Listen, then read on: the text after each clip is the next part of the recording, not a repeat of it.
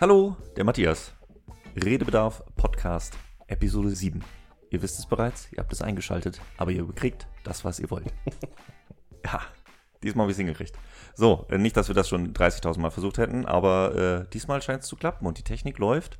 Und ja, und es hat wieder nur einen normalen Monat gedauert. Äh, hoffen wir mal, dass es so weitergeht. Heute bin ich äh, wieder hier, habe ich mich hingesetzt mit einem Gast. Und es ist wie letztes Mal auch wieder ein Wiederholungstäter. Ich sage dieses Wort einfach so gerne, deswegen sage ich es einfach nochmal. Wiederholungstäter. Denn diesmal ist wer am anderen Ende? Der Bayer. Oh, der Bayer. Der Bayer ist wieder da. Der Bayer ist wieder Ist da. das nicht schön? Sehr schön. Also Sonst- beziehungsweise bist du ja diesmal heute sogar zu Gast bei mir. Ja, man könnte quasi sagen, Redebedarf Podcast on Tour. On the rocks. Wir haben sogar Live-Publikum, weil äh, die Frau von Bayer hört halb mit. Die versteckt sich im Schlafzimmer. Meine Wohnung ist nicht groß. Aber ja, ich habe schon gesagt, andere Leute bezahlen Geld für Live-Podcasts, sie kriegt es umsonst nach Hause geliefert. Die hat's gut. Die Glückliche. Aber ihr bekommt es ja auch umsonst nach Hause. Zwar nicht live, aber immerhin auf die Ohren. Ja, ein neues Jahr hat begonnen. Frohes Neues, lieber Bayer. Ja, frohes Neues. Rauskommt. Genau. 2020, Mensch. Das wird ein tolles Jahr. Ich glaube In auch. vielerlei Hinsicht, glaube ich, wird es richtig gut. Stehen schöne Sachen an. Und noch viele mehr. Das wäre ja der perfekte Moment, um Revue passieren zu lassen, was im letzten Jahr so war. Ja, das habe ich mir, äh, wäre eine smarte Idee. Ich hatte eigentlich was anderes vorgenommen, aber lass uns das doch einfach machen. ja, genau, denn äh, wir reden mal wieder über Filme. Über Filme rede ich gerne, falls das irgendjemand mitbekommen hat. Dafür ist er bekannt. Ja, doch, irgendwie schon. Ich rede zwar auch gerne über Videospiele und Musik und Comics und andere Dinge, aber über Filme kann ich irgendwie am meisten reden. Würdest du sagen, du hast einen Redebedarf? Ja, doch, ich habe einen Redebedarf. Ich habe ähm, äh, als kurze Intro, genau, wir reden über die Filme des Jahres 2019. Äh, was ist so rausgekommen, aber vor allen Dingen, äh, Disclaimer vorweg, natürlich nur Filme, die ich gesehen habe. Äh, beziehungsweise die auch der Bayer vielleicht gesehen hat. Mhm, mhm. Ähm, insofern, das ist keine vollständige Liste. Ich bin jetzt nicht so krass bewandert. Es ist bei mir noch ein bisschen hin, dass ich äh, Pressevorführungseinladungen bekomme. Äh, ich muss mir noch alles selber besorgen. Ähm, aber trotzdem habe ich es oft genug geschafft, ins Kino zu gehen und habe einige neuen Filme gesehen. Ja, auf jeden Fall reichlich. Also ich habe ja schon eine kleine Liste gesehen, Ja. was du da so äh, geguckt hast. Da, das stinke ich ordentlich gegen ab, aber ordentlich. Ja, du warst ganz schön fleißig im vergangenen Jahr. Ja, doch. Es hat, hat ganz gut funktioniert. Ich habe da äh, ein System für mich entdeckt, was zumindest für mich funktioniert. Alle anderen Hobbys aufgeben und nur noch Filme gucken. Das ist so leider, ist das leider so ein bisschen der Nebeneffekt.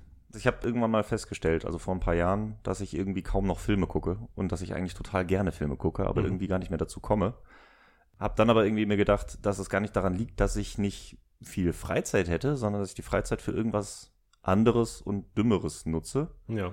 Und dass ich öfters sage, ach ja, für einen ganzen Film hast du keine Zeit, guckst du halt irgendwie zwei, drei Folgen einer Serie, was effektiv länger dauert, aber ja, ja irgendwie hat man sich das so eingebürgert. Und dann habe ich mir vor drei Jahren, ja, vor drei Jahren gesagt, das war dann 2000, also Ende 2017 habe ich mir das gesagt. Vorsatz fürs nächste Jahr, ich will mehr Filme gucken und habe mir ein Ziel gesetzt für 2018 und zwar 100 Filme zu schauen. Ui. Genau. Und das äh, hat sehr gut funktioniert. Ich habe angefangen, ein Buch zu führen. Ich habe einfach äh, jeden Film eingeloggt. Ich habe dann auch irgendwann im Laufe des Jahres Letterboxd äh, für mich entdeckt, um meine täglichen Filme einzutragen. Und kann ich nachher genau nachvollziehen, an welchem Tag ich welchen Film gesehen habe. Aber dadurch habe ich halt wesentlich häufiger, wenn ich dann mal Zeit hatte, mich einfach für einen Film entschieden, anstatt eine Serie zu gucken. Aber das waren jetzt auch nicht nur neue Filme des Jahres, Nein. sondern auch rückwirkend nochmal. Genau. Wenn man sich vorstellt, man müsste 100 Filme im Jahr gucken, die alle in dem Jahr rausgekommen sind, da ist dann viel Zeug dabei. Da ist viel Zeug dabei. Wobei ich mir auch gerne mal Zeug angucke. Also Mhm. mal so ein bisschen abwegige Indie-Kram oder auch schlechtere Filme.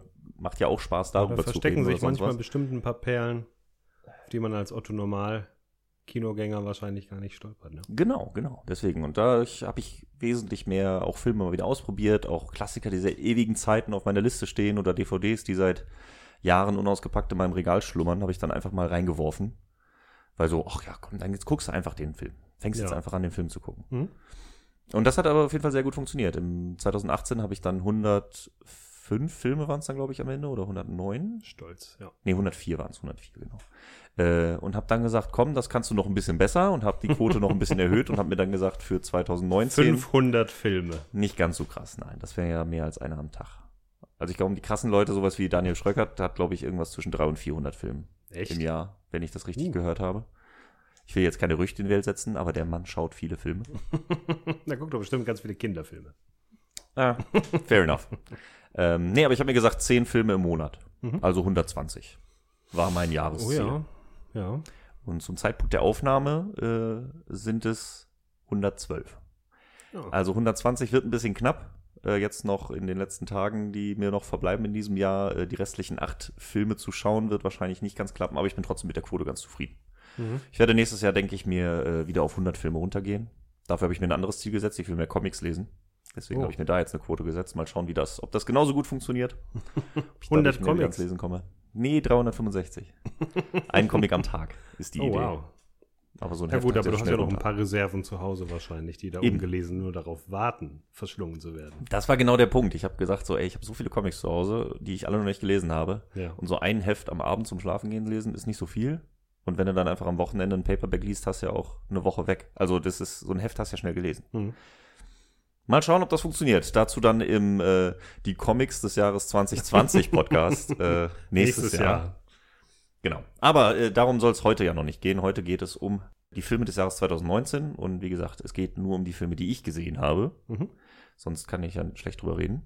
Hast du denn Filme, die dieses Jahr rausgekommen sind, wo du es bereust, dass du sie nicht gesehen hast? Fällt dir da spontan etwas ein, wo du sagst, oh, der war eigentlich groß, das wäre eine Hausnummer, warum habe ich den eigentlich verpasst? Spontan. Also du bist per se zufrieden mit dem, mit deinem Ergebnis? Ja, doch. Ich hatte jetzt am Ende des Jahres waren noch so ein, zwei Dinge, wo ich dachte, uh, ob ich das noch schaffe, die alle zu sehen. Mhm. Äh, sowas wie Marriage Story oder Irishman, weil jetzt gegen Ende des Jahres Ja. wird es natürlich sehr voll. Dann Aber die sind natürlich auf Netflix, ne? Das macht die Sache Genau. natürlich einfacher, die nochmal schnell dazwischen zu schieben. Dementsprechend hat es Gott sei Dank auch funktioniert. Also die habe ja sogar ich gesehen. Ja. ähm, nee, insofern, ja, vorhin hast du John Wick erwähnt. Ja, John Wick habe ich nicht gesehen. Mhm. John Wick äh, 3, aber das liegt auch daran, dass ich John Wick 2 noch nicht gesehen habe. Ja gut. Und die sind äh, leider nicht auf Netflix. Wobei, nee, John Wick 2 ist, auf, Netflix, im aber Moment, 1 ja. ist nicht auf Netflix. Und ich wollte 1 nochmal sehen, bevor ich 2 gucke. Und dadurch Ja. bin ich nicht dazu gekommen. Das wäre, glaube ich, so das eine. Aber ansonsten Aber bin ich sonst eigentlich ganz verhältnismäßig zufrieden zufrieden. Ja. mit der Ausbeute. Das heißt, Ähm, wenn. ah, Toy Story demnächst- 4. Oh, den hast du nicht gesehen. Das stimmt. Toy Story 4 habe ich nicht gesehen.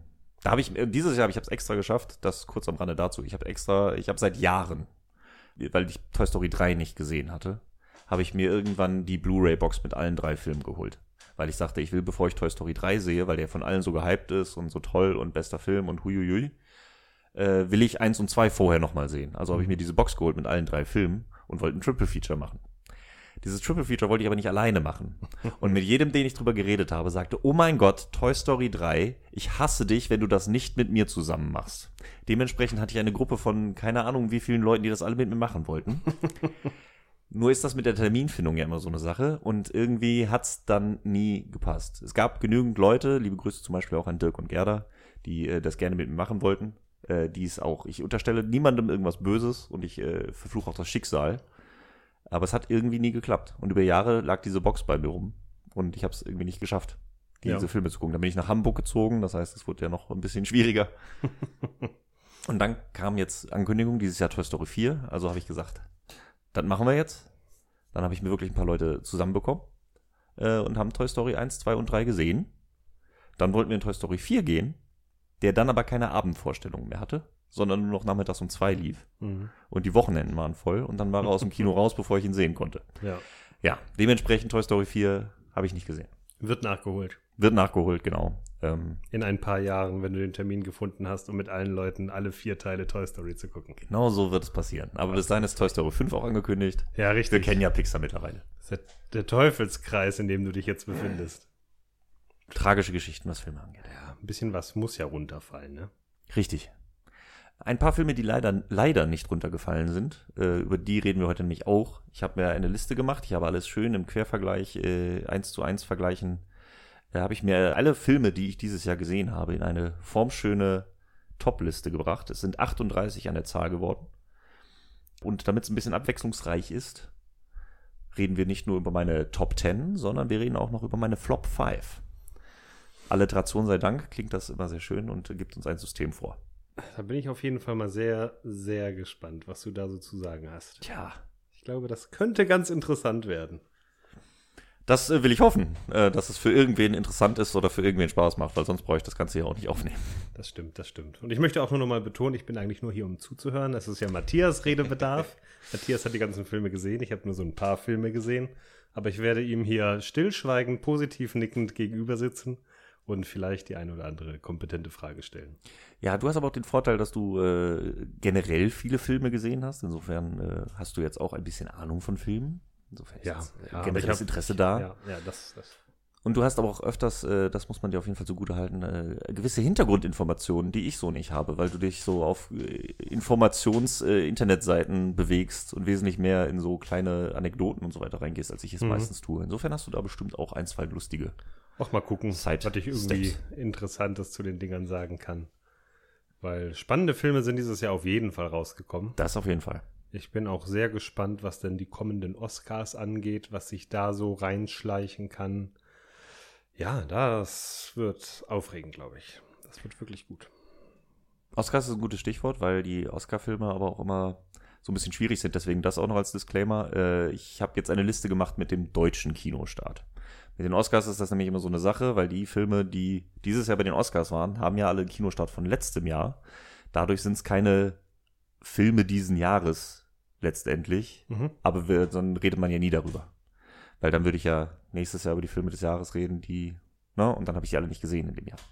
Ihr versteht schon. Dementsprechend, die Oscar-Filme, die dieses Jahr Oscars bekommen haben, bereits, also letztes Jahr, der Podcast kommt jetzt 2020 raus, also die Preisträger der Oscar-Verleihung 2019 finden sich in meiner Top-Liste wieder. Ja. Gut.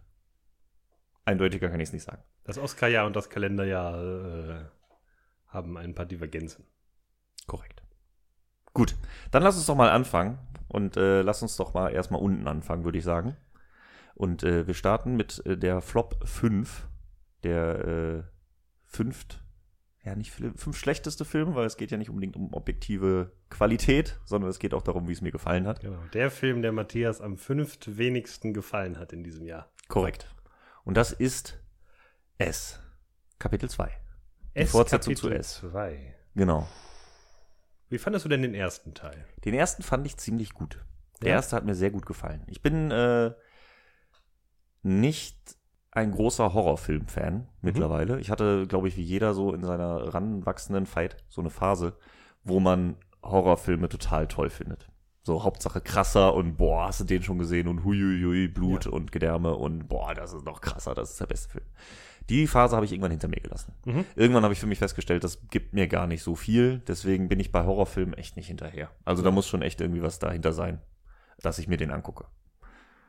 Ja. Und S Kapitel 1 hatte genug Hype, dass ich gesagt habe, och, den gucke ich mir doch mal an. Da sind wir dann auch zusammen reingegangen. Genau. Der hat mir sehr viel Spaß gemacht.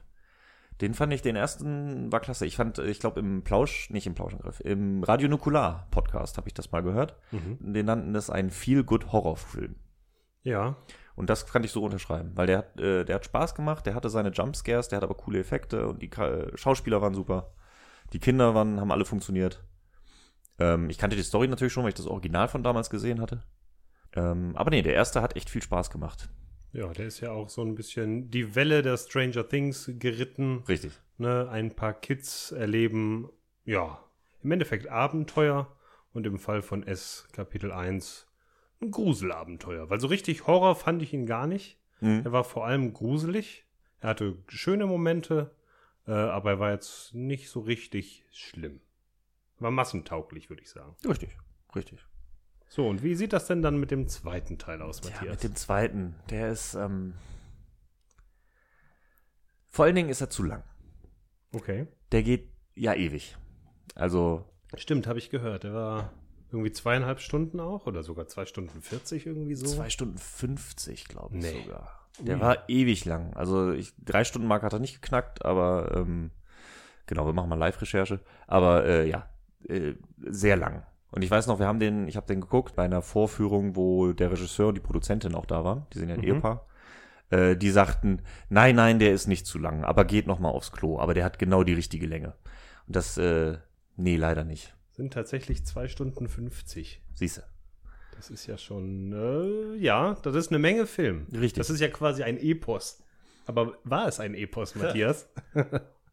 Ja, wenn dann episch schlecht. Oh. sagen wir mal. Na, es ist also, ja, also er geht sehr lang. Ich habe generell nichts gegen lange Filme, wenn es das auch wert ist. Ja. Aber der hat sich recht langsam aufgebaut, dann zerfaserte es alles so, dann bekommt jeder von den Kindern, die ja jetzt Erwachsene geworden sind, ähm, äh, ihre Aufgabe. Das heißt, du verfolgst jeden äh, sehr episodisch, verfolgst du dann die Geschichte von jedem einzelnen Mal. Mhm. Danach kommen sie wieder zusammen äh, und dann kommt das Ende. Und irgendwie äh, die ganzen lustigen Ideen und das Charmante aus dem ersten Teil war irgendwie nicht mehr da. Jumpscares auf dümmste Weise waren dann Mhm. irgendwie da. Ja, Jumpscares können echt ärgerlich sein. Ja. Und es war irgendwie alles so, so belanglos. Also es war dann, du hattest irgendwie nicht das Gefühl, dass da so ein roter Faden herrscht, sondern so wirklich so, okay, jetzt erzählen wir halt so die kleine Episode von dem, dann erzählen wir die kleine Episode von dem, was halt Mhm. nichts mit allem davor oder danach zu tun hat. Und am Ende kommen sie wieder zusammen. Aber wir haben die Laufzeit gestreckt, weil wir jeden einmal verfolgt haben. Ist das nicht toll? Hm, na gut, na Ja. gut. Wie war denn so die, weil er war ja sehr gut besetzt, der Film. Also Besetzt ja war er gut, ja. Also an den Schauspielern lag es so nicht. Haben die sich Mühe gegeben. Ja, doch. Aber es war, äh, ja, ich, die Charaktere waren halt recht flach geschrieben, fand ich. Also es waren irgendwie äh, schon Klischees. Äh, du hattest halt so, jeder hatte seine ein, zwei Gimmicks, die er den ganzen Film über durchgezogen hat. Ja. Ja, Also enttäuschend insgesamt. ja. Und das CGI der Kinder. Das CGI der Kinder, waren die, waren die CGI? Die Kinder wurden verjüngt. Oh. Wir haben ja noch mal Szenen mit den Kindern nachgedreht, Mhm, damit total- weil das so gut ankam. Und dann haben sie tatsächlich bei, was war es, 14-Jährigen die De-Aging-Technologie angewandt Wow. Und die jünger gemacht. Ich habe den Film nicht gesehen, aber ich habe Ausschnitte der Kids gesehen und das war gruselig wie die. Also das war vielleicht sogar das Gruseligste an dem Film, wie die Kids aussahen. Ist dir das aufgefallen? Oder? Also mir ist es so nicht aufgefallen, aber Okay. vielleicht habe ich da auch schon die Hand vor den Augen gehabt, weil ich hast du das schon habe oder so. Ja, es gibt halt, gibt halt diese Flashbacks oder so, aber ja. Also wäre mir jetzt nicht so krass aufgefallen. Ich muss aber auch sagen, bei ähm, Justice League zum Beispiel ist mir beim ersten Mal schauen auch der Mund von Superman dann, nicht du, aufgefallen. dann bist du ein Also, glücklicher Mensch. Oder du musst zum ganz Optiker gehen. Ich glaube, wenn man es weiß und explizit natürlich darauf achtet, dann äh, merkt man es wahrscheinlich. Ja. Aber ähm, nö, mich hat so nicht gestört. Na gut. Das ist zumindest.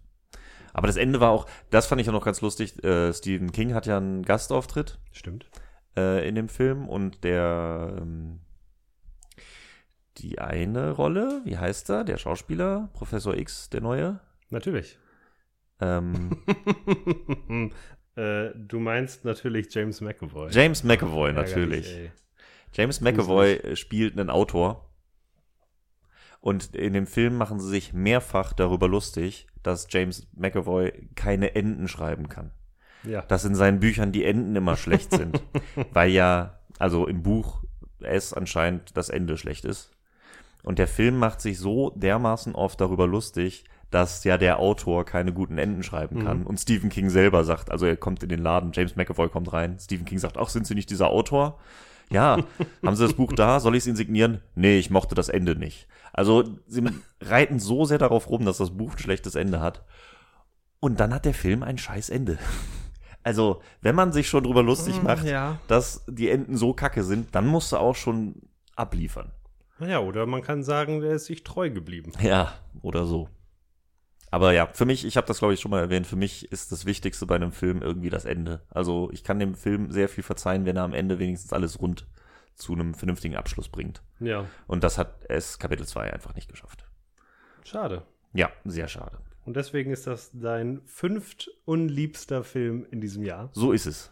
Na gut. Na, wir haben jetzt natürlich auch sehr auf die schlechten Seiten äh, geschaut. Ich äh, will niemandem seinen Spaß absprechen, den er an diesem Film hatte. Aber von mir kriegt er keine Empfehlung. Dann lassen wir doch das Negative hinter uns. Genau, lass uns mal zu etwas Positivem kommen und wir fangen hinten bei der Top 10 an. Auf äh, Platz 10 habe ich nämlich einen Film, der, den sehr viele Leute mochten dieses Jahr, der von sehr vielen Leuten gehypt ist und sicherlich viele Top-Listen anführen wird. Und zwar ist das Parasite. dass äh, der koreanische Überraschungserfolg aus Korea. äh, ziemlich guter Film. Von Muss dem habe ich auch tatsächlich schon einiges gehört. Ja. Der soll auch recht überraschend sein inhaltlich. Auch diesen Film habe ich leider Richtig. nicht gesehen. Worum geht's denn da?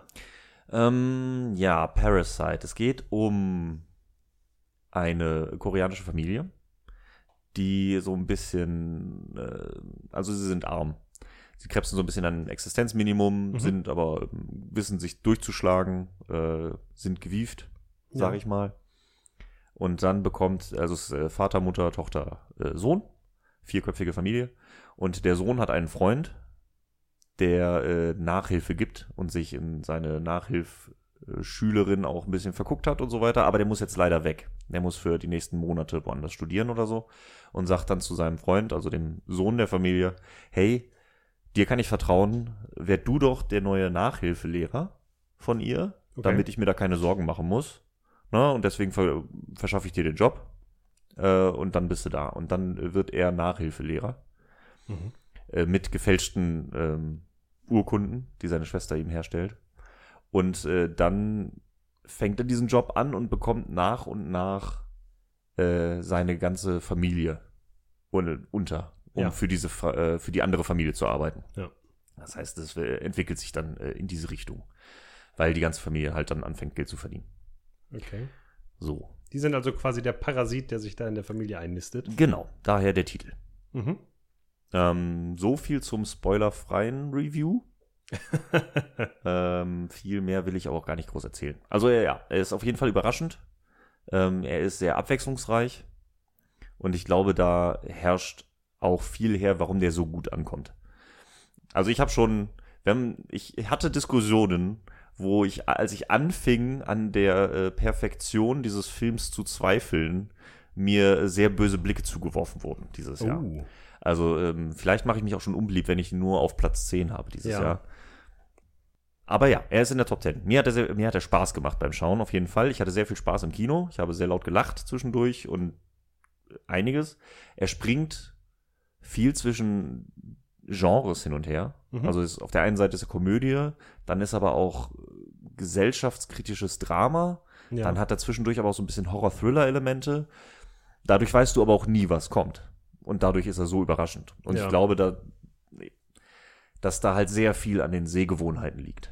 Ne? Dadurch, dass du halt als äh, westlicher Zuschauer, so hierzulande, ähm, sowas nicht gewohnt bist, dann das Ganze noch in Korea.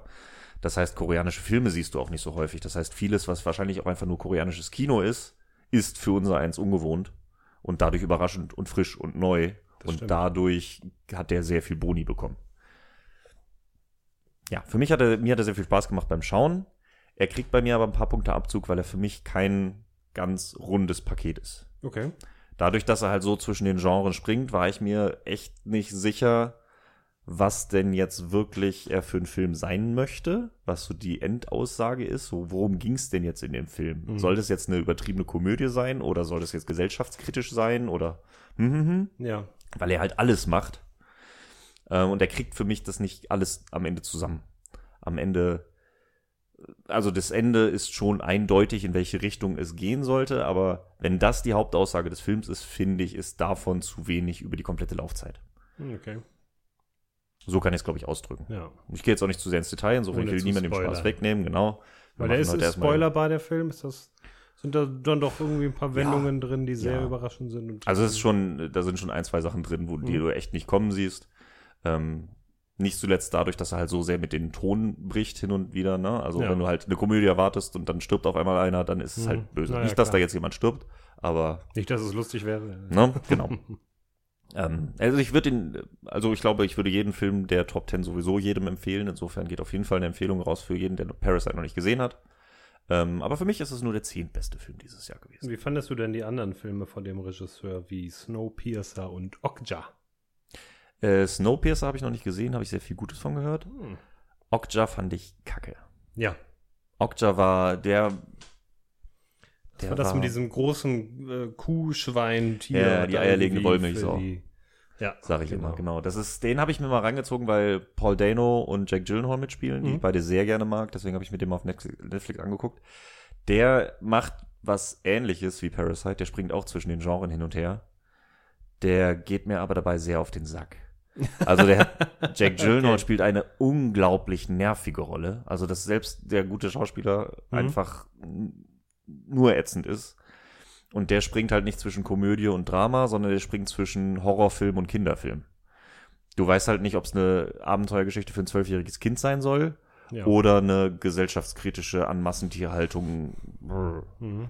Also Also, der so- springt auch zwischen den Genres, aber Genau. macht das nicht so elegant wie Parasite. es Der gemacht kriegt es, der kriegt's noch weniger zusammen. Also der, der bricht so krass mit dem Ton. Also Okja fängt an als Abenteuerfilm für so ein Zwölfjährige. Oh, mein Kind wird, äh, mein äh, Haustier wird entführt, ich muss es retten und rennt äh, in die Nachbarstadt und hey, hey, und dann bist du aber plötzlich in dem Schlachthof, wo tausende von diesen Ti- Viechern sterben. Mhm. Und Okja, das, also da spoiler ich jetzt auch, ist egal. Das was Tier älter, ja. wird, äh, also du siehst, wie dann Okja, das Tier, im Mhm. Zuchthaus von einem dreimal so großen Zuchtbullen vergewaltigt wird. Okay. So, und du hast halt so Kinder-Abenteuerfilm und dann sowas. Mhm. Und das, ich weiß halt nicht, für wen dieser Film gemacht sein soll. Also Ja. es hat äh, hinten und vorne nicht zusammengepasst. Ja. Hat auch krasse Schauspieler, ne? War ja Tilda Swinton auch in der Doppelrolle, Jack Gyllenhaal, Paul Dano. Mag ich alle, aber in dem Film, also das hat für mich überhaupt nicht funktioniert. Keine Ahnung. Und dann auch so ein komisches Ende und ich weiß nicht, ob, also, ja. Aber Snowpiercer muss ich noch sehen. ja, der war sehr gut. Der hat mir ganz gut gefallen. Doch, doch. Naja. Ähm, Macht der denn auch sowas? Hm? Springt der auch zwischen den Genres oder ist das Nee, gar nicht. Der ist ziemlich. Naja, sie sind in einem Zug, der permanent geradeaus fährt. Der Film ist entsprechend straightforward eigentlich. Fair enough.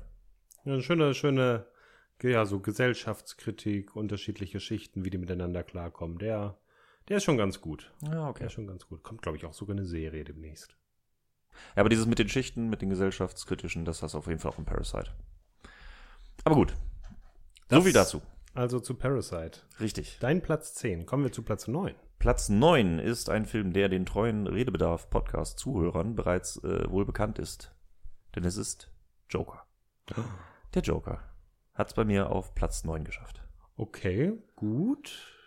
Aber hätte auch besser sein können. Hätte auch besser sein können, das ist richtig. Aber, ähm, na gut, großartig will ich jetzt gar nicht mehr ausholen, da gehen wir auch nicht ins Spoiler-Territorium. Wer da meine ausführliche Meinung hören möchte, kann sich Ja. gerne Folge 6 anhören, wo ich das Ganze mit Dirk für über zwei Stunden durchgekaut habe.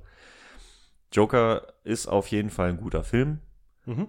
Joaquin Phoenix Definitiv. hat eine Oscar-reife Performance hingelegt, auf jeden Fall. Äh, wahrscheinlich, Würde er gewinnen? Mh, haben wir auch im letzten Podcast drüber geredet. Ich glaube nicht. Okay. aus vielleicht ein paar etwas konstruierten diversen Gründen. Aber ähm, Vielleicht. Naja, vielleicht, vielleicht gewinnt er auch. Also er hat Chancen. Ich weiß aber die Konkurrenz noch nicht so ganz. Also nominiert wird er auf jeden Fall. Nominiert wird er auf jeden Fall. Also wenn der, wenn der nicht nominiert wird, dann, dann, Dann läuft da gehörig was schief. dann ist er. Aber die kaputt. Academy hat schon öfter gezeigt, dass er manchmal ganz schöne Eben. Ausrutscher hat.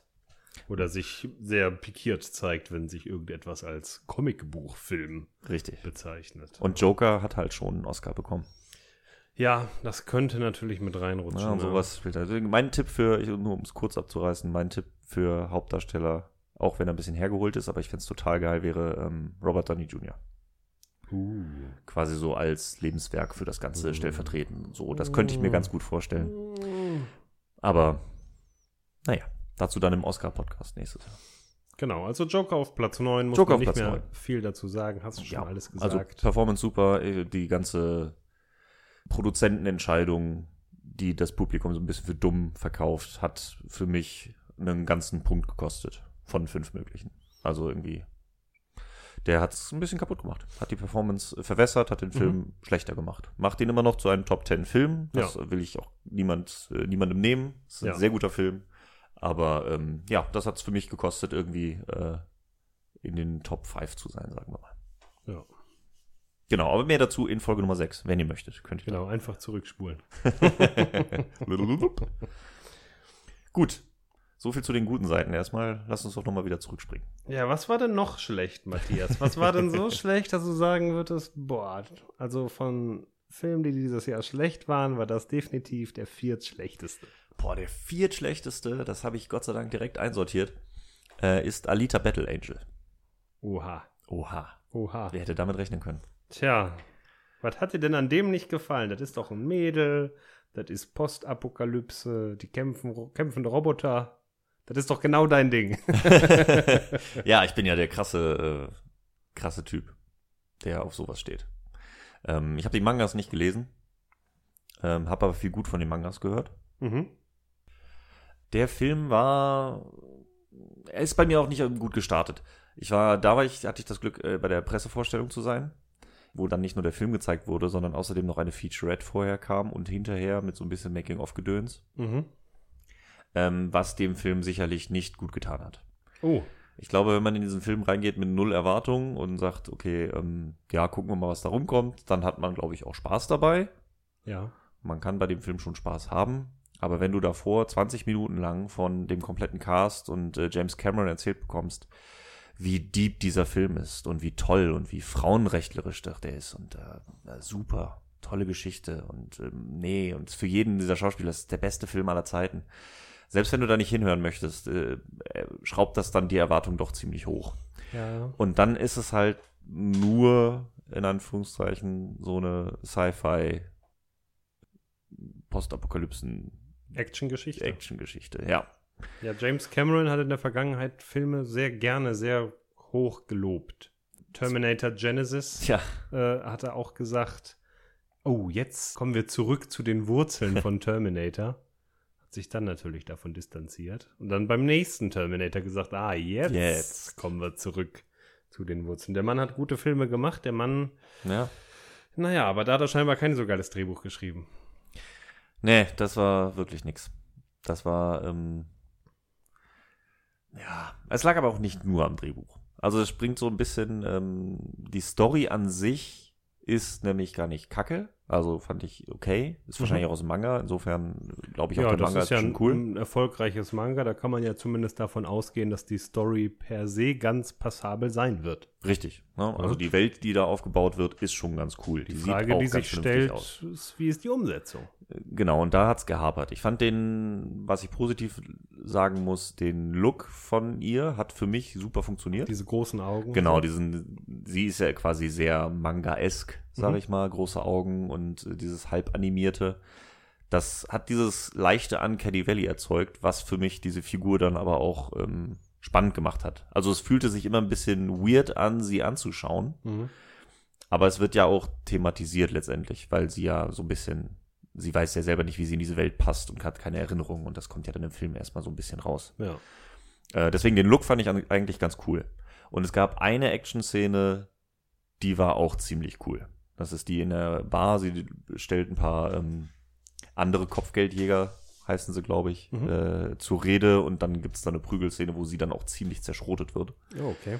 Äh, die war ganz cool. Die Action-Szene war ganz nett. Da sind auch ein, zwei sehr coole Moves drin. Deswegen ist er bei mir auch nicht ganz so tief gelandet, sage ich mal, auf der Liste. Aber Mhm. immer noch Flop vor. Ja, aber die, die, äh, die Schauspieler konnten mich alle nicht überzeugen, bis auf sie. Äh, Es lag zum einen daran, dass die Rollen total flach geschrieben sind, als auch, dass sie out of type gecastet wurden. Also Christoph Walz hat mit diesem Film für mich komplett bestätigt, dass er eine Rolle spielen kann. Christoph Walz spielt Christoph Walz. Ja. Ich habe ihn noch nie gesehen, dass er irgendwas anderes gespielt hat. Ist er da wieder Hans Lander? Er wäre gerne wieder Hans Lander, aber Ja. die Rolle, die er spielt, ist halt einfach nicht Hans Lander. Oh, schade. Er spielt halt diesen Doktor, der nachts durch die Straßen zieht, äh, auf Kopfgeld jagt mit einem raketenbetriebenen Hammer. Und das kriegt, Okay. das kriegt Christoph Walz leider nicht rüber. Das Lustige ist, wenn man diese Interviews vorher mit ihm gesehen hat, merkst du auch, dass wie, der, wie wenig Bock der darauf hatte, Echt? in diesen Interviews zu sitzen. Ich glaube, es Mhm. liegt auch daran, dass er halt äh, als Österreicher so eine direktere Art hat als die ganzen Hollywood-Schauspieler. Ja. Und er sitzt halt daneben und du merkst halt, der hat eigentlich gar keinen Bock da so zu sitzen. Und, aber Oh er Gott. muss halt Werbung machen. Ja, ja, klar, das gehört ja dazu. Aber ich hab's ihm, ich hab's ihm nicht abgekauft. Ich kann's ihm nicht abkaufen. Und dann hast du ähm, Mahershala Ali, Ja. der ja, der ist ein guter Schauspieler, aber der hat dann so, der hat sehr wenige Szenen bekommen, beziehungsweise die Szenen, die er bekommt, wird er halt von einem anderen gesteuert. Also den kriegst du nicht so, der kriegt nicht wirklich was zu tun. Dadurch bleibt der auch so ein bisschen zurück. Mhm. Dann ihr Love Interest, der junge Typ. Da kenne ich den Namen gerade nicht. Kian Johnson, Mhm. Hugo spielt er. Richtig. Ist also total hängen geblieben. Wow. Äh, ja, der schon. war, das war äh, flach. Also wirklich flach. Da war nichts dahinter. Da war auch keine, du hast halt wirklich keine Emotionen zwischen den beiden. Die hatten Ja. keine Chemie. Das hat nicht funktioniert. Und äh, Jennifer Connelly? Jennifer Connelly. Sag ist- mir nicht, dass Jennifer Connelly Mist gebaut hat. Die Frau Das- ist ein Traum. Leider nein. Oh. Also das war.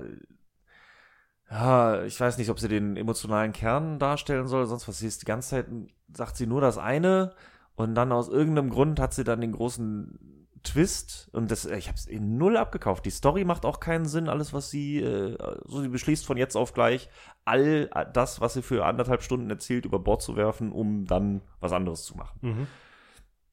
es war so, es hat alles nicht Hm. funktioniert. Und dann ganz am Ende hast du dann noch so, denkst du, okay, wird die Story wenigstens abgeschlossen? Nö, wird sie natürlich nicht, weil ganz am Ende zeigt sie dann nach oben und dann steht da noch Edward Norton. Und dann denkst du, okay, da, also ihr wollt jetzt noch einen Cliffhanger machen. Also das Ja. war jetzt nicht ja, irgendwie ein abgeschlossenes Teile. Ding, sondern das ist direkt für die nächsten und uh, und da ist Ah, noch so viel mehr to come. Das war, keine Ahnung, was sie sich dabei gedacht haben. Also das ist so, so ein bisschen, als würdest du einen Film machen und danach eine Trilogie, zwei, drei und vier machen. Naja, wollen. das, das gab ja vor so zehn Jahren mal so eine Phase, wo das massig gemacht wurde und man weiß direkt, Ah. nee, Leute. Also müssen wir Robert Rodriguez jetzt langsam aufgeben, Matthias. Naja, ich glaube, wenn er seine, also seine Herzens Filmografie, also der hat auch Alita Battle Angel war seit fünf Jahren sein neuester Film. Zuletzt hat er Ja. 2014 Sin City 2 gemacht. der war gut. Fandest du? Ich fand den gut. Also ich habe den auch nur Ich einmal den, gesehen ich mal, damals, noch aber ich fand den passabel. gut. Also ich fand, der hat mir schon Spaß gemacht. Der war halt ziemlich, der war sehr ähnlich zum ersten Teil vom Impact her, Mhm. sage ich, also gleich. Ähm, aber war der erste halt wie viele Jahre vorher? Und Viele Jahre. 2005 ist Sin Ja. City. das heißt neun Jahre später. Ja. Ja, und wenn du halt neun Jahre später den gleichen Film machst, hat es halt nicht mehr denselben Impact, hat es nicht die Wirkung. Die Zeit Ja, ist genau. weitergegangen. Aber ich glaube, genau. wäre der Sin City 2 quasi 2005 rausgekommen, wäre der Impact nicht weniger krass gewesen. So ungefähr. Mhm, Okay. Das ist so meine, also ich habe den aber auch nur einmal gesehen, aber ich habe den auf jeden Fall gut in Erinnerung. Aber, Aber Robert Rodriguez, glaube ich, wenn er seine, wenn er Filme macht, auf die er Bock hat, Ja. werden die auch cool.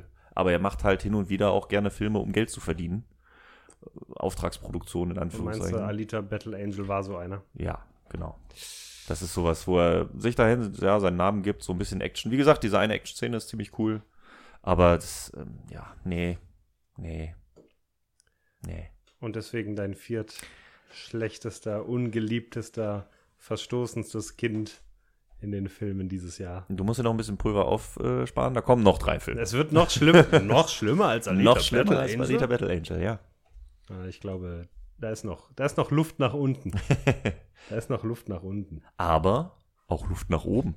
Genau, genug gemeckert, Matthias. Genau. Lass uns mal wieder ein bisschen loben. Sag mir doch mal was Gutes, was so, ich sag mal, dein acht Lieblingsfilm dieses Jahr war. Mein acht Lieblingsfilm ist Mid-90s. Ich habe keine Ahnung, was das für ein Film sein Du hast soll. keine Ahnung von, hast du nie Da gehört? klingelt gerade tatsächlich gar nichts. Wow. Mit okay. 90s. Ist so ein bisschen untergegangen, sag ich mal. Ist, wie gesagt, das ist einer der Filme, die äh, in Amerika letztes Jahr rausgekommen sind und im deutschen Kinostart erst dieses Jahr hatten. Mhm. Ich weiß gerade gar nicht, ob für Oscars irgendwas nominiert war. Ist auf jeden Fall das Regiedebüt von Jonah Hill. Oh, Mhm. okay. Und in der Hauptrolle spielt der Junge, der den Jungen bei God of War gespielt hat. Mit dem Spiel? Genau, Okay. der Schauspieler von dem Jungen. Ja. Ähm, genau, der spielt die Hauptrolle. Mid-90s ist ein Film, der so. Er erzählt die Geschichte von diesem Jungen, der in der Mitte der 90er ein kleiner Junge ist, mit einem größeren Bruder und anfängt, sich fürs Skaten zu interessieren. Mhm. Also es ist wirklich ein Timepiece, also ein, wirklich ein Film aus der Zeit, der die Mitte der 90er widerspiegelt. Wie so das Leben in Amerika für Skater in Kalifornien in der Mitte der 90er war. Okay, cool. Ähm, geht halt quasi um diesen kleinen Jungen, der versucht Anschluss zu finden, der eigentlich mehr so der Loner ist, sag ich mal, und dann einfach mal eines Tages in so einen Skateschuppen geht und dann drei, drei oder vier ältere Jungs kennenlernt, äh, sehr von denen beeindruckt ist und sich von denen beeinflussen lässt. Und äh, ja, und dann geht es um diese Vierer-, Fünfer-Clique, Mhm. die halt anfangen zusammen zu skaten. Er fängt an zu lernen, bekommt dadurch mehr Selbstvertrauen. Äh, und so entwickelt sich so ein bisschen dieses Coming-of-Age-Ding mit so einem, ich weiß gar nicht, ob er 8 ist, glaube ich, in dem Film. Nee, Hm? ist, 12 ist er, glaube ich. Der 13 12. ist er. 13 ist er sogar. Hm. 13 ist er. Genau, der äh, 13-Jährige, der dann so langsam erwachsen wird. Mit seiner alleinerziehenden Mutter und seinem größeren Bruder und sonst was. Okay. Und der war ähm, sehr schön. Der war sehr echt erzählt. Also so nicht Found Footage natürlich. Äh, schon. So, so, so halb dokumentarisch oder? Ja, wirkt fast so ein bisschen, aber es ist eigentlich, also her vom eher, Gefühl ne? her, Mhm. genau. Es ist schon alles szenisch natürlich und sonst Ja, was. Aber es wirkt einfach sehr echt, so wie die miteinander reden, wie die miteinander umgehen. Ähm, auch das Verhältnis zu seinem Bruder ähm, fand ich sehr gut. Hier der, sein Bruder, den Namen kenne ich nicht, Ja. gebe ich ganz offen zu, aber der spielt auch immer diese gleichen Rollen. Zur äh, selben Zeit lief der auch als äh, Boy Erased, der hat es bei mir nicht in die Top Ten geschafft. Hm. Ähm, hat er gespielt. Lucas Hedges. Genau, Lucas Hedges. Der ist der Sohn bei ähm, Manchester by the Sea auch.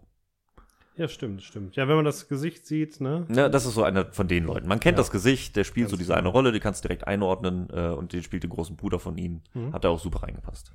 Äh, nee, der hat mir echt super gefallen. Da sind ein paar coole Elemente drin, ähm, was du so auch nicht gesehen hast. Der spielt natürlich auch mit diesem 90s-Flair. Der war durchweg sympathisch. Der war auch nicht, ähm, der wollte nicht unbedingt gefallen.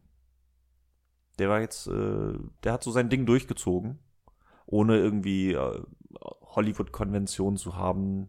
Der hat auch, was ich auch sehr gerne mag, ein halbwegs offenes Ende. Mhm. Nee, der hat mir echt viel Spaß gemacht. Den kann ich sehr empfehlen. Der ist auf Amazon Prime mittlerweile. Also, wer möchte, kann ihn zu Hause sich anschauen. Ja. Ähm, ist so ein schönes Ding, was einem sehr viel Nostalgie an die 90er bringt.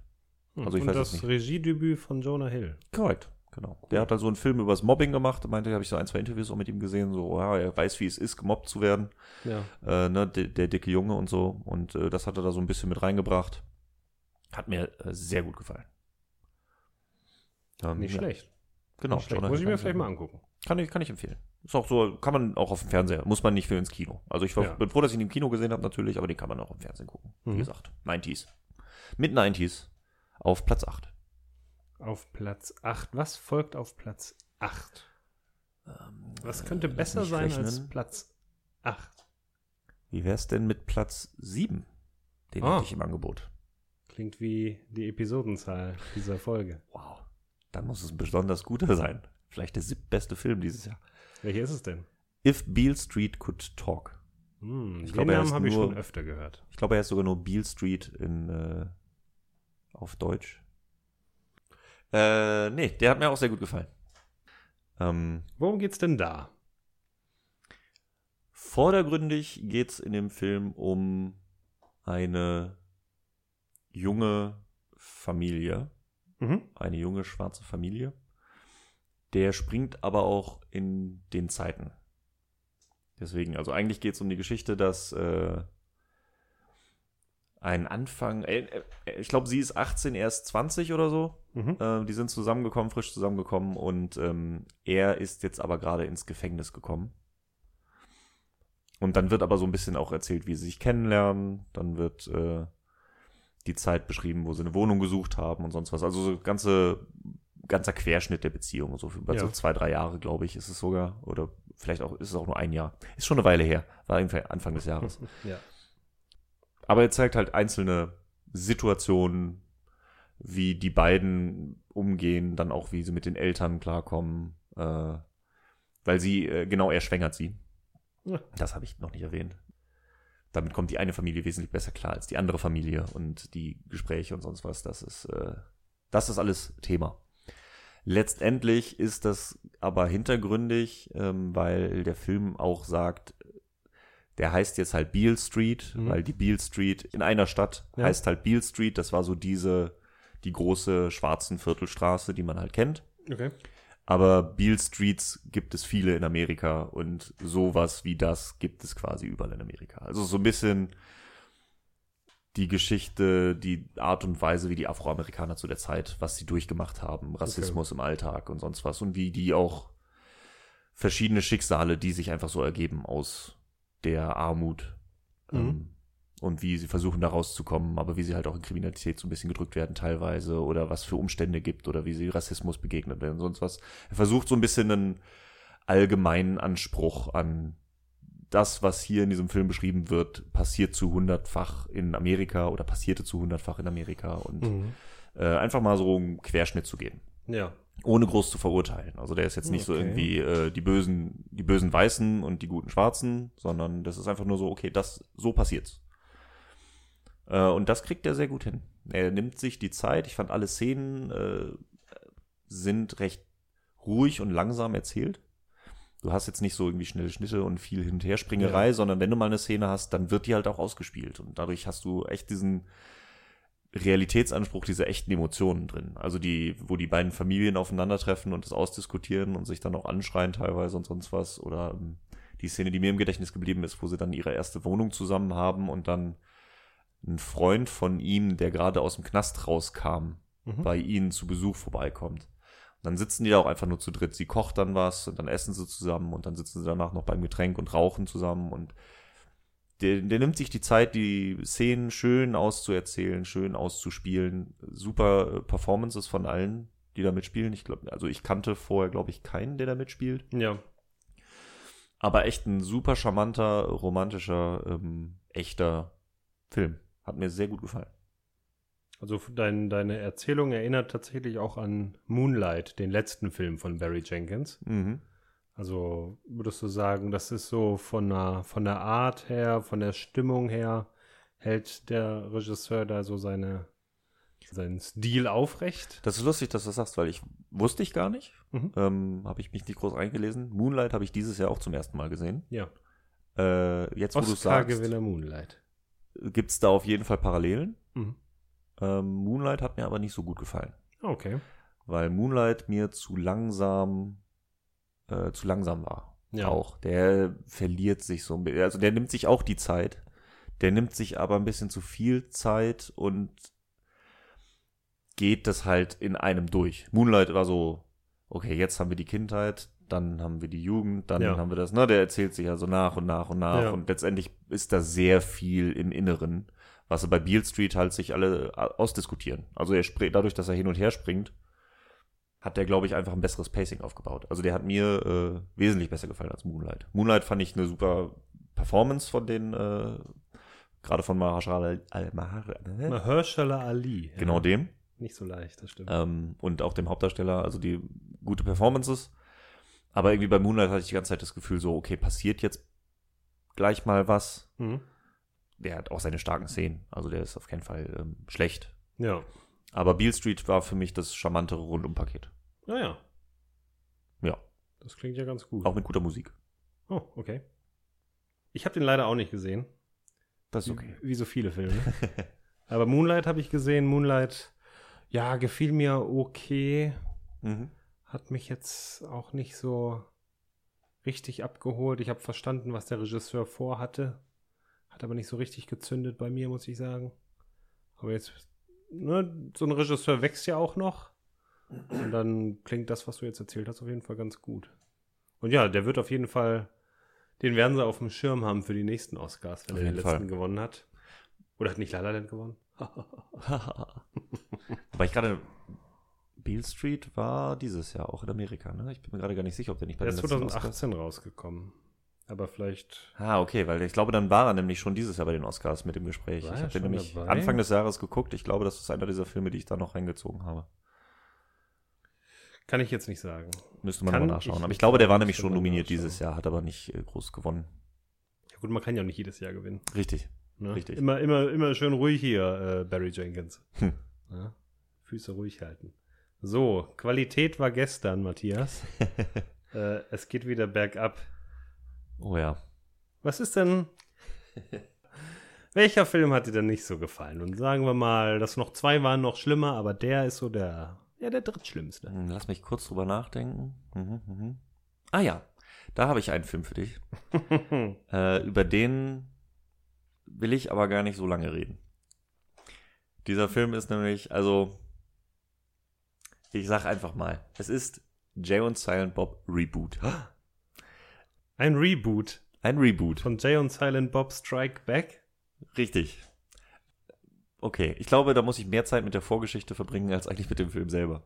äh, du, ich weiß zumindest von dir, dass du auch ein äh, versierter Kevin Smith Fan?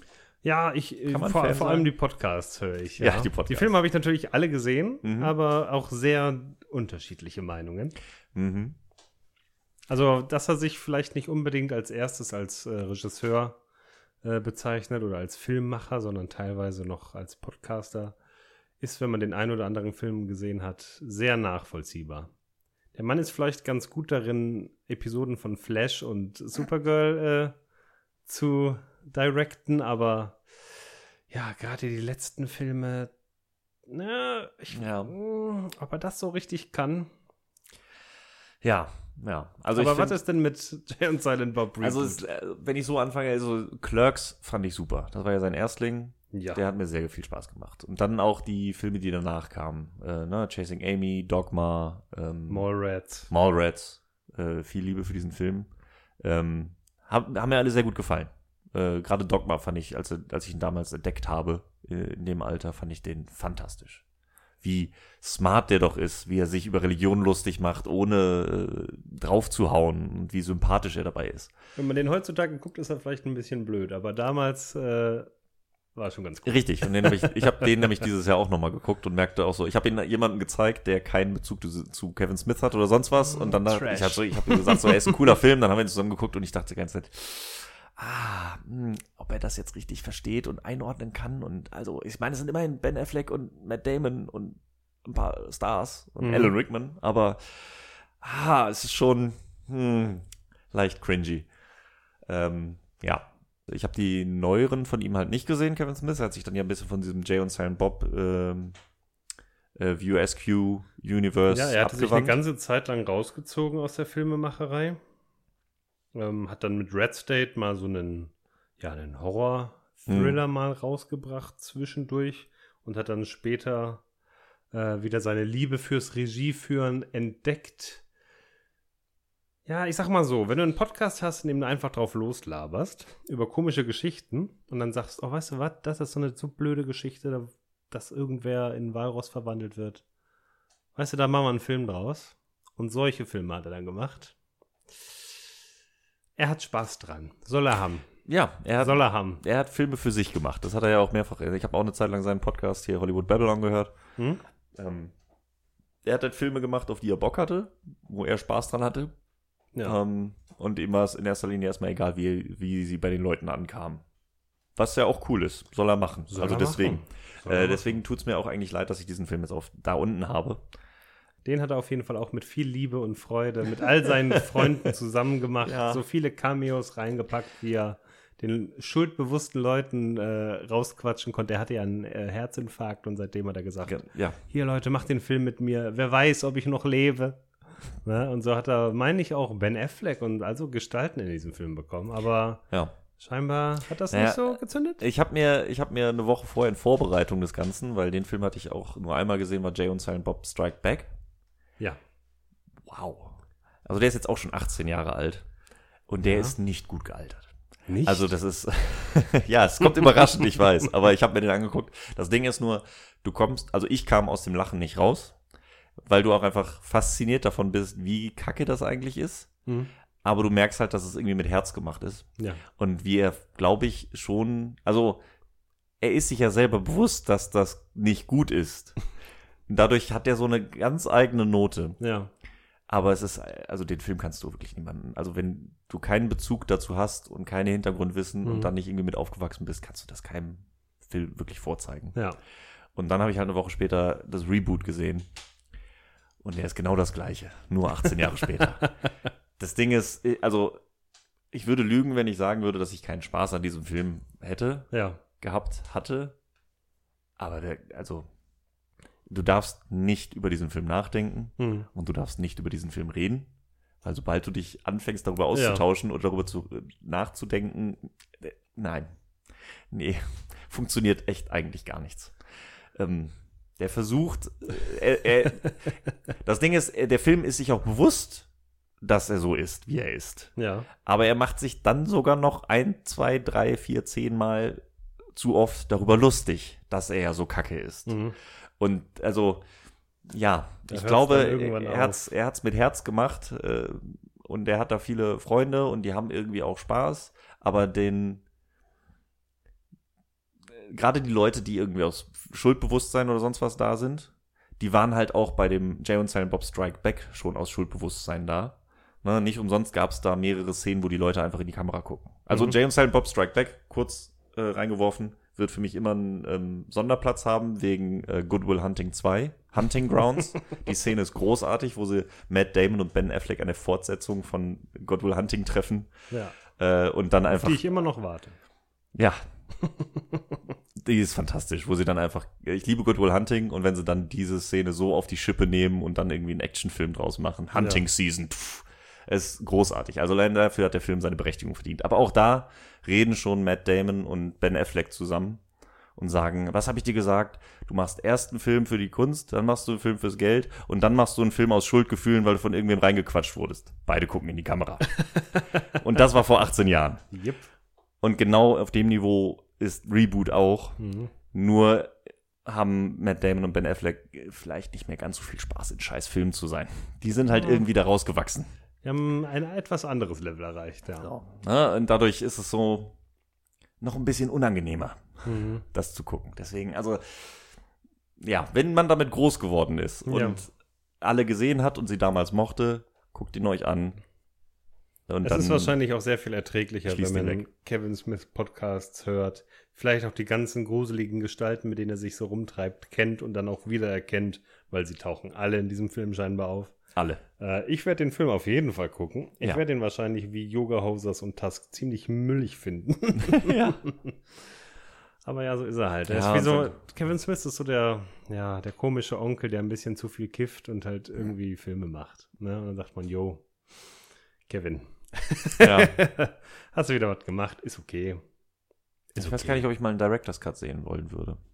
Ein Director's Cut? Ja, der, also der ist auch, also auch er, er schneidet die selber. Ja, Er das erzählt immer selber, wie er am Laptop sitzt und diese Filme schneidet. Also, Nicht. Ja, aber vielleicht schneidet er Sachen raus, weil er meint, dass der kürzer werden muss. der weil Mann da hat ein wirklich Gefühl sind für Sachen- Kunst und für Dramaturgie. Der wird ja das wohl, Ja.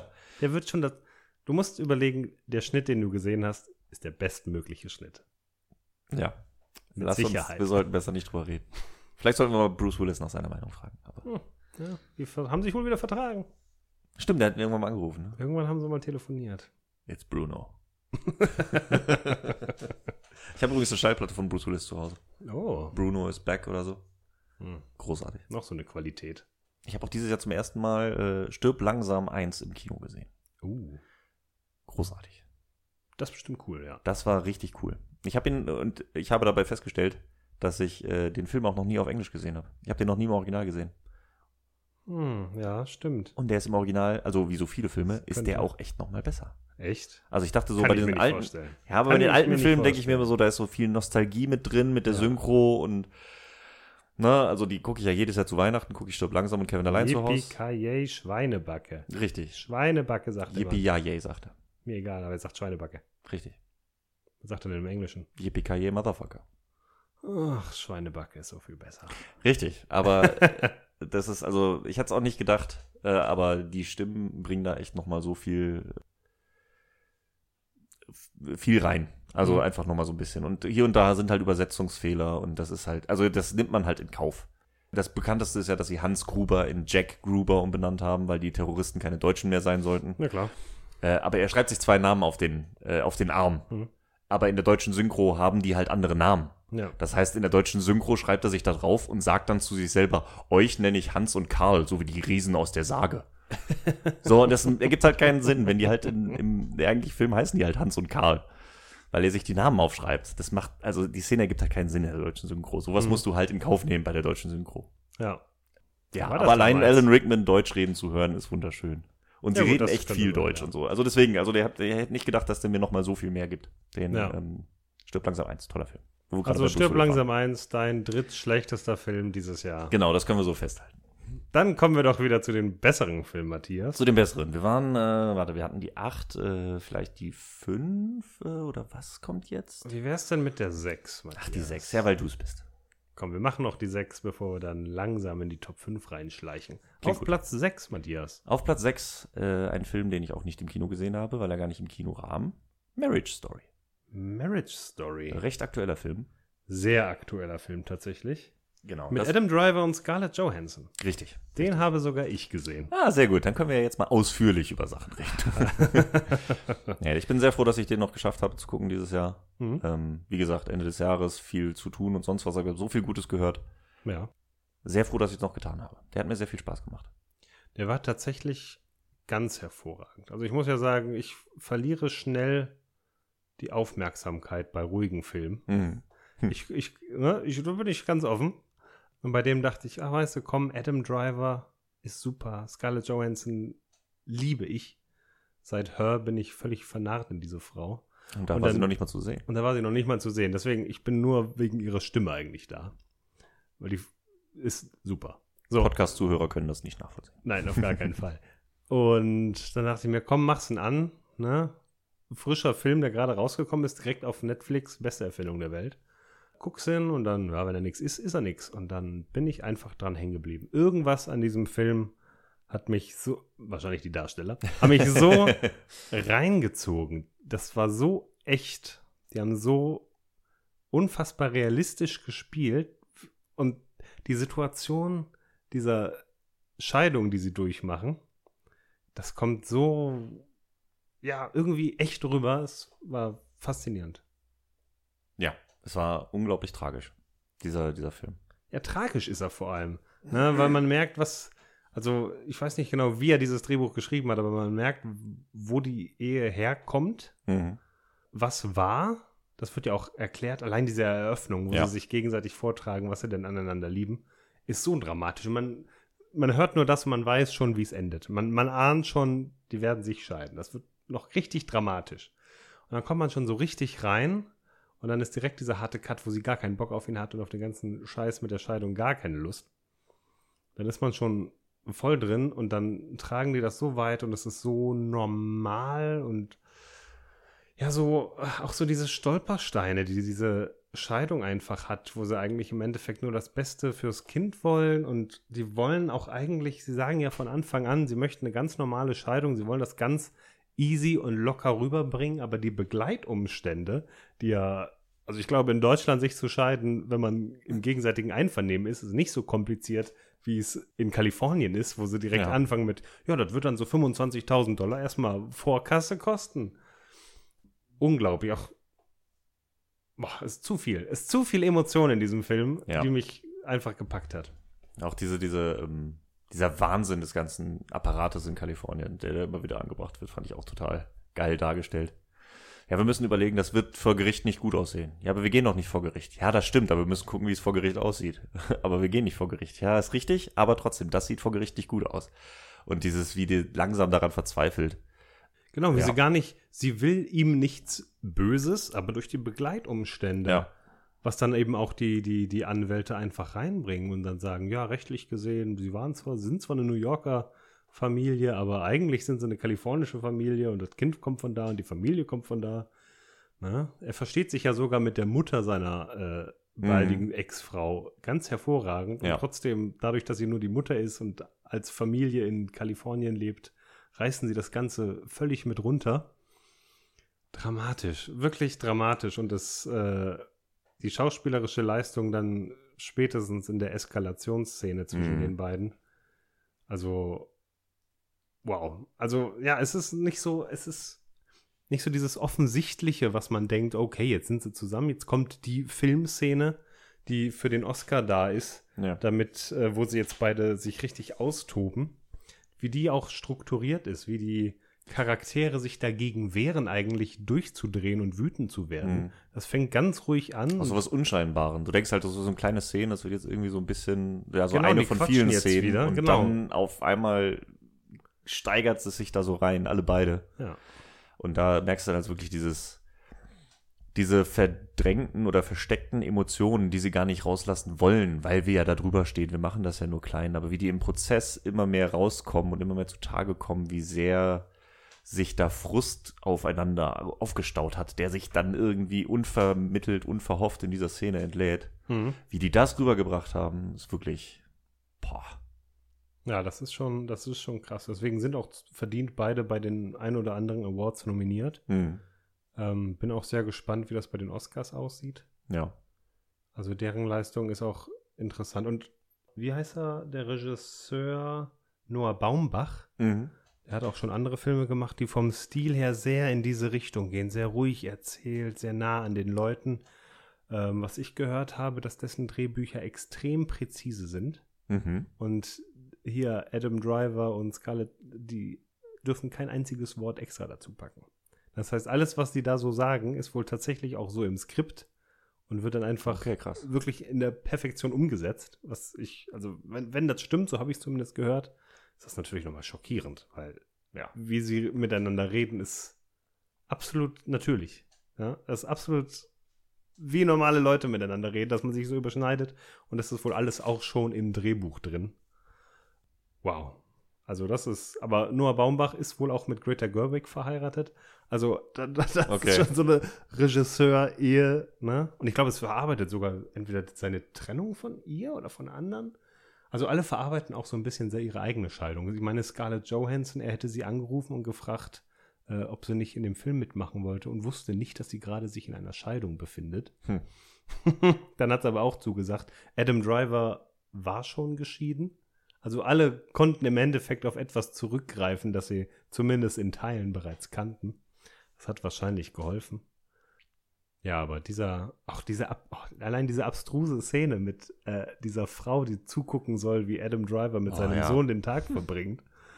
Und er so, ja, ja, äh, komm, wir essen jetzt. Und sie so, hm, bist du denn glücklich? So völlig monoton, so völlig nochmal dieses System der Scheidung völlig ins Abstrakt, also völlig abstrus darstellende Mhm. das ist alles völlig deppert, was wir hier machen. Ne? Oder die Szene, wo Laura Dern sich natürlich ziemlich äh, gut dargestellt hat, war insbesondere die, wo Scarlett Johansson und äh, Adam Driver sich gegenüber sitzen, zusammen mit ihren Anwälten. Und Mhm. dann wird gequatscht. Nein, sie sind doch so und so. Und die Anwälte hin und her und hin und her. Und dann, ach so, äh, Mittagspause. Ja, was sollen wir denn zum Mittagessen? Und dann, ach, bestellen wir doch Sandwiches. Und welches Sandwich willst du? Und hin und her. Und dann bestellt sie für ihn. Dann bestellt Scarlett Johansson so, für oh. ihn auch noch, weil sie einfach noch zu sehr in ihrer Ehe einfach drin sind. Ne? Die Mhm. waren einfach, wie weiß, wie, wie alt ist das Kind, ne? Acht Jahre verheiratet oder was?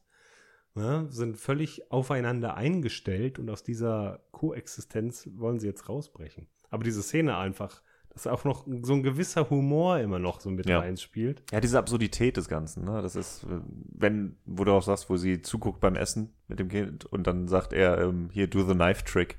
Ja. Ja, mach das mit dem Messer. Also, Ja. du weißt so, oh Gott, das ist das Schlimmste, was das Kind hätte sagen können. So, ja, das ist nichts für Essen, das ist gar nichts Lustiges. Nein, nein, wir reden da nicht drüber. Doch, doch, mach das Kind, machst das doch ständig. So, oh Gott, redet, ah, das tut einem so weh beim Mhm. Zuschauen. Und wie er sich dann noch selber in den Selber Arm schneidet ja, danach. da dachte ich schon, oh Gott, welche Wendung nimmt der Film? Das war, das war echt hart. Also es war hart mit anzuschauen, aber ich fand es auch, dass er dann, dass es auch so zu einem guten Ende bringt. Also ich fand, ich habe gehört, Leute, äh, die sagten, denen er zu lang ist. Die sagten, so ein paar Szenen hätte man rausnehmen können, so die Gesangsszenen zum Beispiel. Weiß ich, dass das nicht bei jedem angekommen ist. Ich fand's aber, fand beide fand- Gesangsszenen ganz geil. Ich Gerade Gerade ihn. seine, seine war. Ja. Damit, man rechnet nicht damit und dann denkt man, okay, jetzt singt er kurz. Ja. Also Spoiler. Ne? Jetzt Ja, singt stimmt. er kurz äh, und dann ist das wieder vorbei und dann macht er aber weiter. Und dadurch gewinnt das an Intensität. Mhm. Ja, und das ist ein hervorragender Sänger auch noch. Aber das gibt einem so, man kriegt nochmal so einen kurzen, noch einen Blick so in seine Seele. Ja. Faszinierend. Also wirklich, der Film hat mich äh, echt abgeholt. Ja.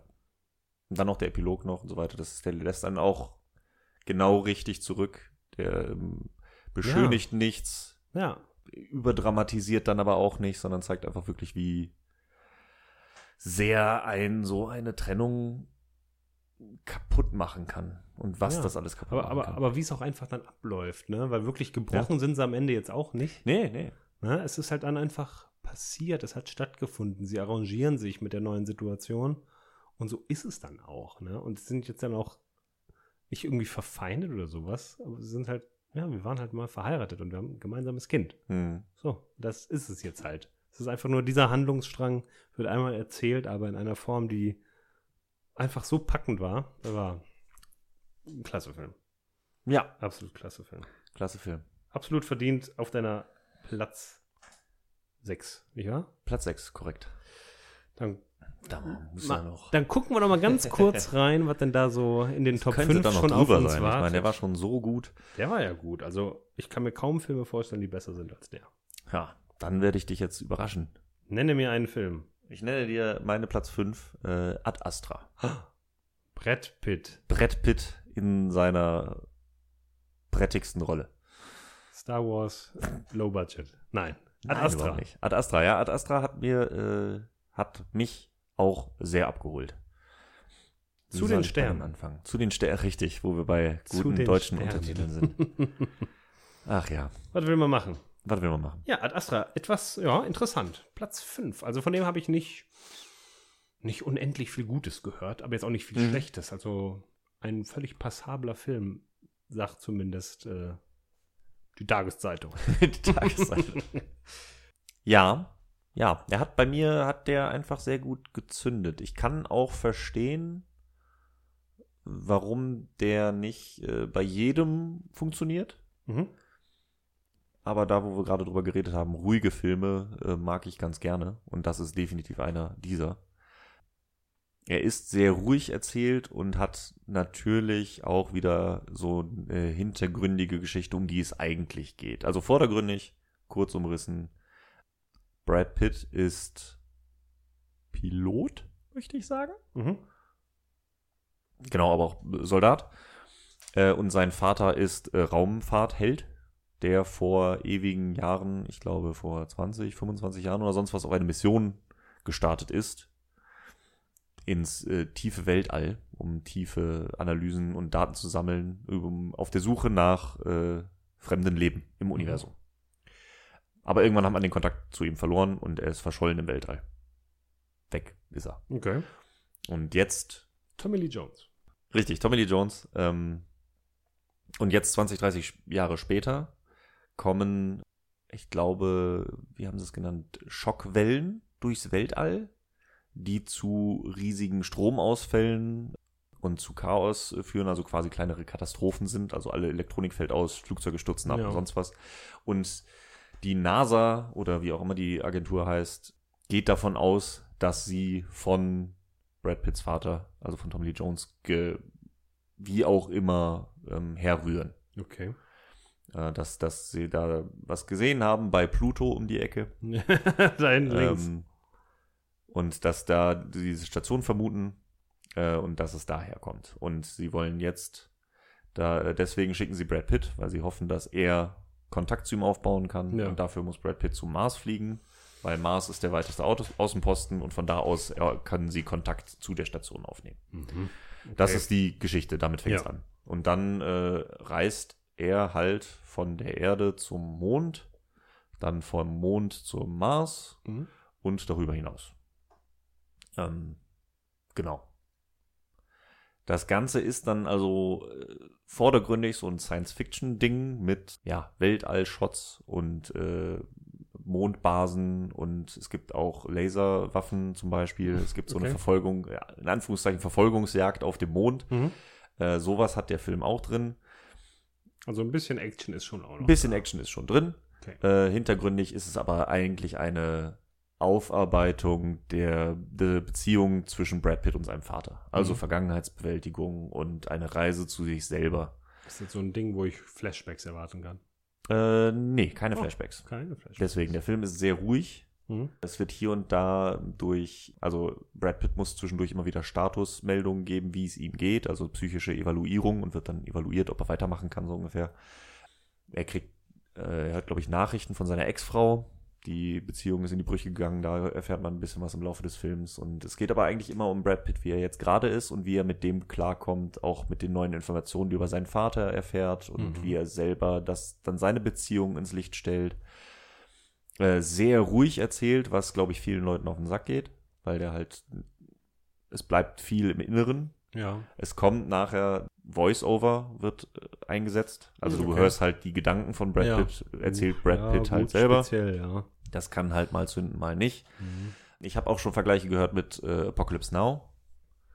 Im Sinne von eine Reise immer tiefer, ne? Das ist ja Apocalypse Ja. Now, ist ja die Reise diesen Fluss runter, bis Ja. er immer mehr in den Wahnsinn und in die Psyche äh, des, des Soldaten da eintaucht.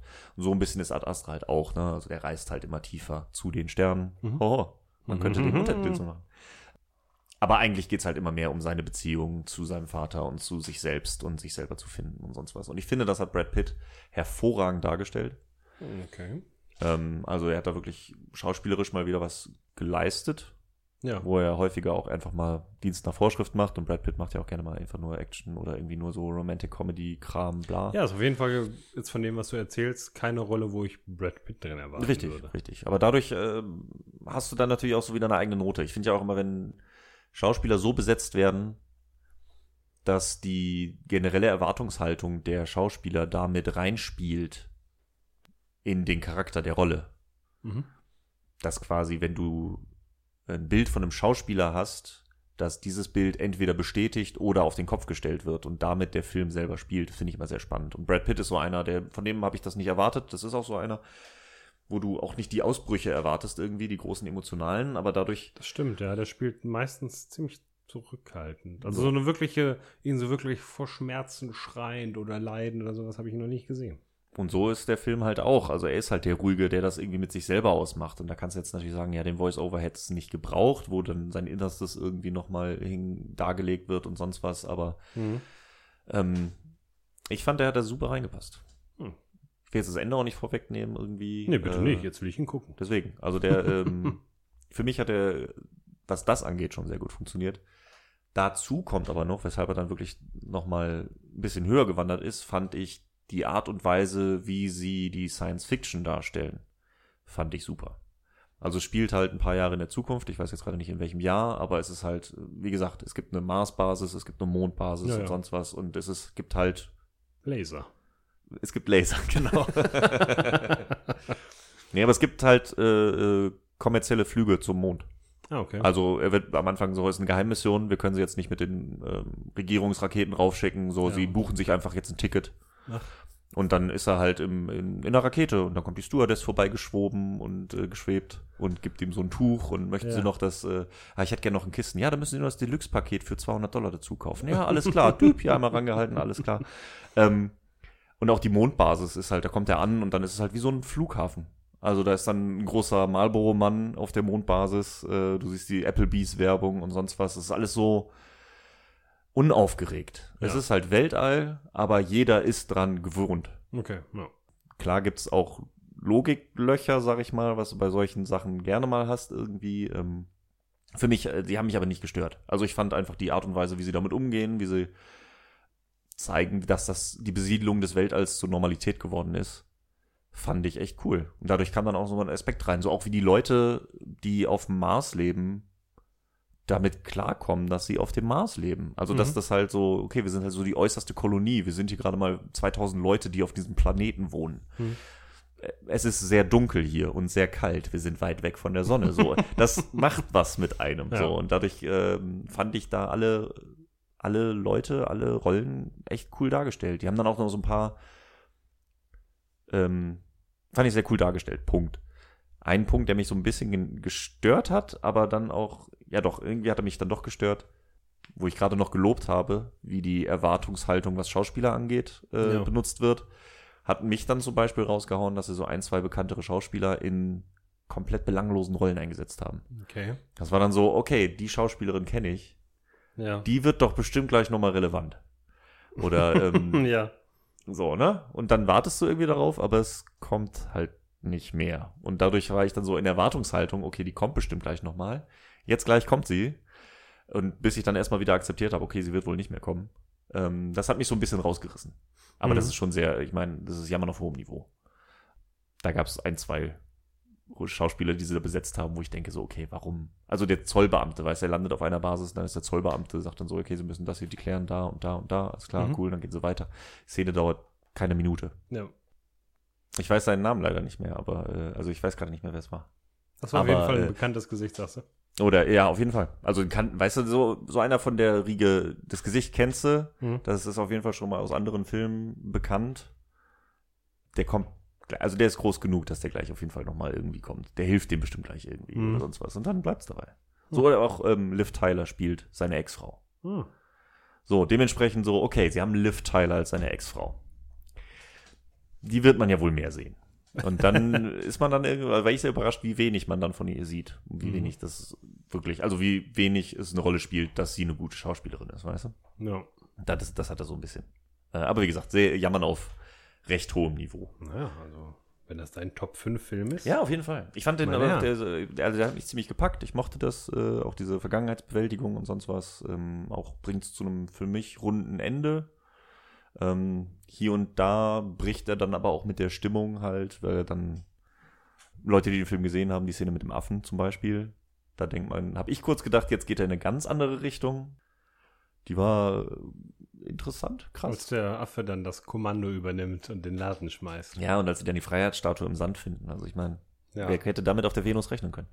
Ähm, Vor allem auf der Venus. auf der Venus. Ja, nee, aber mir hat er sehr, sehr gut gefallen. Der hat auf jeden Fall einen äh, Platz auf dieser Liste verdient. Um nicht zu sagen, den fünften. Hervorragend. Gut. Sehr gut. Gut ist gut, aber schlecht ist schlechter. Schlecht ist schlechter, das ist richtig. Kommen Ähm, wir zu deinem wir zweitschlechtesten Film, den Ach ja. diese Welt durchlitten hat. Ach ja. Das wäre jetzt auch wahrscheinlich zu viel gesagt. Äh, das ist, können wir, glaube ich, auch halbwegs schnell abhandeln. Weil da wundert es, glaube ich, niemanden. Und zwar äh, Between Two Ferns, the movie. Uh, ein Ja. Sketch ausgebreitet auf 90 Minuten oder was haben wir da? Ja, uns? ja, so ungefähr. Das ist äh, in einer schwachen Minute dachte ich mir, ach komm, hast gerade 90 Minuten, die du wegschmeißen möchtest. äh, guck ihn dir doch einfach an. Und ähm, ja, Du bereust es noch heute. ja, also waren halt 90 Minuten. Hätte ich geschlafen, wären sie besser investiert gewesen. Also ich fand's äh, gut. Vielleicht bin ich auch mit der falschen Einstellung reingegangen. Ich weiß es nicht. Ich fand Between Two Ferns auch nie so mega lustig. Der geht ja schon auf diesen Cringe-Humor. Ja, das stimmt. ähm, der nicht immer zündet. Also für fünf Minuten reicht's. Ja, für fünf Minuten ist cool. Vor allen Ja. Dingen, wenn er dann auch so, dann hast du halt ein, zwei wirkliche Lacher drin. Ne? Von fünf Minuten lachst du eine Minute und die anderen vier denkst dann so, uh, ja, okay. Ja. Ähm, ja. Und so ist es bei diesen 90 Minuten auch. Drei Minuten lachst du und die restlichen äh, 87 ist so, ja, okay. Also keine Ahnung, diese Pseudo-Story, die sich drumrum ausgedacht haben, die dann irgendwie doch keine Rolle spielt und Zach Galifianakis ist jetzt auch nicht der begnadetste Schauspieler. Also er spielt ja Mhm. sehr mit dieser Rolle. Ne? Vor allem als Hauptdarsteller kann ich ihn mir eigentlich gar nicht vorstellen. Ja, also. Ja, das ist so, ich glaube, für Leute, die auf cringy Humor stehen und auf diesen ganzen amerikanischen Dingen und da, glaube ich, super drin sind, ja. Ich habe ihn mir halt angeguckt, weil ich dachte, okay, da sind schon ein paar Stars drin. Wenn die sich über sich selber lustig machen, ist es ganz lustig. Das Ding ist ja nur, dass sie sich nicht wirklich über sich selber lustig machen, sondern die spielen dann ja, dass sie angepisst sind. Ja. So, und das ist ja dann, also der bricht ja nie irgendwie mit dem Meta-Humor. Mhm. Er hat ja irgendwie Meta-Humor, weil er sich natürlich über die Schauspieler lustig macht als Schauspieler, ja. aber er lässt die Leute nie drüber lachen. Dadurch bleibt es eigentlich immer unangenehm. Mhm. Und dann gab es diese dämliche Nebengeschichte, so du bekommst deinen Will Ferrell spielt den Produzenten, der sagt, okay, wenn du mir zehn Folgen produzierst, weil, also die Story des Films Oh ja, bitte lass uns ins Detail gehen. ist ja, ist ja von Funny or Die, wenn ich mich nicht irre. Das kann sein, ja. Und Will Ferrell ist der Chef von Funny or Die. Und Funny or Die ist nur so erfolgreich wegen Zach Galifianakis Between Two Ferns Show, weil die Leute die so scheiße finden. Aber Will Ferrell macht deswegen damit sehr viel Geld. Mhm. Ja. So. Und dann geht eine Folge schief, wo er wen nochmal ertränkt? Ich glaube, Matthew McConaughey ist Okay. da.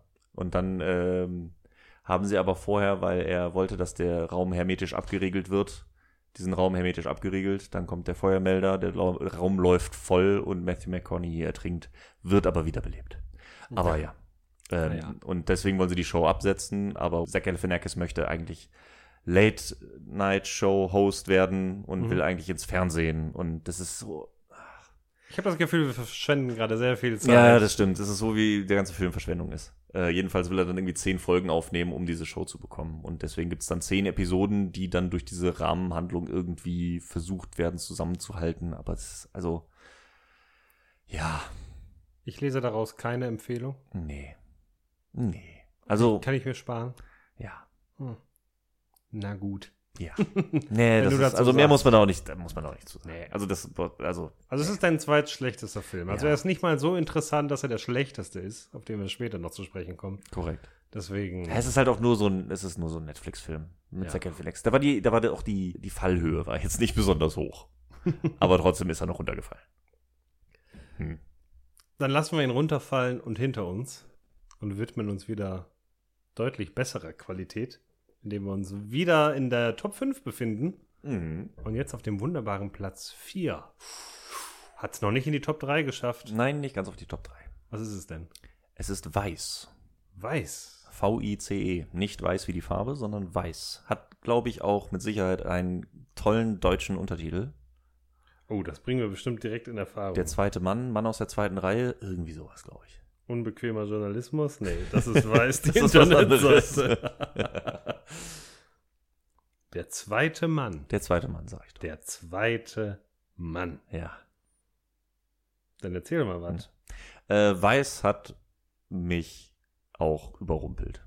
Damit habe ich nicht gerechnet, als ich diesen Film gesehen habe. Den habe ich auch mir, habe ich mir Anfang des Jahres angeguckt. Das ist einer dieser Filme, die eigentlich letztes Jahr rauskamen, aber einen deutschen Kinostart dieses Jahr hatten. Mhm. Weil die deutschen Verleiher machen das ja immer ganz smart und bringen die Oscar-Filme dann raus, wenn die Oscar-Verleihung ist, wenn sowieso alle Leute drüber reden. Dementsprechend kam Weiß raus, als er einen Oscar bekommen sollte. Ja.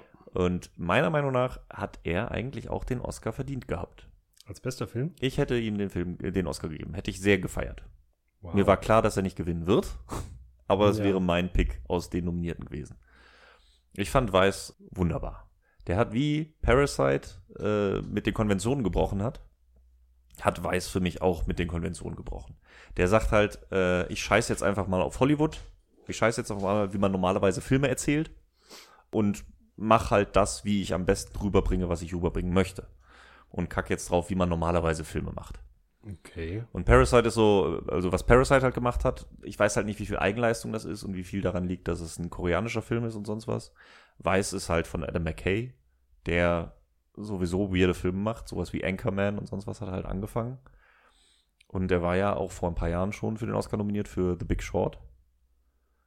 Und jetzt hat er mit Weiß das durchgezogen, was er bei Big Short angefangen hatte, finde ich.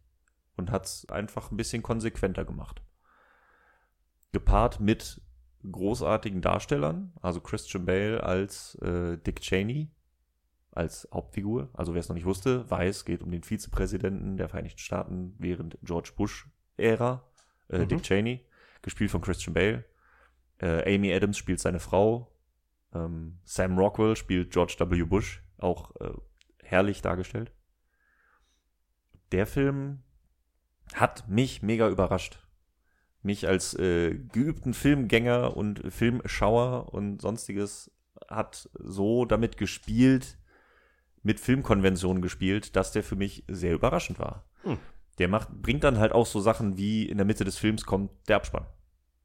Okay. So, ne? Also das so, Ja. ja, und hier so ein schön Happy End, bla, Ende und wir sind alle glücklich, dann werden eingeblendet. In den nächsten Jahren hat Dick Cheney das und das gemacht und das und das und ach ja, und wir sehen ihn in 50 Jahren und schön. Und dann kommt der Abspann und dann fängt er wieder an. Sagt so, ja, hier könnte, hätte der Film quasi vorbei sein können. Mhm. Aber wie wir alle wissen, ist er es nicht. Und dann geht die Geschichte halt weiter. Und es gibt eine, meine Lieblingsszene ist ähm, irgendwann, äh, Dick Cheney überlegt, ob er Vizepräsident werden soll. Also George W. Bush hat ihn gefragt und der Mhm. sagt halt, George W. Bush ist ein Idiot. Ähm, und ich weiß nicht, ob ich bei ihm Vize sein möchte, so Ja. ungefähr. Und dann kommt halt die Szene, wo er zu Hause ist, sich für den Abend fertig macht. Äh, und dann sagt der Film halt auch ganz offen, wir wissen nicht, was Dick Cheney wirklich dazu bewegt hat, diesen Job anzunehmen. Wie weit er gedacht hat, was sein Plan war, Ja. wo die Beweggründe herkamen. Aber das irgendwie hat er sich das ausgemalt und er hat das irgendwie geplant und er plant sehr viel mit seiner Frau. Also erzählen wir jetzt einfach mal, was sie hätten reden können. Aber da wir es sowieso nicht wissen können, machen wir es einfach in Shakespeare-Englisch. Und dann haben die eine Schlafzimmer-Szene, wo sie miteinander diskutieren, ob er diesen Ja. Job annehmen soll, in Shakespeare-Englisch. Und das ist einfach so, okay, scheiß drauf, wir machen es jetzt einfach. Weil Ja. damit auch gar nicht irgendwie die Idee aufkommt, kein Realitätsanspruch. So dieses, Mhm. was ich, was mir manchmal sauer aufstößt, wenn du einen Film hast, der sagt, so beruht auf wahren Begebenheiten Mhm, ja. aber du weißt halt nicht, wie viel wirklich echt ist und wie viel nicht. Und weiß ist so, ja, klar, beruht er auf wahren Begebenheiten. Das sind reelle Personen. Aber wir haben gar nicht den Anspruch, jetzt wirklich zu erzählen, was genau passiert ist. Hm. Aber wir erzählen es auf eine entertaining Art und Weise, die rüberbringt, was das Ganze zu bedeuten hat. Okay. Also er scheißt auf die Konventionen der, des Storytellings, um seine Punkte rüberzubringen. Das hat er bei Big Short auch schon gemacht.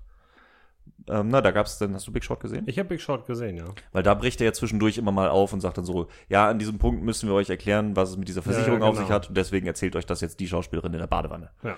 Damit ihr zuhört.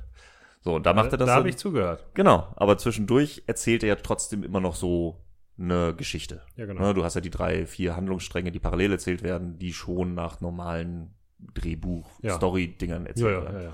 Und bei Weiß, da springt er halt zwischen den Dingern, da sagt er zwischendurch so, ach komm, jetzt wäre eigentlich vorbei, jetzt machen wir, lassen wir die mal das reden und sonst was. Äh, dadurch habe ich nie ähm, gewusst, was kommt. Für Mhm. mich war er sehr überraschend, er war wunderbar dargestellt und dadurch bin ich nicht rausgebrochen, wenn er dann mal überdramatisiert. Dann verdient er das halt auch, weil es halt überdramatisch dargestellt wird, aber dann packt mich das halt auch. Wie so ein Theaterstück, weißt du, du Mhm. durch die Kulisse, du brauchst nicht eine exakte Kulisse, du brauchst nicht die Effekte per Perfektion, ähm, wenn das deine Aussage unterminiert. Ja. Und Weiß hat sich da gesagt, ähm, ich zieh's durch. Und das hat mir sehr, sehr gut gefallen. Also sehr expressionistisches Filme machen. Ja, Ja, also nicht das, was war, sondern das, was man empfindet oder ne, die Message, die man rüberbringen will. Aber ist das nicht vielleicht ein bisschen gimmicky dann? Ja, es Ja, kann die Gefahr besteht sein, ja dann, ne? Die- Klar, die Gefahr besteht auf jeden Fall. Das ist, äh, will ich nicht außen vor lassen. Mhm. Ich kann auch gut verstehen, wenn der nicht bei jedem funktioniert. Das ist ja auch, Ja. Ne, das ist, für mich hat der super funktioniert, weil ich natürlich auch Filme entsprechend sehe. Weil der halt mit den, meinen Filmgewohnheiten bricht. Mhm. Ne, deswegen ist es eine subjektive Top 10, auf jeden Fall. Äh, ich kann vollkommen Das verstehen, wenn Leute sagen, ach, das fand ich jetzt aber ähm, lächerlich Mhm. oder ne, das war mir zu drüber.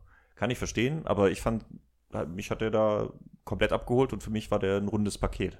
Ja. Der verdient, ähm, der verdient sich dann auch seine Schlussszene, wo dann Christian Bale einen Dick Cheney-Monolog in die Kamera hält und dem Zuschauer quasi direkt anspricht. ja. So, ihr wollt das ja gar nicht anders. Ihr wollt mich ja so. Und das ist so, der, der hat seine krassen Szenen. Der hat für mich nicht den Anspruch auf äh, Echtheit, so wie es andere Filme, die sind ja top ja daran haben. könnte man sich dann stören. Daran kann man sich stören. Äh, für mich hat er aber von vorne bis hinten funktioniert. Und ich fand den konsequent durchgezogen. Und da hat einer seine Vision halt durchgezogen, ohne ähm, Kompromisse einzugehen.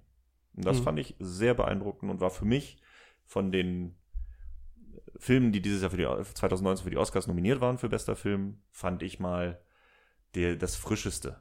Also es war so klar, es war nicht der typische Oscar-Film, aber für mich war das der Film, der Film vielleicht auch ein bisschen weiterbringen möchte, sich weiterentwickeln möchte und seine Vision konsequent durchzieht, ohne sich an typische Muster zu halten. Mhm. Ja. Klingt auf jeden Fall spannend. Also Big Short fand ich schon auch ganz gut, Mhm. aber ja, da hätte, dem hätte noch ein bisschen mehr Pep äh, wahrscheinlich ganz gut getan, finde ich. Ja, also klar, diese, Mhm, diese, diese, wenn sie dann mal weggeschnitten haben zu diesen Spezialsachen, das war schon ganz cool. Ähm, aber wenn du jetzt sagst bei Weiß, dass da noch ein bisschen mehr passiert, dann kann das einen schon auch noch ein bisschen mehr, na, dann wird er noch ein bisschen mehr ein Ritt, wo man auch äh, nicht weiß, was man erwarten soll. Das kann ich mir gut vorstellen. Ja, genau. Die Thematik ist halt auch nochmal eine andere. Ne? Ich glaube, da kann man auch, je nachdem, was man für einen Bezug hat, ich glaube, da kommt man als Laie leichter rein. Big Short ist halt die, ähm, Ja, das ist vielleicht ein bisschen komplizierter als Die irgendwelche. Afghanistan-Kriege, die George W. angezettelt hat. Ne? genau, genau. Ob George W. sie angezettelt hat oder Dick Cheney. ja, der Film wird es ja nicht verraten, weil er Ja. ja völlig subjektiv ist und nicht, nicht auf einer wahren Begebenheit Korrekt, er sagt halt ne? so, das ist äh, unsere Interpretation der Geschehnisse, Am so Ende ungefähr. fliegt Aber Dick Cheney als Fledermaus wieder zurück nach Transsilvanien. ganz so schlimm war es da nicht. So schlimm war es nicht. Aber auch äh, Steve Carell als Donald Rumsfeld fand ich auch sehr gut.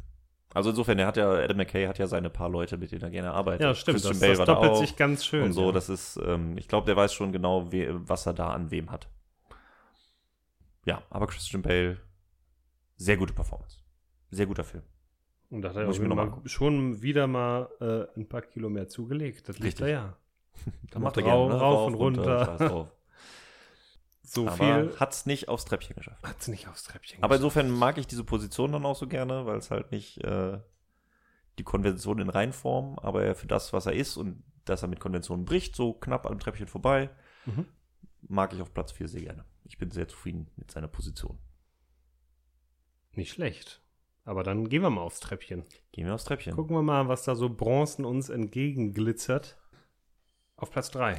Auf Platz 3 ein Film, was jetzt vielleicht etwas verwundert wird nach meiner Aussage von vor über einer Stunde, ähm, dass ich Horrorfilme gar nicht so sehr mag. Aber auf Platz 3 ist äh, Midsommar. Ein Film, von dem ich zumindest gehört habe, dass der viele Leute sehr schockiert hat. Beziehungsweise, Mhm. wo viele Leute gesagt haben, puh, da, den musste ich erstmal verdauen oder an dem nage ich immer noch. Ja, Ist Ja. das so? so ist das. Ist das, eine kann vollwertige ich, Mahlzeit? das kann ich eins zu eins unterschreiben. Das ist, äh, boah, der Film ist nicht zuletzt so weit oben, weil ich ihn auch nicht aus dem Kopf bekommen habe. Ich habe den Film gesehen und ich habe mit Sicherheit zwei Wochen lang kam der Film immer wieder in den Kopf. Kam immer wieder in den Kopf zum drüber nachdenken und die Szene und allein die Stimmung, die er vermittelt. Mhm. Toller Film. Vom Regisseur und Schreiber von Hereditary, Richtig, den ich noch nicht gesehen habe, Schande Den- auf mein Haut. ich gesehen habe.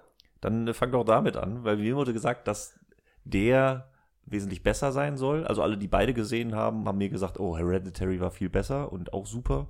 Mhm. Ähm, die fanden Midsommar dann aber auch meistens nicht ganz so geil. Aber den habe ich halt, wie gesagt, noch nicht gesehen. Ja. Hereditary ist ein Film, ja, man weiß schon, dass das so ein bisschen Horror-Mystery ist, das weiß man vorher. Du hast keine Ahnung, worauf du dich da einlässt, was dich da erwartet. Der Film, ja, der, der macht, der schlägt keine Haken, aber der fährt eine langgezogene Kurve. Du driftest dann irgendwann ab in einer Handlung. Du packst dich nur an den Kopf. Dir wird ein bisschen schlecht dabei. Also, es war, der war unangenehm. Der wurde auch immer unangenehmer. Die schauspielerische Leistung der Teilnehmer krass. Und ja, ein unangenehmer Film. Oh, so fies, so böse. Am Ende, du, du mit diesem Ende rechnest du nicht. Gar nicht. Und das Ende ist auch wieder so ein Ende, wo du dann sagst, ah, okay, vielleicht soll ich den Film nochmal gucken. Also, ja, Twist wäre vielleicht zu viel gesagt, aber dass man nochmal, dass sich die Perspektive nochmal verändert. Ähm, aber, also Hereditary kann ich nur empfehlen. Ähm, keine, keine Jumpscares, eben vielleicht so zwei Jumpscares. Mhm. Ne, also da, was das angeht, hält er sich mit den billigen Tricks zurück. Aber ich habe den echt gerne gesehen. Der war aber auch oh, ein böser Film. Ist ein böser Film. Ja, der, der, mag, der mag seinen Zuschauer nicht. Der möchte seinen Zuschauer schon auch echt so ein bisschen ans Limit bringen. Ja, Ja. und dann habe ich gehört Midsommar und was wäre denn deine Aussage zu Den, Midsommar? also in den Aussagen zu Her Hereditary Ja. finde ich auch Midsommar wieder. es geht schon, geht schon in die Richtung. Man kann auch nicht zu viel verraten. Also zu Hereditary kann ich nicht viel verraten. Das würde auch wieder einige Sachen spoilern. Ja, ja. Ja. Ja, Midsommar Ähm. ist es ähm, ich, viel verraten kann man da auch nicht, muss man aber auch gar nicht, weil, und das wird dem Film oft angekreidet, oder was ich als Kritik gehört habe, dass in dem Film gar nicht so viel passiert. Mhm. Äh, das stimmt auf dem Papier auch. Also das ist nicht ein typischer Horrorfilm, einer nach dem nächsten stirbt weg Ja. oder sonst was. Nee, der ist wesentlich mehr auf Atmosphäre aus und äh, lange Bilder und sonst was. Wie gesagt, ich bin nicht so der große Horrorfan, aber Midsommar äh, dachte ich mir, also wenn ich in Horrorfilme reingehe, dann muss es halt auch was Besonderes sein. Midsommar habe ich sehr viel Gutes von gehört, sehr viel Abgefahrenes und dachte, ach, komm, das könnte ich mir mal wieder geben. Ja. Und dann fängt der Film erstmal an und das Geht Also- schon fies los? Also es ist die erste Szene, es war, ähm, es ist die erste Szene. Insofern kann, brauch ich, kann ich das schon insofern ein bisschen vorwegnehmen. Mhm. Äh, es fängt an mit ihr, ähm, ich habe den Namen der Schauspielerin leider gerade nicht äh, vor Augen. Das sind aber auch, ich, Unbekannte. sind recht unbekannt. Also ich kan- kannte vorher keinen. Ja. Äh, sie sitzt zu Hause und äh, spricht ihrer Schwester auf den AB. Nein, erst ge genau, sie ruft sie ihre Eltern an und schrei ruft, äh, spricht denen auf den Anrufbeantworter, Mhm. dass sie eine E-Mail bekommen hat von ihrer Schwester, die bei ihren Eltern wohnt. So von wegen, hey, ich habe da was gehört und ähm, das beunruhigt mich, so könnt ihr mich bitte zurückrufen. Hm. Und dann ruft sie ihren Freund an, so nachdem ihre Eltern nicht abnehmen. Und dann telefonieren die kurz und der Freund sagt ihr auch so, ey, du kannst dich nicht mal von deiner Schwester äh, äh, instrumentalisieren lassen, Mhm. äh, wo du dann erst noch ein bisschen was vom Freund erfährst und dann bricht es mit der Stimmung. Dann ist halt was passiert. Ja. Und das wird in so einer langsamen Stimmung ja nicht zelebriert, aber es wird einfach, das wird stehen gelassen. Du bleibst in dieser Szene, du bleibst in dieser Emotion, Ja. die da stattfindet. Und das hat mich so einen Schlag in die Magengrube verpasst. Und ich saß da und dachte so, okay, fuck. Wenn der Film so weitergeht, wenn davon mehr Szenen kommen, halte ich das Ja. nicht aus. Dann gehe ich raus. Also das ist, ne, wie gesagt, ich bin kein Ja. Horrorfilm-Experte und Ja. sonst was, aber wenn das weitergeht, dann gehe ich nach einer halben Stunde. Das war einfach, das war schon so hart. Dann kriegt der Film, macht einen Zeitsprung Mhm. und fängt quasi erst richtig an. Okay. Ne, das wird natürlich später dann noch wichtig, äh, was da vorher passiert ist, ist so die Hintergrundgeschichte, aber dann fängt der Film erst langsam an, sich aufzubauen. Mhm.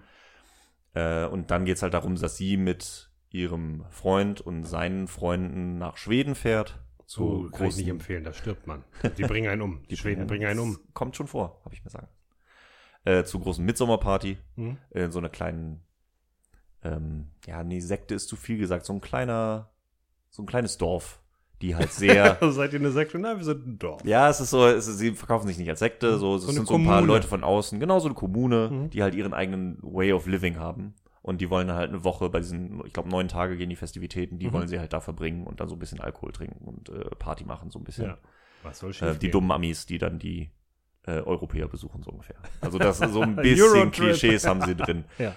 So, aber der hält, dieser Film hält permanent eine Stimmung aufrecht, die so ganz langsam halt immer tiefer runtergeht Mhm.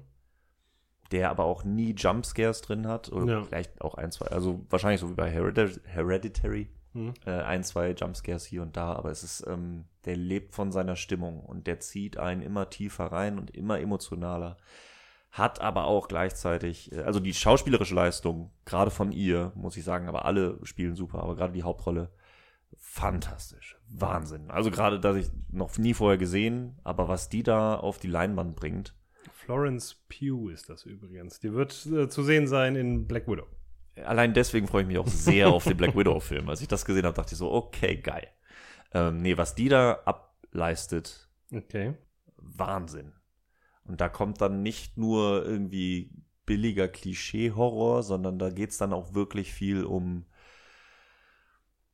psychologische Probleme, ähm, Aufarbeitung von Traumata und sonst was. Das ist ähm, Das ist O-Ton, du beschreibst Hereditary. Ja, das, das haben mir viele. Leute gesagt, Ja. die, dass sie sich doch ähnlich sind. Also insofern Hereditary ist jetzt mittlerweile recht weit oben auf meiner Liste. Arbeitet auch auf. Was ist in der Vergangenheit? Ja. Wie sind wir hier hingekommen? Ach ja, und auch eben, was du eben noch sagtest, ein Moment, darin verharrt der, wo du sagst, wenn es da bleibt, werde ich diesen Film nicht zu Ende gucken. okay. Exakt dasselbe.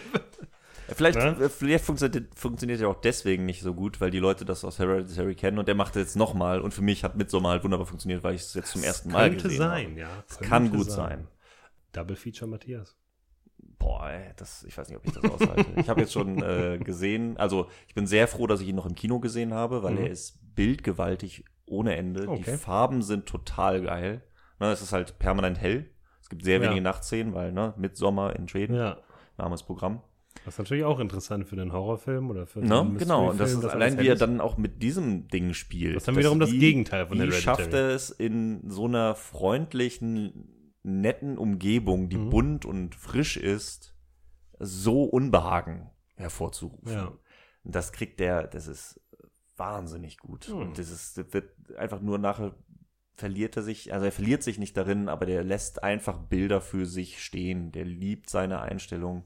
Der ist bildgewaltig sondergleichen. Ich bin so froh, dass ich ihn im Kino gesehen habe. Ich habe gesehen, der läuft in Hamburg im Savoy. Also wenn der jetzt raus, wenn der Podcast rauskommt, lief er schon. Aber am 1.1. läuft nochmal der Director's Cut im Savoy in Hamburg im Kino. Wo ich echt fast versucht bin, mir den nochmal anzugucken. Uh. So, das ist so, hm, ich muss mal gucken, wie verkatert ich an diesem Tag sein werde. Das ist ein Top-3-Film. Aber der ist, der Film ist krass. Also der, der ist, wie gesagt, allein auf dem Treppchen, weil der hat mich so lange beschäftigt, so lange mitgenommen, ähm, wochenlang hab ich, kam der immer mal wieder hoch. Immer mal wieder so. Ich war mit äh, meinem Kollegen Colin drin. Mhm. Dann immer so alle paar Tage mal wieder im Büro. Dann so, ey, ich habe mir nochmal den Soundtrack angehört. So, ja, krass, ey, das ist und das passiert direkt nochmal. Und es ist wahnsinnig guter Film. Also Colin fand den auch super. Ja. Ähm, deswegen, Colin äh, hat mir dann, an den musste ich noch denken, den noch kurz erwähnt, äh, war letztes Jahr hatte ich nämlich eine ähnliche Situation mit äh, Suspiria. Hm. Falls du den gesehen hast. Hab ich leider nicht gesehen. Der ist äh, nicht, also nicht genauso, aber der ist auch ein Horrorfilm. Ja. Der hat für mich auch eine Szene drin gehabt, wo ich dachte, boah, wenn das so sich weiterentwickelt, Mhm. gehe ich raus. Ähm, war anders schlimm. Also da war es mehr so mit Blut und hm? Suspiria hat das für mich aber auch super hingekriegt. Ähm, kennst du das auch, wenn, so, wenn Filme so künstlerisch sind und sich dann so in dieser Kunst verlieren und du dann irgendwann nur noch Ja. so, okay, ja, ich weiß, ihr wollt das gerade zelebrieren, dass da das Blut rot ist. Mhm. Suspiria schafft das, genau an diese Grenze zu gehen und an der Grenze zu bleibt der seine ganzen zwei Stunden Laufzeit oder wie lange geht. Okay. Der, ich, ich war selten so angespannt bei einem Film. Ich saß im, den habe ich auch Gott sei Dank noch im Kino äh, gesehen. Ich saß so angespannt in diesem Film, also wirklich so verknotet, ihr könnt das Ja. jetzt nicht sehen, aber so Beine übereinander geschlagen, angespannt. Ich kann nicht loslassen, weil diese Spannung allgegenwärtig war. Und das hat Suspiria über zwei Stunden aufrechterhalten, der dann auch fulminant endet. Wow. Okay. Ähm, den, also die beiden, deswegen habe ich die erstmal verglichen, weil die mich beide so in dieser Stimmung gehalten haben Ja. äh, und das sehr gut hinkriegen. Aber Midsommar sehe ich noch ein bisschen stärker. Der hat ein bisschen krassere Bilder, ist ein bisschen zugänglicher als Suspiria. Suspiria ist da noch ein bisschen mehr. Ich erkläre euch gar nichts. Ihr, ihr kriegt das schon, du kriegst es schon raus während des Films, aber der erklärt erstmal gar nichts. Das kriegst du schon raus im Laufe des Films, aber Ja. Midsommar ist da ein bisschen, ein bisschen straightforwarder. Mhm. Ja. Genau, aber ja, Midsommar und äh, Wow. auf dem Treppchen ähm, hat mich sehr beeindruckt, dieser Film. Cool. Ich bin gespannt, ob der in irgendeiner Form bei den Oscars. Äh, Wirkt auf mich nicht sonderlich. es ist nicht so ein Oscar-Film, aber die, die Kameraarbeit, die Bilder, also dafür ist das schon, das ist schon sehr, sehr gut. Es ist halt kein klassischer Academy-Film, Mhm. aber. Naja. Hereditary haben sie ja auch nicht gemacht. Haben sie nicht mal Toni Collette, die da die Hauptrolle gespielt hat? Hm, hm. Die hätte auch auf jeden Fall eine Nominierung verdienen können. Sowas rutscht dann durch. Gerade Horror Ja. ist ja jetzt auch nicht so. Horror und Komödien sind jetzt nichts, was die Academy so sonderlich wertschätzt. Ja, diese Genrefilme ist halt irgendwie. Naja, Das rutscht noch so ein bisschen durch. richtig. Aber gut, Midsommar, klare Empfehlung von Matthias. Wenn, äh, wenn man. Wenn man den Magen gefestigt dafür hat, ist, ne? dann äh, auf jeden Fall. Dann lohnt sich das. Genau. Und wieder auch einer dieser ruhigen Filme. Es bleibt ruhig. Es bleibt ruhig. Es bleibt ruhig. Dann Zumindest kann ja, dann kann ja eigentlich der schlechteste Film, den du dieses Jahr gesehen hast, der dieses Jahr rausgekommen ist und den du gesehen hast, eigentlich ja nur ein Meisterwerk sein. Ach, Das muss ja jetzt, also ich bin echt gespannt. Ich will es wissen, Matthias, sag es mir. Was ist der schlimmste Film? wie könnte es anders sein? Äh, Dark Phoenix. Nein, ein X-Men-Film. Ein X-Men-Film. Die sind doch alle so gut, würde Ich ich habe noch sagen. nie von einem schlechten X-Men-Film gehört. Und ist er nicht Comic-Fans? Muss er nicht alle Comic-Filme abfeiern? ja, magst du nur das MCU? Ey. Hm, nein. äh, nein, natürlich nicht. Aber Dark Phoenix war schon große Scheiße. Den habe ich mir aktiv gespart. Aber Ja, das ist, sag äh, mir doch, warum ich mir den zu Recht aktiv gespart habe. Wirklich zu Recht. Ich sah, äh, es war auch so ein bisschen ähnlich wie Between Two Ferns, nur im Kino. Mit, ja, nee, den brauchst du echt nicht gucken. Ähm, dann habe ich von ein, zwei Quellen gehört, so, ey, der, den, also so schlecht ist der jetzt auch nicht. Mhm. Da, es gibt schon wesentlich schlechtere Comicfilme. so, also den kann man schon mal gucken. Und ich so, ah, okay. Und dann war irgendwann noch so, Spätvorstellung an einem Freitag oder Samstag und ich hatte irgendwie Bock auf Kino und ach komm, der Vollständigkeit halber, guckst du dir an. Na, wie vorhin gesagt, so mal, ich wollte einen Film gucken und der war im Kino. Da habe ich mich eher dafür entschieden, den noch zu gucken. Und bei Gott, das ist, der bringt alles zu Ende, was das X-Men-Universe in den Filmen äh, schlecht gemacht hat.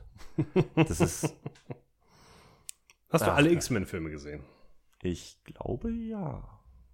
Also, der letzte Film davor war ja X-Men Apocalypse. Der auch kacke war. Der war ja auch schon richtig kacke. Der war auch schon richtig kacke, ja. Ja, der hatte ja gar keine Daseinsberechtigung. So, und jetzt Mhm. Dark Phoenix. Hallo, der hat keine Daseinsberechtigung. Da bekommt Professor X seine Glatze, ja? Also das muss doch endlich mal auf die Leinwand gebannt werden. Das stimmt, das stimmt. Das war eigentlich noch das fehlende Puzzlestück So. äh, Ja. dieses Universums. Aber Dark Phoenix, ja? Ja, es war schon, also bei Apocalypse muss ich noch ganz kurz Ja, gerne, gerne, weil gerne. Apocalypse hat mich auch da, hat mich so aufgeregt damals. Dieses, das habe ich irgendwo, glaube ich, mal gelesen und ich möchte das äh, unterstützen, dass, äh, wie hieß sie? Ähm, Psylocke? Richtig, Psylocke. Als Psylocke in ihre Spandex-Outfit in Auschwitz steht und zuschaut, wie Apocalypse Michael Fassbender seine jüdischen Wurzeln äh, beibringen möchte. Das hat so, das ist diese Szene, wie, wow. Die ist hängen geblieben. Äh, was- Sie ist hängen geblieben. Die Ich kann mich nicht so- mehr dran erinnern. Habe ich schon gelöscht. Apocalypse versucht ja, die vier apokalyptischen Reiter zu rekrutieren und Genau. möchte gerne Magneto als apokalyptischen Reiter haben. Also teleportiert, sie, äh, teleportiert er sich und seine drei bisherigen apokalyptischen Reiter Mhm. nach Auschwitz zusammen mit Magneto, um ihm zu zeigen, so, hier bist du geboren und hier ist es. Und dann steht dann Psylocke in ihren lila Strapsen in Auschwitz und schaut zu, wie dem Juden erklärt wird, dass er doch die Menschheit hassen soll. Mhm. Das war so daneben und so im Ton vergriffen Das stimmt wohl. wow. Und dann wird Magneto ja einer dieser apokalyptischen Reiter, wird verstärkt und dann er verübt Genozid. Er bringt, du kannst mir nicht erzählen, er, er geht in das Magnetfeld der Erde und zerstört Großstädte. Du siehst Hochhäuser zusammenbrechen wegen Ja. dem, was Magneto macht. Ja. Und am Ende sind sie alle Freunde. Ist alles cool. Also, dass Magneto Leute umbringen will, das ist ja auch nicht. Ja, dass er es möchte und dass er es auch gerne mal tut, ist ja auch okay. Aber du kannst doch den Film nicht äh, zeigen, wie er hunderttausende Leute umbringt oder sagen wir zehntausende. Sagen wir mal, sind wir mal optimistisch. Er hat nur zehntausende Leute umgebracht. ja. Und aber am Ende hat er ja, er wird ja wieder gut am Ende. Also er, ist, er, er kennt ja, dass er einen Fehler gemacht hat. Also ist er gut am Ende. Also sind wir alle Freunde. Das kannst du doch nicht bringen. Aber es ist Magneto. Er wurde falsch verstanden. Ja, genau. Ähm, ja. Und jetzt äh, Dark Phoenix dachte ich so, okay, die, also ich habe ja gar nicht damit gerechnet, dass sie es irgendwie ansprechen. Aber Mhm. es, ist, es wird auch einfach nicht behandelt. Der Typ, das ist einfach, ja, ist halt passiert. Ist egal. Ja. Ist egal. Ist egal. Und in Dark Phoenix hat er dann Denn jetzt eine jetzt- kleine Kommune, Ja. wo er dann mit seinen Aus das Stück Land, was er von Amerika bekommen hat, um seine kleine Kommune von äh, ausgestoßenen Mutanten aufzubauen. Ach. Hm, das ist sein Hoheitsgebiet, weil Magneto ja, oh Gott, das ging mir so auf die Nerven. Das war so. Nachdem man beim MCU sieht, wie ernsthaft man mit sowas umgehen kann, oder halt auch nicht ernsthaft, wo man genau weiß, was lächerlich ist und was nicht, aber Mhm. was du zeigen kannst und was nicht, ist das Dark Phoenix, was die da gemacht haben, so daneben. Dann hast du aber auch gleichzeitig gemerkt, äh, dass bei Dark Phoenix einfach keiner der Schauspieler Bock auf diesen Film hatte. keiner, kannst, kannst mir nicht erzählen, dass irgendjemand Lust drauf hatte. Ich meine, bei Jennifer Lawrence wusste ich das ja schon vorher. Ja. Die hat ja schon, glaube ich, vor Die ist schon Apocalypse seit ein gesagt, dass paar sie keinen Jahren Bock hat hatte. eigentlich gesagt, dass sie keinen Bock mehr hat. Und der Rest wird wahrscheinlich vertraglich irgendwie daran gebunden sein noch. Also einen müssen sie noch machen. Ja, den einen müssen sie noch machen. Aber du merkst halt, McElroy, also es war ja auch so, es war klar, Fox ist aufgekauft. Ja. Ähm, das wird der letzte Film sein. Das Mhm. heißt, es ist auch scheiß drauf. Wir können ja machen, was wir wollen. Ich glaube, irgendwann haben alle Beteiligten einfach die Lust verloren. Das war einfach so alle so, ach scheiße, alles, was wir hier machen, hat keinen Sinn für die Zukunft. Wir haben eigentlich gar keinen Bock mehr auf diesen Film, aber wir müssen ihn irgendwie fertig kriegen. So ist das Drehbuch geschrieben, so ist die Ja. Regie geführt, so spielen alle. Das ist äh, sowas von flach. Es wird alles nochmal schnell erwähnt. Es hat Logiklöcher noch und nöcher. Boah. Dann aber auch hier, wie heißt sie, ähm, die auch aus Game of Thrones, unsere Phoenix halt. ja. Sophie Turner. Äh, Sophie Turner natürlich. Sieht ja gut aus. Aber ich habe die auch, ich kann die, ich kann die nicht leiden. Ich Ne? kann, nee. Also ich habe Ja, Game gut of aussehen ist ja auch nicht alles. Richtig, also insofern, ich habe Game of Thrones halt nicht weit genug gesehen. Mhm. Ich habe es noch nicht durch. Ich bin Ende zweite Staffel. Hm, stand auf mein Haupt, egal. Die Aber kann schon schauspielern, wenn sie will. Die hat aber immer denselben Gesichtsausdruck. Also in, sowohl bei Game of Thrones als auch da sehe ich sie immer nur mm, mm, schmollmund leidend in die Kamera gucken. Ja. Und dann soll sie halt, sie kriegt nichts anderes rüber. Also mir, ich habe sie noch nicht irgendwie anders Ja gut, gesehen. in den ersten beiden Staffeln Game of Thrones hat sie natürlich auch noch den jungen Mädchencharakter, der nichts kann. Später wird das besser. Deswegen kann ich sagen, ja doch, die kann schon Schauspielern. Okay. Aber da braucht man dann vielleicht auch die richtigen Regieanweisungen. Ja, ja, wahrscheinlich. Also weder in Apocalypse noch da hat sie in irgendeiner Form mich überzeugen können. Ähm, Und hier war es Simon Kinberg, der zum ersten Mal Regie geführt hat. hm, der arme Junge. Der hat davor viele Drehbücher geschrieben, also darüber hat er Erfahrung gemacht und jetzt so, ach komm, führ doch mal Regie. Mach du doch mal. Mach doch mal. Spielt Mach sowieso mal. keine Rolle. Ist Ja, sowieso letzte. Das, mach das war's wahrscheinlich auch so ein bisschen, ne? Was soll Ja. noch passieren? Bring's zu Ende. ja. Naja, und dann hat das so richtig zu Ende Hat das gebracht. so richtig zu Ende gebracht. Das, das hat mich einfach nur aufgeregt. Das war einfach nur. Ah, ich, ich, ich hasse es auch bei Filmen, gerade bei Comicfilmen ist das so eine Krankheit. Wenn da Szenen drin sind, nur weil sie cool sind. Mhm. Wir scheißen auf die Logik, wir scheißen auf die Story, wir Ja. scheißen auf irgendwelche, aber es ist cool, dass es drin ist. Das ist, geht mir so auf die Nerven. Wenn der Zuschauer nicht für voll genommen wird. So ähnlich wie bei Joker, die Szenen drin sind, oh, der Zuschauer ist nicht klug genug, um zu verstehen, dass das Batman ist. Wir müssen euch das noch fünfmal ins Gesicht drücken. Mhm. So ist bei Dark Phoenix halt der ganze Film. Ist so, wir müssen euch das, nee, das ist viel cooler, wenn wir das so rumbauen. Das muss, das, ach, das hinterfragt schon keiner. Ja. ja. Das ist so, das- ist immer schlimm. Da greifen, sie fahren mit einem Zug, der geradeaus fährt. Sie werden von übermächtigen Aliens angegriffen, die Mhm. sich Waggon für Waggon von hinten nach vorne durcharbeiten. Ja. Es ergibt keinen Sinn. Dann brechen sie mit Charakteren. Der pazifistische Nightcrawler. Ja, Nightcrawler, der in jedem Film, das ist sein Ding, er ist, er will ja gar nicht wirklich dabei sein. Mhm. Das ist ja einfach, ne, das ist unangenehm, aber er weiß, das ist richtig fürs Gute ein. Der bekommt dann einmal von einem Soldaten an den Kopf geworfen, "Hm, mein Sohn war mal so äh, beeindruckt von dir. Ah, er wollte so werden wie du und jetzt, hm. So in einem Satz. Mhm. Aber das trifft ihn sehr hart. Wenn der Soldat dann ungefähr zwei Minuten später stirbt, ja, dann muss der Nightcrawler halt Amok laufen und sticht die Leute ab mit dem Messer. Das Okay. ist, ist halt cool, weil der Ja. Nightcrawler kann sich halt teleportieren. Sind coole Szenen. Ja. Lass uns das reinpacken. Hat nichts mit dem Charakter zu tun. Bringt nichts weiter, außer es sind coole Bilder. Mhm. Dämlich. Mhm. Dämlich noch und nöcher. Und jeder bekommt irgendwie was, weil es ja egal ist. Alles obsolet, weil am Ende so geht sowieso nur um die starke Phoenix Force. Und, aber, äh, boah, nee. Dark Phoenix hat mich echt aufgeregt. Retten sie sie dann mit der Hilfe ihrer Liebe? Nee, es ist die, dieses Hulk-Cop-Out von dem alten Hulk-Movie. Du willst meine Kraft, dann nimm sie. Und dann kann sie sie natürlich zerstören, weil sie all die Kraft gibt, weil die Kraft natürlich viel zu groß ist. Und Mhm. Superkraft. Ja. ja, die bösen Aliens, die keine Emotionen zeigen können. Und am Ende sind sie alle Freunde. Das ist doch die Hauptsache. Dann hat das Ganze ja wenigstens auch noch was Gutes. Das hat ein Happy End. Ja, wenn am Ende die Freundschaft obsiegt. Oh Mann. Oh Mann. Nee, ich habe auch hm, tatsächlich nichts Gutes von dem Film gehört. Deswegen, den Das kann man, glaube ich, echt getrost ignorieren. Jetzt haben wir noch den, den New Mutants-Film. Das ist noch so der letzte aus der alten Hm. Mutantenreihe, bevor jetzt hoffentlich Disney vielleicht irgendwas Gescheites nach ein paar Jahren des Ruhens. Ne? Wir lassen Mhm. ein bisschen Gras drüber wachsen. Vielleicht kriegen sie es dann geregelt, aber die New Mutants, da gucken wir mal noch. Ich glaube, der wurde anderthalb Jahre verschoben. Hm.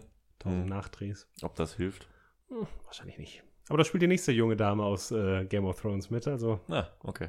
Hm. Dann kann es ja nur gut werden. dann kann es ja eigentlich nur gut werden. Ne? Die jungen Stars, die reißen das Ruder doch rum. Da braucht man weder ein gutes Drehbuch noch die richtige Regie. Ne? Man lockt die Leute rein und dann ist auch gut. Oder auch nicht. Oder auch nicht.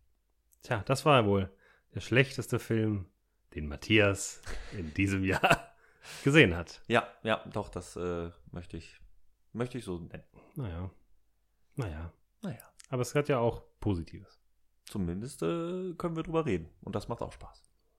Ich habe immer, ich habe mal gehört, es gibt zwei Arten von Spaß. Es gibt die eine Art, die macht Spaß, wenn man Spaß hat.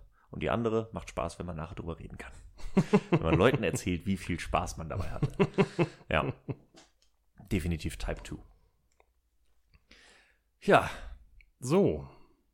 Man würde jetzt meinen, dass es mit Platz 2 weitergehen würde. Hm, könnte man meinen. Aber vielleicht sollen wir mal was Kleines einschieben, Matthias. Ach, was, was schwebt dir denn da so vor? Sag mal, so ein, so ein Filmjahr ist ja voll. Ne? Da passiert ja so viel. Da sind so viele Filme dabei. Ah, ne? Und rein rechnerisch betrachtet, sagen wir, du hast 38 Filme gesehen. Okay, ne? okay. Davon waren fünf richtig scheiße. Mhm. Und zehn total super. Mhm. Da bleiben ja mindestens drei übrig, die irgendwo dazwischen fallen. Das ist richtig. Die Engländer sagen dazu gerne mal die Honorable Mentions. Hm, das könnten wir klauen. Das finde ich gar nicht so ein Wie schlechtes wär's denn, wenn wir über die Honorable Mentions reden, Matthias? Okay. Filme, die nicht scheiße waren, die es aber auch nicht in die Top 10 geschafft haben. Oder die trotzdem scheiße waren, aber nicht so richtig scheiße. Das ist ein Konzept, damit könnte ich mich anfreunden. Lass Ja. mich doch mal schnell in mich gehen und überlegen. Sollen wir uns dem annähern, was, wenn du so auf deine Liste guckst, auf deine innere Liste, du schließt die Augen Mhm, und denkst mhm, drüber nach, was ist in diesem Jahr Ja. passiert. Ah, Ich bin in der Zone. so viel Filme. Was geht da auf? Und denkst, oh, weißt du, Hm. Weißt du, worüber wir nicht geredet haben? worüber? Über den Tarantino-Film dieses Jahr. Uh, Mhm. der neunte Tarantino-Film. Richtig. Once Upon a Time, Punkt, Punkt, Punkt, in Hollywood. Da sind wir wieder bei Brad Pitt. Richtig. In er seiner üblichen Rolle. In seiner üblichen Rolle, ja. Cooler Typ, der wenig redet. Richtig. Ja, Once Upon a Time in Hollywood. Fand ich eigentlich gar nicht so kacke. Fanden, einige Leute fanden den ja ziemlich kacke. Ich nicht unbedingt. Ich habe beim ersten Mal gucken, muss ich sagen, fühlte ich mich auch sehr verarscht. Mhm. Der ist ja auch ewig lang. Und ich habe es, ja. Es ist ein klassischer, in, in, insofern schon ein klassischer Tarantino, alleine dadurch, dass er halt sich ewig lange aufbaut, um dann am Ende in einem Knall zu enden. Zumindest der klassische Tarantino der letzten Ja, Jahre. Ja. Er ist immer mehr in diese Richtung gegangen. Hateful Eight war schon ein heftiges, ah, es dauert, es dauert, es dauert, es dauert und boom. Und dieser Film ist, ja. Du fandest ihn also nicht kacke? Ich fand ihn nicht ganz so kacke. Also ich habe irgendwann meinen Frieden damit gemacht. Ich habe danach ja noch ein bisschen gelesen, Mhm. ähm, auch die realen Bezüge, dass er das ja auch gerne macht, irgendwie seine äh, realen, wirklichen Geschichten dann auf seine Art zu interpretieren und zu erzählen, in seinem Tarantino-Verse, in Anführungszeichen. Ich habe meinen Frieden mit ihm gemacht. Ich finde ihn nicht ganz so kacke, wie ihn viele finden. Ich finde ihn auch nicht ganz so genial, wie andere ihn finden. Für Mhm. mich ist er ein ganz solider Film. Ich finde es schade, dass es einer von diesen zehn sein wird, so ungefähr. Aber es ist für mich auch nicht der schlechteste Tarantino. Ja. Nicht der schlechteste Film des Jahres. Mhm. Ist, äh, ist okay. Ist okay. Okay. Also ich muss sagen, er ist für mich der schlechteste Quentin Tarantino. Okay. Äh, Schlechter ich, als Death Proof.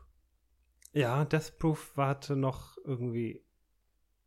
Also Death Proof sehe ich auch, muss man vielleicht noch ein Sternchen hinter machen. Death Proof sehe ich irgendwie nicht so als vollwertigen Film. Okay. Dadurch, dass es in dieser Dingensgeschichte drin war. Grindhouse. Grindhouse-Geschichte. Das sehe ich es mehr so, als hätte er so einen Kurzfilm gedreht. Also mit so, Mhm. so halbherzig so ein bisschen. Deswegen mache ich da gerne ein Sternchen hinter. Aber selbst wenn du den mitnimmst, ah, da müsste ich vielleicht noch mal überlegen. Okay. Äh, aber Once Upon a Time in Hollywood, ah, der zog sich, der zog sich so sehr. Ja. Da war so viel drin, wo ich echt auf die Uhr geguckt habe, mich gefragt habe, wo führt das Ganze hin?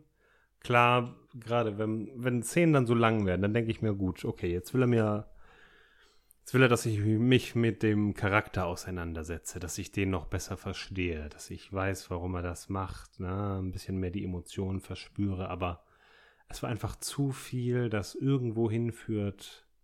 Ja, wohin führt's? Hm. Was soll das Ganze? Ja. Am Ende die totale Eskalation, die natürlich so übertrieben ist, dass man eigentlich lacht und applaudiert. Ne? Schön und gut, aber darauf zweieinhalb Stunden zu warten, ist einfach nur absolute, absolute Quälerei. Ich weiß nicht, was das Ganze sollte. Der Film. Oh, ich weiß es nicht. Ich, ich, ich, ich bin mit diesem Film nicht klargekommen. Ich habe mich so gelangweilt. Der hatte für mich nichts. Gar nichts. Da war nichts Spannendes dran. Da war zwischendurch keine Highlights. Ja, das war heftig. Das war heftig, weil ich bin echt dran gegangen und ich dachte mir, geil, Tarantino, eigentlich kannst du dich drauf verlassen. Hm. Aber nee, der Mann verliert sich in seinen Anspielungen. Der hat, der ist in diese Epoche so verliebt. Ja, das stimmt. der will dich so sehr zeigen, der will, der liebt, wie Brad Pitt einfach in einem Auto sitzt und durch die Gegend fährt. Ah, und dann fährt Brad Pitt noch länger durch die Gegend. Mit den Füßen Auto. auf dem. Äh, Dann zeigt er seine Füße, bitte, da habe ich kein Problem mit. Soll er machen. Aber dann fährt Brad Pitt nochmal durch die Gegend mit einem Auto. Ja. Und dann diese ganze Story, dann zeigst du die ganze Zeit Sharon Tate, mh.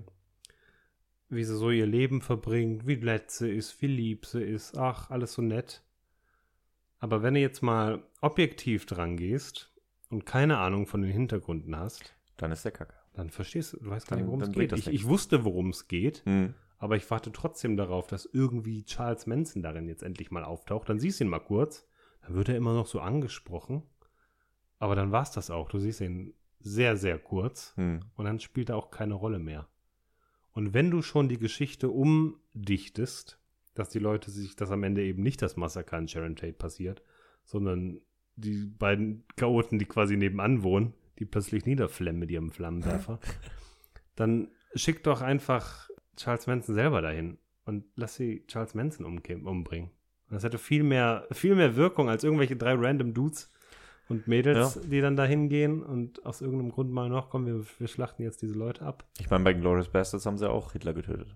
Ja, genau. Also, Also, dann ne, tötet warum doch Charles Manson. Ja? Ja. Oder dann lass wenigstens äh, Sharon Tate ihn irgendwie killen. Ja? Die trainiert Ja, sogar stimmt. mit Bruce Lee während des Films und es führt nirgendwo hin. Dann hast du noch Bruce Lee drin. Die Szene ist noch ganz nett, wo er mit Brad Pitt sich Mhm. prügelt. Führt aber im Endeffekt auch nirgendwo hin. Man Führt weiß dann, okay, Brad Pitt kann kämpfen. Hat Brad Pitt seine Frau umgebracht? Das ist auch wieder so eine Frage. Hm. Das spielt auch keine Rolle im Endeffekt. Also, ja, es war ein sehr, sehr, in meinen Augen leider sehr, sehr langweiliger Film. Ja, gut. Äh, kann ich auch nachvollziehen. Also, das ist, ich weiß auch, wenn der nicht zündet. Wie gesagt, ich fühlte mich auch verarscht beim ersten Mal gucken. Der ist im Mhm. Nachhinein ist der noch ein bisschen mehr an mir gewachsen. Ja. Ich mochte zum Beispiel auch die Szene, wo, äh, also wenn Leo den Western dreht, mit der Kamerafahrt, wo er halt diesen Meta-Gag macht. Ja, das war ganz cool. Das sind so, also der hat so seine paar Dinger, die cool sind, die Mhm. rechtfertigen nicht vielleicht die drei Stunden Laufzeit. Deswegen, ähm, ja, und also dann sitzt er wieder mit diesem Mädchen da und unterhält sich mit der 20 Ja. Minuten. Und ich denke so, ah, okay, ein bisschen Charakterbuilding gibt das jetzt schon her, aber jetzt auch nicht so richtig. Ja, stimmt schon. Ja, insofern Naja. ist es ist auch nur deswegen, auch nur über Menschen. Man Wie muss drüber reden. gefällt, bitteschön. Richtig. Ähm, was haben wir hier noch? Hm, El Camino würde ich noch kurz drüber reden. Du bist Der- großer Fan von Breaking Bad gewesen? Äh, ja, doch. Breaking Bad hat mich äh, sehr gepackt. Ich fand das Ende. Zwischenzeitlich hat mich Breaking Bad verloren, hat mich dann aber wieder gefunden Mhm. und ich bin sehr zufrieden, wie es zu Ende gegangen ist und alles cool. War ein guter Abschluss, wie ich War ein guter Abschluss, genau. Für mich war die vierte Staffel, glaube ich, die schwächste. Also Okay. deswegen, ich fand die erste genial, die zweite sehr, sehr gut, die dritte okay, die vierte, boah, die fünfte wieder gut die sechste sehr gut wieder. Und das hat so schön Bogen gemacht Mhm. und hat dann für mich dann auch Aber Ende Glück gehabt. zu. Genau. Und jetzt El Camino, der jetzt dieses Jahr rauskam, ähm, der Breaking Bad Film. Mhm. So heißt der, glaube ich, sogar im, im Englischen hat er den Untertitel, Breaking Bad Film, glaube ich. Äh, ja, kommt für mich einfach zu spät. Ich fand den cool. Der hat, Es schon, sind schon ein paar Jahre vergangen. der hat schon Spaß gemacht. Der ist halt, aber für mich ist das genau die Story, die eine siebte Staffel Breaking Bad gewesen wäre. Mhm. Und ja, die hätte ich mir halt im Anschluss an die sechste Staffel, so ein Jahr später, den Film, um dann quasi noch so den Epilog für Jesse zu erzählen, hätte der super funktioniert. Wäre genau der richtige Film gewesen. Ja. Das kriegt er auch gut rüber. Aber jetzt ist halt so, ach ja, stimmt, ja, das dann nicht umsonst zeigt der Film auf Netflix, bevor der Film startet, erst noch mal ein Recap der Serie. so, ey, wisst ihr noch die Serie? So, das ist das passiert. Das, darauf bezieht er sich schon. Also der Ja, ist eine Six coole, Seasons lustige. Movie. Genau, ganz genau. Es ist halt eine gute Fortsetzung, der Mhm. passt da gut rein, das ist dieselbe Stimmung und sonst was, guter Film. Aber wenn du halt keinen Bezug zu Breaking Bad mehr hast, wirkt der halt auch nicht mehr so. Ja, Also ja, kann man das machen, glaube ich, ja. aber kommt für mich einfach ein paar Jahre zu spät.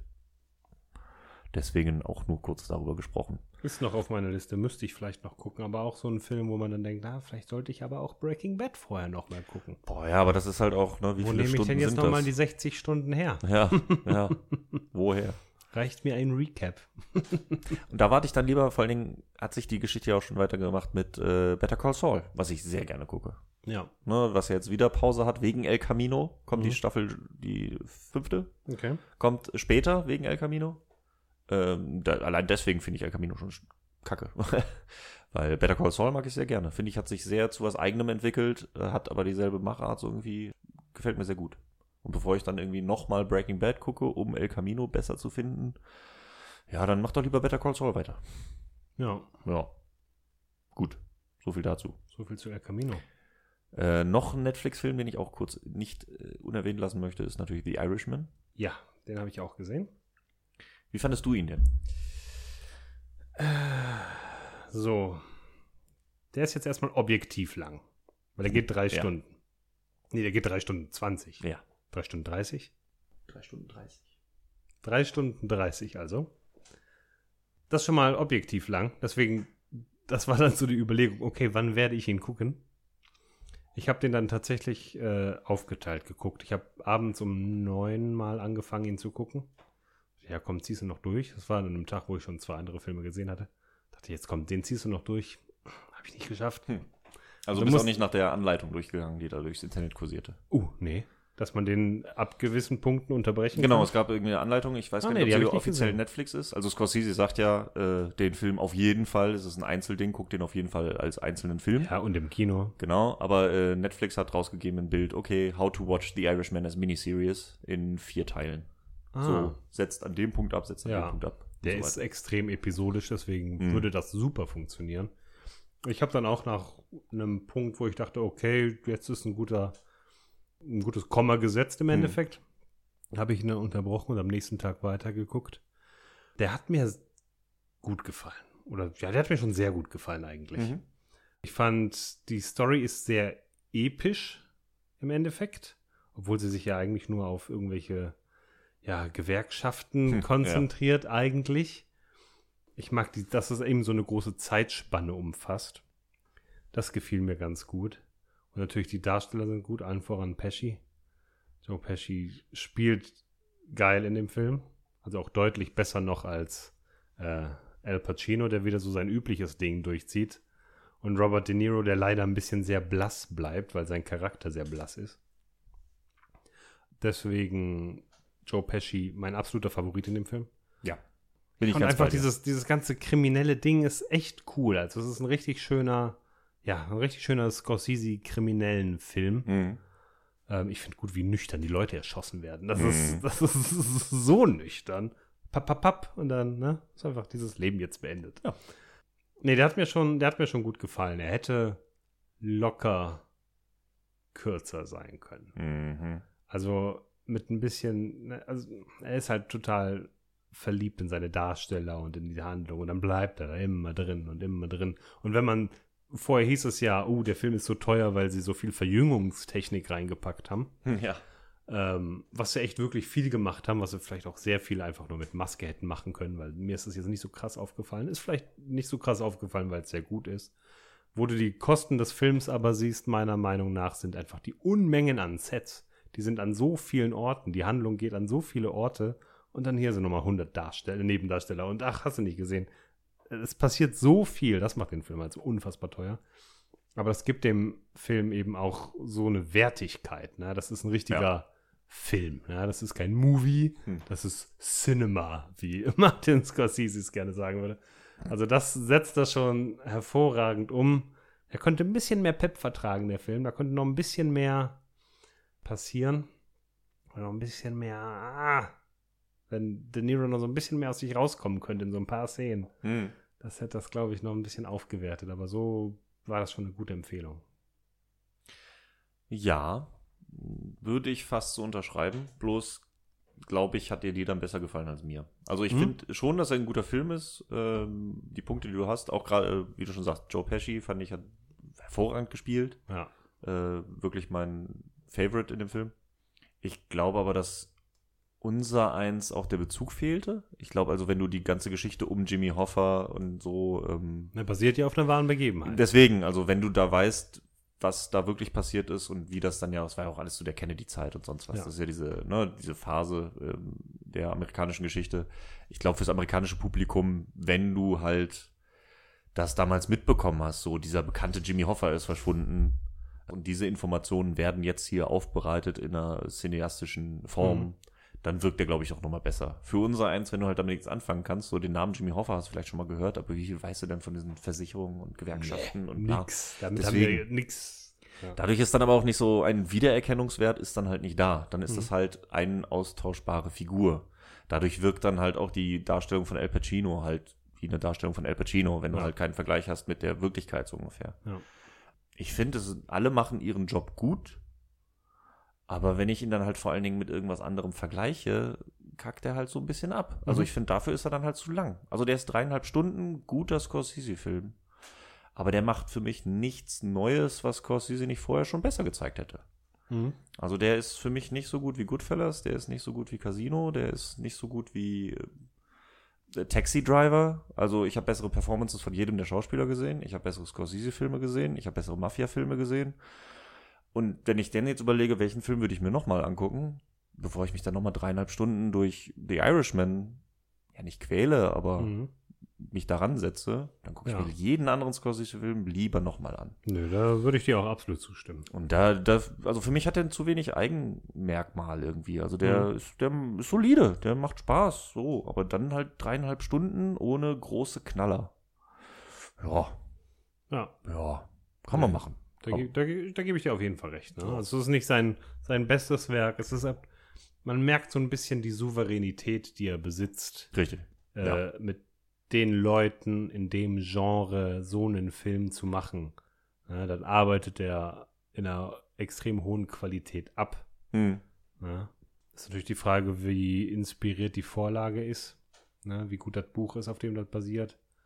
Seitdem konnte man natürlich ein bisschen was ankreiden, dass es einfach daran fehlt Mhm. und Scorsese dann da nicht mehr draus holen konnte. Ja. Aber Also ich habe auch von einigen gehört, dass der Film auch noch mal ein bisschen besser ist, wenn du halt wirklich mit Wikipedia dabei offen den guckst. Also zwischendurch nochmal mag nachliest, sein, so, ah, Jimmy Hoffa, wer ist das nochmal? Ah, okay, und dann entdeckst du auch viel mehr. Ich habe danach nur ein bisschen gelesen und die Umstände, wie sie in der Vorlage beschrieben sind, sind auch ziemlich eins zu eins das, äh, wie es auch im Film ist. Also bis hin zu dem Telefonat, wie lange das gedauert hat und sonst was. Das Mhm. Verschwinden von Jimmy Hoffa sind wirklich die Informationen, die man weiß. ja, okay. Und also das ist sehr akkurat. Ich glaube, ähm, ja, wenn man da den Bezug zu hat, ist es besser. Mhm. Ähm, aber für mich, der keinen Bezug hat, ist halt irgendwie dreieinhalb Stunden durchsitzen. ja, muss man, muss man sich überlegen, ob man sich Ja. den. Und ein, zwei, ein, zwei. Sachen, die mir dann aber auch komisch aufgestoßen sind, wo ich dann denke, warum das drin, wo dann zwischendurch diese Einblendungen kommen von den wahren Leuten. Also wenn dann irgendwie einer aufsteht und dann wird kurz Freeze Frame und du siehst, ja, stirbt dann und dann in dem, dem Szenario. Ja, So, das ist ja, ja, da auch wieder, wenn du den Bezug dazu hast und die Person kennst und dann, aber die Personen werden ja nie erklärt. Das kriegst du ja immer bei den Leuten, die halt keine Rolle mehr spielen in diesem Film, wird Mhm. dir kurz erklärt, wie der ums Leben kommt. ja. Noch nicht Fand bei ich allen. Ja, aber so bei so, Ja, man, also, ja, na, ist wahrscheinlich wirklich so ein, wenn, wenn du dich echt damit auskennst, dann klingelt es und dann so, ach ja. ja, und das fand ich dann so, so random Facts reingeworfen, was dann auch wieder so nicht Cinema ist, wie Scorsese irgendwie Filme macht. Also mit Einblendungen und äh, Textboxen und sonst was. Mhm. Äh, wirkte irgendwie fehl am Platze für mich. Also deswegen, das ist so, ja. Ja, Vielleicht wäre es da cool gewesen, wenn die plötzlich wegschneiden und eine Dame in der Badewanne erklärt einem, was So. da eigentlich gerade passiert. Und da sage ich halt, ne, da mich stört's bei Scorsese, weil das halt nicht zum Gesamtpaket passt. mhm. Ja. Adam McKay sagt halt, ich mach's jetzt einfach. Das ist mein Konzept, so ist der Film aufgebaut. Mhm. Und dadurch ist es nicht so ein Fremdkörper. Und da ist halt so, wirkt es für mich so ein bisschen komisch. Ja. Ja, das so auch dazu. Ansonsten wollte ich noch ganz kurz äh, Detective Pikachu äh, Ah. erwähnen. Der war sehr gut, der hat sehr viel Spaß gemacht. Äh, mein zwölfjähriges Ich war äh, begeistert. Hat es leider nicht in die Top Ten geschafft, weil er dann doch zu sehr Kinderfilm ist und ein paar echt krasse Löcher hat. Aber allein die Szene, wie Pikachu äh, mit der Stimme von Ryan Reynolds die, die Titelmelodie der, des Anime singt. Ein weinendes Pikachu, da singt Gotta catch 'em all. ja, allein für die Szene, die, muss, die konnte ich nicht unerwähnt lassen. Ist es der beste Computerspielerfilm aller Zeiten? Mm, ja, ich denke schon. Ist das besser als Super Mario Bros.? ja. Aber das ist auch nicht schwer. Okay, krass, wir brechen diesen Podcast jetzt ab. Den muss ich in der Tat noch mal sehen. Aber allein, also Bowser ist ein Typ mit spitzen Haaren und Yoshi ist ein Velociraptor. Come on. Meisterwerk. Okay. Gut, äh, lass uns schnell weitergehen. Äh, kurz wollte ich noch vor kurzem gesehen, äh, ganz knapp an der Top 10 vorbeigeschraubt, ist noch äh, The Lighthouse. Uh, ja. Den wollte ich noch erwähnen. Batman und der Green Goblin kümmern sich um einen Leuchtturm in Schwarz-Weiß. Korrekt, in einem 1 zu 1 Format. Ja. Sehr gut, Sehr gut. sehr gut. Hat mir sehr gut gefallen. Hat äh, das, was ich vorhin meinte bei Midsommar, dieses, wenn den Film ins Künstlerische kippt, Mhm. das hat der ein bisschen. So, der Mhm. ist, äh, der ist mir ein bisschen zu uneindeutig. Also ich hätte mir dann schon irgendwie ein bisschen klarere Aussagen gewünscht, so im Nachhinein. Ähm, so Hat er eine Handlung? hingehen? Oder ist es mehr so ein, ah, wir leben in diesem Moment? Nee, es Also schon, wirkt er der schon ein Trailer bisschen zumindest. Handlung. Ja, das ist, also ja, schon Mhm. so ein bisschen. Aber es ist halt auch so ein bisschen in diesen, in diesen Wahnsinn verlieren. Mhm. Dieses äh, an der Realität zweifeln. Du bist halt bei Robert Pattinson. Robert Pattinson zweifelt an der Realität irgendwann. Ähm, aber es wird auch nie aufgelöst, ob Willem Dafoe ihn jetzt verarscht oder ob er wahnsinnig wird oder ob sie wirklich in diesem Limbus sind. Ich, am Anfang des Films dachte ich dann noch kurzzeitig, es geht Richtung Cthulhu. Oh, Was er aber halt leider nicht macht, wo was ich auch geil gefunden hätte, aber das, äh, dahin geht er nicht. Natürlich liegt die Verbindung nahe. Es ist ein Leuchtturmwärter in den 20ern. So. ja gut, da muss eigentlich irgend äh, Ne, und einer es, der Tiefen auftauchen. es, es tauchen Tentakeln an diversen Stellen auf, äh, aber es, es geht nie in, äh, in Lovecraft-Horror über. Ähm, aber allein wegen den Performances äh, fantastisch. Es sind auf jeden Fall zwei Darsteller, die gerne mal alles geben. Richtig. Und Robert Pattinson, in letzter Zeit äh, macht er ja nur so Filme, wo er mal wieder alles zeigen kann. Mhm. Und das, das, der geht da, der geht da voll rein. Ja. So wie in Willem Dafoe auch voll reingeht. Die beiden spielen sich aneinander ab. Robert Pattinson halt in der Hauptrolle, Willem Dafoe mehr die Nebenrolle. Ich dachte auch, das wäre so, wird so ein Wechselspiel. Ah, okay. Aber es geht schon hauptsächlich um Robert Pattinson. Ja. Ähm, dadurch lässt der Film aber auch sehr viele Fragezeichen zurück. Er ist sehr künstlerisch wertvoll, hat eine geile Stimmung. Und da sind wir auch wieder bei diesem Gimmicky, dass er jetzt halt in Schwarz-Weiß und in 1 zu 1 ist, ist halt so eine Art Gimmick. Gibt dem natürlich eine gewisse Ästhetik. Er kriegt es aber Klar. nicht ganz hin, es umzusetzen. Hm.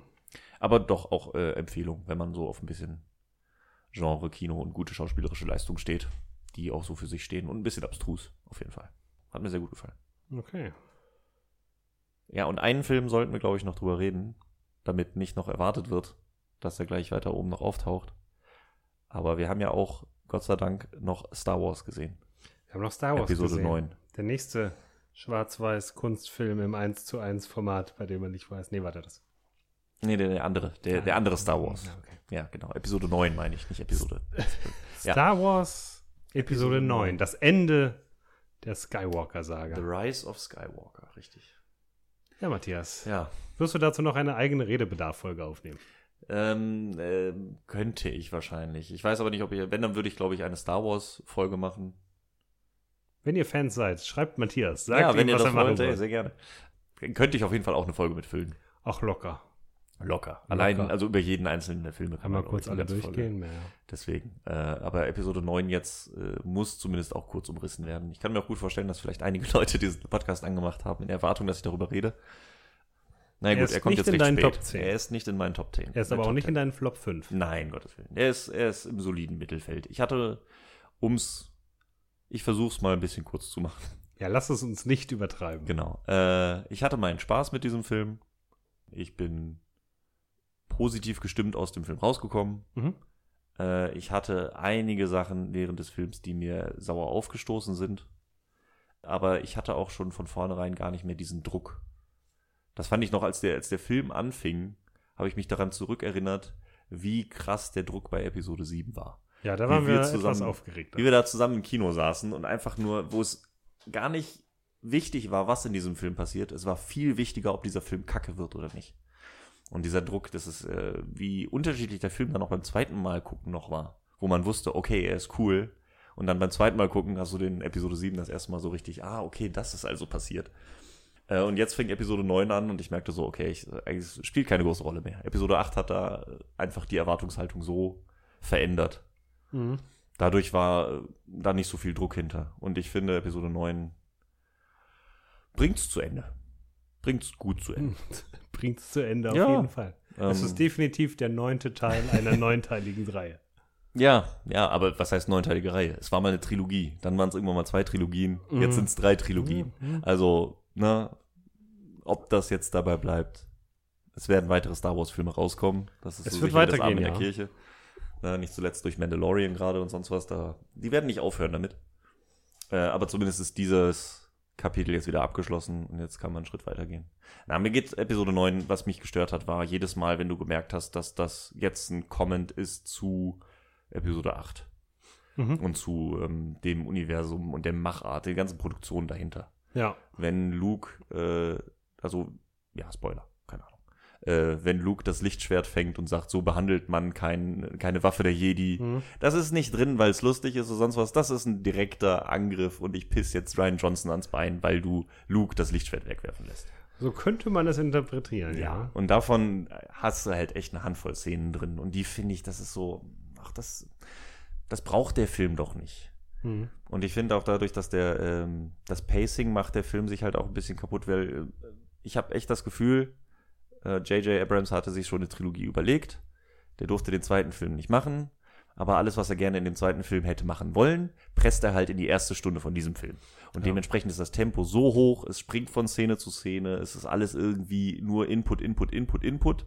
Und lass uns mal noch, äh, also eigentlich geht's, wir müssen zu diesem Planeten. Aber eigentlich, um zu diesem Planeten zu kommen, brauchen wir den Wegweiser. Und um den Wegweiser zu finden, brauchen wir diesen Dolch. Und um diesen Dolch zu finden, müssen wir eigentlich erst in dieses Schiff, aber eigentlich zwischendurch muss noch das und hier.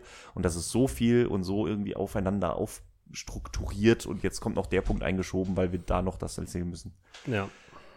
Das hat so ein bisschen, das hat, hat mich gestört. Man holpert sich ganz schön durch die erste Ja. Dreiviertelstunde. Licht, Danach äh, findet er erstmal wieder so ein bisschen eine normale. Lichtgeschwindigkeitsstotterei. ja, aber hallo, sie haben Ja. es quasi selber erwähnt, was sie da tun. Ähm, nee, also ich muss sagen, der Film hat mir auch gut gefallen, tatsächlich. Ich bin auch, ja, ich bin glücklich, dass ich ihn nicht scheiße finde. Mhm. Weil, also in, bei den Leuten, die ich so verfolge im Internet, wo auch viele sehr freundliche Leute sind, die ungerne schlechte Worte über Sachen sagen, viele finden, sind schwer enttäuscht von diesem Film und die Meinungen gehen hef heftig auseinander. Ja. Andere finden ihn auch einfach nur gut. Manche haben sich schon, bevor der Film rauskam, einfach dafür entschieden, Leute, ich liebe Star Wars, egal was da jetzt passiert. Das ist mein nächstes, mein, das ist mein drittes Kind dieser Trilogie. Ja. Na, ich werde es lieben, egal was passiert. Ich habe Kollegen, die hatten vor der Premiere, haben die sich, liebe Grüße gehen raus, äh, vier Tickets geholt. Die sind viermal hintereinander in diesen Film gegangen, haben sich Tickets für vier Vorstellungen gekauft in den Ja. ersten zwei Tagen. Also bevor ich diesen Film gesehen habe, Ja. hat er ihn viermal gesehen. Äh, so. Und dann auch so, was ist denn, wenn der Film kacke ist? Ja, dann habe ich ein Problem und viel Geld rausgeschmissen. Aber ja, so viel dazu. Ja, Star Wars ist halt auch so ein bisschen ein Bekenntnis und natürlich Religion. Ja. Aber ja, die, die Makel, die du genannt hast, die habe ich natürlich auch gesehen. Es sind vor allem viele Makel, wo man sagt, ja, okay, ich merke, was in der Produktion falsch gelaufen ist. Ja, genau. Ne? Warum man merkt, dass sie nie einen Plan hatten für die Handlung dieser drei Teile. Warum auch immer, das werden wir nie erfahren, warum das nicht so gemacht wurde, obwohl eigentlich jeder das so machen würde. Das werden wir nie erfahren. Man merkt, dass JJ wieder gut macht, was Ryan Johnson kaputt gemacht hat in seinen Augen. Also die dissen sich im Endeffekt hin und her Jo. beziehungsweise jeder hat eine andere Wahrnehmung von Star Wars. Aber ich bin mit dem Film zufrieden, ich bin glücklich, wohin es geführt hat. Der Film hat reichlich Highlights, die ich echt abgefeiert habe, neue Charaktere, die ich cool fand, Handlungen, die ich cool fand, alte Charaktere, die auftauchen. Sie haben Leia den Verhältnissen entsprechend gut gelöst, was wo man sich wirklich auch nur darüber freuen kann, dass sie es irgendwie gebacken bekommen haben, dass man da irgendwie zufrieden rausgehen kann, weil das war natürlich ätzend. Also ja, ich bin zufrieden, ich kann damit gut leben. Klar hätte ich mich gefreut, wenn es ein Meisterwerk geworden wäre. Aber ich war jetzt halt eben auch kein Fan von Episode 8. Ich fand Episode 7 gut oder Mhm. super. Hat mir wirklich gut gefallen, Episode 7. Episode 8 hat mich damals hart enttäuscht. Ich bin froh, dass Luke im neuen Teil das Lichtschwert fängt und sagt, so Ja. geht man nicht mit einer Waffe der Jedi um. Ich finde das gut. Und deswegen, jo, wir haben es hinter uns gebracht. Es war cool. Es war in Ordnung. Lass mal gucken, wo Star Wars noch so hinführt, was da noch so geht. Aber das Kapitel ist jetzt abgeschlossen. Wir können unseren Frieden damit machen. Ja. Ja. Wir gucken uns nochmal die beiden Sonnen an, wie sie untergehen. Hm. Und Scene. Ja, bin ich, bin ich bei dir. Insofern. Insofern, Ja. Ja, mehr dazu dann in Folge hm, äh, der Star Wars Episode, wenn ihr sie denn wollt. ganz genau.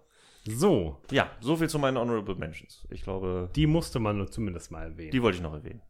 Richtig. Da Ja, der Rest ist so, gibt noch ein paar gute, ein paar schlechte, aber das ist jetzt alles nicht. Muss man, man muss es ja auch nicht. Ja. Ist, wir sind ja schon wieder. Uiuiui, ich guck mal auf die Uhr. Heieieiei. Jetzt müssen wir das noch schnell durchziehen. Wir machen es wie beim wie der Irishman gemacht werden sollte und wir kürzen diese Folge einfach noch hart runter auf 20 Minuten. Äh, Platz 10, hm, Platz 9, Platz 8, Platz Und 7. das Oh, da müssen wir kurz drüber reden. Ja, war gut. Okay, Platz 6. Äh, ja. Äh, genau, aber ja, zwei Plätze Fehlen noch. fehlen noch. Die Jetzt könnte man sich 2 ja- und 1. Uh. Ich bin mal gespannt, wie viele. Also, na gut. Den einen Film kann man sich schon denken. Wer dich Äh. kennt, weiß, was da noch kommen könnte, aber Der andere weiß ich nicht, ob man den auf dem Schirm hat. jetzt gucken wir erstmal, was auf 2 ist. Und auf 2 Schauen ist. wir mal auf Platz 2 ist Le Mans 66 du oder meinst doch wohl eher. Ford vs. Ferrari. Ja, schon eher. Ich glaube, in, im, der Originaltitel ist Ford vs. Ferrari und Ja. im Deutschen heißt er Le Mans 66. Ich glaube, er heißt Ford v Ferrari Dawn of Justice. Dawn of Justice, ja. Christian Ja. Bale, da ist er wieder. Diesmal auch in einem Film, der wirklich dieses Jahr rausgekommen ist, der nächstes Jahr bei den Oscars dann wahrscheinlich abräumen wird. Hm, hm, hm, man weiß es nicht, mal schauen. Aber ja, warum nicht? Mal Ich gucken, habe ihn nicht gesehen. Wer hätte es gedacht? Äh, aber ich habe sehr viel Gutes gehört, obwohl ich mir. Ich, also ich würde nicht in den Bum-Bum-Autorennfahr-Film gehen. Ich, ich weiß genau, was du meinst. ich glaube auch deswegen, ist, das ist einer der Gründe, weshalb er mir so gut gefallen hat. Ich habe ihn auch sehr unverhofft gesehen. Ich hatte vorher Trailer und sonst was und Le Mans, ja, so ein Autobaufilm und ja, Autorennen und ja, haben wir alle gesehen, diese Sportfilme und wir haben alle Autorennfilme gesehen und Rush, ja, vor ein paar Jahren, oh, guter Film, ja, ja. aber muss jetzt nicht sein. Und dann habe ich Gott sei Dank das Glück gehabt, in die äh, Pressevorstellung zu kommen. Oder nicht Pressevorstellung, Community Screening Mhm. äh, lustigerweise hatte ich irgendwie gedacht, dass, fre- dass man feste Plätze hat. Hab dann nicht festgestellt, dass freie Platzwahl ist und hab vor dem Kino noch ein bisschen viel rumgeredet mit den Freunden und deswegen saß ich dann in der ersten Reihe, ganz rechts außen. Echt? Äh, ja. Was aber auch Gott sei Dank ein gutes Kino war, aber trotzdem sehr schräg nach oben guckend. Und ich dachte so, okay, das wird, was soll das, was soll das geben? Naja, gut, was soll schon, naja, gut. Keine großen Erwartungen. Äh, und dann hat der Film mich so gepackt. Der war so gut inszeniert. Toll. Toll, Hm. toll, toll. Hat mir sehr viel Spaß gemacht. Wo soll ich anfangen? Ähm, fangen wir bei den Schauspielern an. Christian Bale, gerade schon erwähnt. Zusammen mit Matt Damon in den Hauptrollen, Mhm. die großartige Performances machen. Und zwar nicht. Es ist keine, kein Method Acting, kein anstrengendes, keine Charaktere, die sich irgendwie an der Rolle abarbeiten oder sonst was, aber gerade dadurch so grundsympathisch und angenehm anzuschauen. Und ich habe danach überlegt und ich glaube, ich habe Christian Bale noch nie in einer so sympathischen Rolle gesehen Oh. jedes Mal, was auch gut ist in Filmen. Ne? Wie gesagt, Weiß auf Platz 4, nicht umsonst. Äh, Christian Bale macht halt dieses Method Acting. Der frisst sich halt die Kilos an oder hungert sie sich runter für einen Film. Mhm. Der hat halt immer diese Verbissenheit.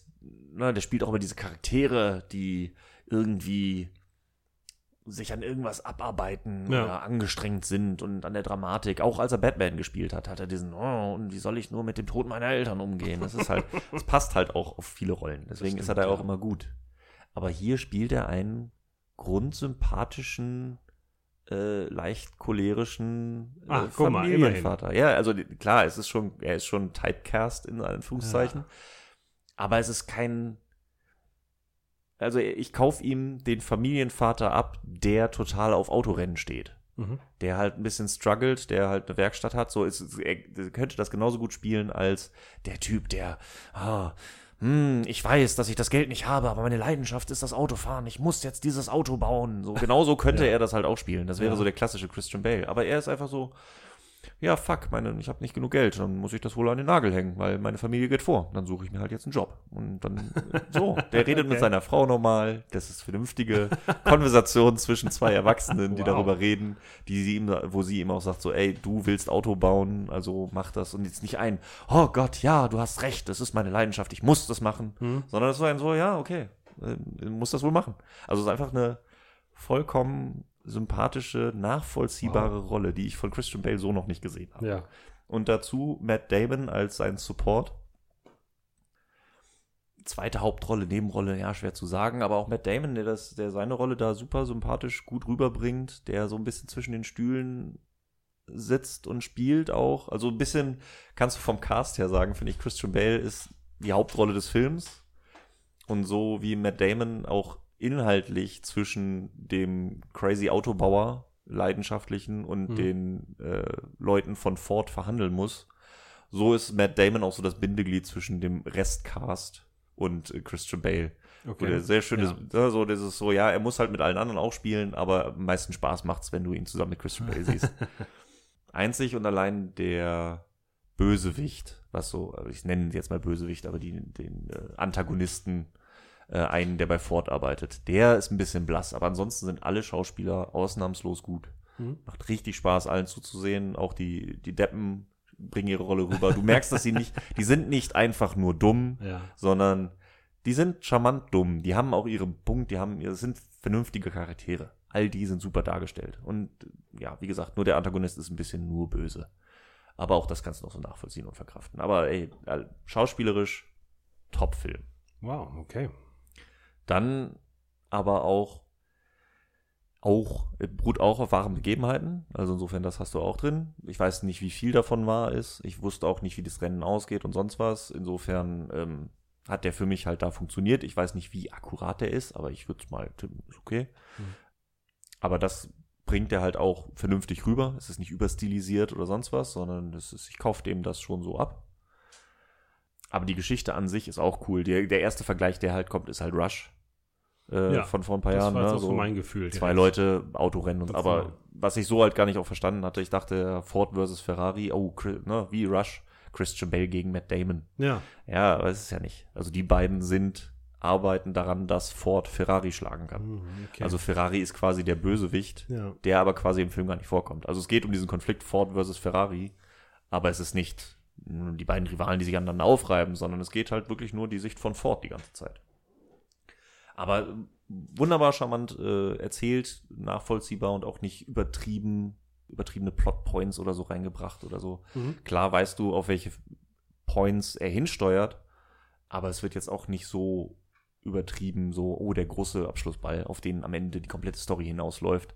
Klar weißt du, dass am Ende das Le Mans-Rennen steht, aber es ist, wird jetzt nicht so die ganze Zeit da verbissen, so wartet mal das Finale ab, Ja. sondern der, der entwickelt sich einfach sehr äh, organisch, Mhm. sehr schön anzuschauen. Cool. Äh, und dann kommt natürlich noch die Inszenierung dazu. Das bringt ihn dann wirklich irgendwie in die Top 10 rein. Wie die die Autorennen darstellen, wie die die Geschwindigkeit darstellen, wie die Autos gezeigt werden, wie auch mit einer Liebe zum Detail auch, äh, wo gesagt wird, so, ey, da und so und so wird es gemacht und auch in den, wie es halt in den 60ern wieder Autos gebaut wurden. Wie ging man damit um, ne? Und dann, äh, wo dann die Computer das erste Mal aufkamen. Äh, aber dieser, ne, Christian Bale, natürlich ist er der Oldschool-Typ, so, das machen wir jetzt so, wie ich es immer gemacht habe. Und dann Ja. werden halt Bänder an das Auto ge äh, gebunden und dann fährt er rum und dann wird beobachtet, wie sich die Bänder verhalten, um zu sehen, wie der Luftfluss ist. Schmeißt die Okay. Computer raus, wir nehmen die Bänder, so ungefähr. aber so gegroundet, dass du das auch als schön charmant nachvollziehen kannst. Dann aber auch die Autorennszenen mit einem Sound dabei, der im Kino super gewirkt hat, was da vielleicht dann sogar geholfen hat, dass ich in der ersten Reihe saß. Aber das war so äh, mitreißend und spannend, diese Action-Szenen, in Anführungszeichen, also die ganzen Autorennen-Szenen. Wenn du auch nicht weißt, wer gewinnt und was passiert oder sonst was, ist natürlich nochmal so, kriegt er die Kurve, klappt das Überholmanöver. Ich habe auch kein Zeitgefühl gehabt. So, ich wusste nicht so, okay, endet der jetzt und was kommt noch und wie Mhm. lange ist noch und hm. Deswegen auch die äh, Autorennen haben Ja. super funktioniert. Ja, die Inszenierung von Autorennen ist immer eine knifflige. Rush hat das ganz gut hinbekommen, Richtig, fand ich ja. damals. Aber das ist wirklich schwierig. Ist wirklich ja. knifflig, ja. Und der hat es jetzt super gut hingekriegt. Und ich meine, da geht es um ein Autorennen, was 24 Stunden dauert. Ne, das Le Mans Autorennen ist halt nicht irgendwie mal nur zwei Stunden im Kreis fahren, sondern das geht 24 Stunden. Und Mhm. der kriegt es hin, die Dramaturgie dieses Rennens vernünftig und spannend zu erzählen. Das Ja. ist also ne, Inszenierung super. Und dann, was dann für mich noch die letzten Punkte obendrauf waren, waren äh, die Kleinigkeiten, wie auch dieser Film mit den Sehgewohnheiten spielt. Hm, Okay. Ähm, ich versuche spoilerfrei zu sein, ja. äh, weil es halt gerade dadurch für mich so gut war, weil der Film deutet viele Sachen an, äh, ohne großen Augenmerk drauf zu lesen, Mhm. die er dann aber auch nicht alle oder nicht unbedingt erfüllt. Das ist so ein bisschen, um jetzt mal ein MCU-Beispiel zu bringen. Ja. Bei Age of Ultron, Avengers 2, ist der ganze Film so aufgebaut, als würde Hawkeye sterben. Ja. Ne, du hast immer wieder diese Ja. Andeutung, so, ja, und er verabschiedet sich von der Familie. Und wenn er dann am Ende nicht stirbt, sondern gerettet wird von Quicksilver, Hm. Ist das wirklich überraschend, wenn Ja. du diese ganzen Sachen aufnimmst. Naja, auf jeden Fall. Und solche kleinen Andeutungen hat der Film jede Menge. So, und gerade bei diesem 24-Stunden-Rennen ist dann so, es wird einiges so inszeniert und so angedeutet, so von wegen, hm, und wenn du halt nicht weißt, was passiert, wenn du nicht weißt, wie das Rennen ausgeht, dadurch hat er bei mir eine Spannung äh, auch wieder erzeugt, weil ich halt mit allem gerechnet habe. So, okay, gleich, oh, jetzt ist bestimmt, jetzt kommt gleich, das wird jetzt bestimmt relevant. Ja, ja. Aber dann halt doch nicht. Und dann wird aber noch was anderes etabliert. Und ich so, okay, kommt das noch oder kommt das nicht? Und das sind so die Feinheiten, wo ich Oh, wirklich, wirklich gemerkt habe, da sitzt ein Filmfan dahinter, da sitzt einer, der sein Handwerk versteht, der weiß, wie mittlerweile Filme sind, was er wo andeutet, wie viel er andeutet, ohne zu eindeutig drauf zu sein. Aber auch dann, also Leute, denen die Sachen nicht auffallen, die, denen fehlt es auch nicht. Aber Leute, denen es auffällt, die so weit gucken, die kriegen noch äh, wieder neue Spannung. Für die ist, wird der Film dadurch unvorhersehbarer. Das hat der Film hingekriegt, wie, also, hat mir super gut gefallen. Der hat Hm. mich echt gepackt. Den habe ich da im Kino gesehen und toll. Ich weiß nicht, wie der ist beim zweiten Mal. Ich weiß nicht, wie der ist, wenn man ihn zu Hause guckt. Äh, aber für mich war das von, äh, von den Filmen, die ich dieses Jahr gesehen habe, das äh, zweitbeste Kinoerlebnis, das ich der hatte. zweitbeste Film. Auf jeden Fall. Und das, äh, ich habe mir die Entscheidung nicht leicht gemacht. Er wäre auch fast auf der Eins gelandet, aber Uh. da kommen die Gründe gleich, wenn ich über die Eins rede. aber ja, das ist, ähm, Ja, deine Begeisterung hört man auf Film. jeden Fall, ja. der hat mich emotional echt gepackt. Der äh, saß ich mit einer Träne im Knopfloch. Toller Film. Le Mans 66, Ford vs. Ferrari. Ganz klare Empfehlung. Und das in der ersten Reihe ganz rechts außen. Korrekt. Das will schon was heißen. Man muss den Film ganz schön, ganz schön abliefern, wenn man so beschissen sitzt. Ja, ja. Und das hat der Gott sei Dank geschafft. Ich habe mal überlegt, ich glaube, dass ich habe, glaube ich, noch nie so schlecht in einem Kinosaal gesessen. Aber wenigstens dadurch, dass es erste Reihe war, hatte ich Fußhocker. Weil die erste Reihe kriegt Fußhocker. Dann kannst du Hm. ein bisschen zurückgelehnt. Äh, Ach ja, der. Luxus. ja. Klingt spannend. Klingt wirklich gut, ja. Das ist ja das Problem, dass so Autorennfilme haben, ne? Dass man, Ja, ja. ja, die haben nicht so den besten Ruf per se, ne? Weil die Dramaturgie ist halt wirklich begrenzt für gewöhnlich. Hm. Ne? Die Dinger fahren halt in einem relativen Kreis. Und naja, dann kann halt irgendwann der Motor kaputt gehen. Aber so wie du sagst, wenn, wenn man das dann richtig inszeniert, dann kann man da vielleicht dann doch noch ein bisschen was rausreißen. Und ja, von dem Film habe ich auch schon viel gehört, dass sie den auch schon für den einen oder anderen Oscar vielleicht, jetzt nicht unbedingt darstellerisch, aber so von der Umsetzung Ja, her vielleicht. Also, das ist da ist dann so eine Oscar-Performance ist jetzt, ist jetzt nicht unbedingt. Wie gesagt, es ist halt eine sympathische. Es ist kein gebrochener Charakter, der sich da irgendwie abrackert und große Charakterentwicklung oder sonst was. Das hast du jetzt nicht dabei. Insofern könnte ich mir trotzdem vorstellen, dass er da nominiert wird, weil er doch einer der besseren und oscarigsten äh, Filme dieses Jahr ist. Mhm. Ähm, ich weiß jetzt nicht, was noch kommt. Ne? Die ganzen Filme, die dieses Jahr in Amerika schon rauskommen, aber bei uns dann erst im Februar, März laufen. Ja. Aber doch, ich glaube, der wird äh, mindestens diverse Male nominiert sein. Ja. Erwähnung. Bester Film. Film, beste Regie sollte er auf jeden Fall nominiert sein, weil sonst Hm. beste Kamera wahrscheinlich auch. Ja. Sounddesign. Würde ich ihm fast alle geben. Naja, schauen wir mal. Schauen wir mal. Nicht, so viel. übel. Nicht Jetzt übel, ich nicht übel. natürlich auch nicht gerade ein bisschen in den Hype reingeredet. Ja, ja, durchaus. Das kriegt man. Ich hab dich einfach mal reden lassen. Ja, ja. Das ist, äh, macht ja auch Spaß. Hatte ich äh, Redebedarf. Ah, wer hätte gedacht. Ja, ja. So, aber dann nähern wir uns langsam, aber sicher dem Grand Final. Es bleibt nur noch einer übrig. Bleibt nur noch ein Film übrig. Wer, also, ich, gut, ich kann mir kaum vorstellen, dass irgendjemand diesen Podcast hört und nicht einen Film vermisst. Oder erwartet, dass ich noch darüber rede. Und da er nicht bei den Honorable Mentions war und bisher noch nicht Erwähnung finde, wo könnte er sonst sein? Tja, wo könnte die Eiskönigin 2 sich sonst noch verstecken? Eiskönigin 2, Olaf nicht umsonst durch Lara Lofts Stimme auf äh, Platz 1 gehoben. äh, ja, nein. Eiskönigin 2 habe ich, hab ich sogar gesehen. Hast du sogar gesehen? äh, ja, der ist. Äh, gut, lassen wir das.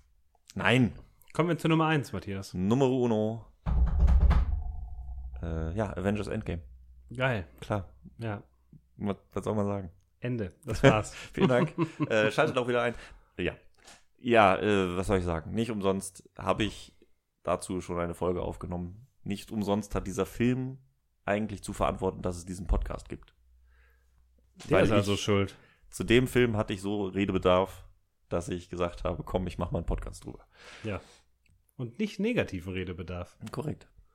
Der ist, äh, dass der das hingekriegt hat. Und da, ich habe wirklich lange überlegt, ob ich äh, Le Mans 66 oder Endgame auf die 1 setzen soll, Mhm.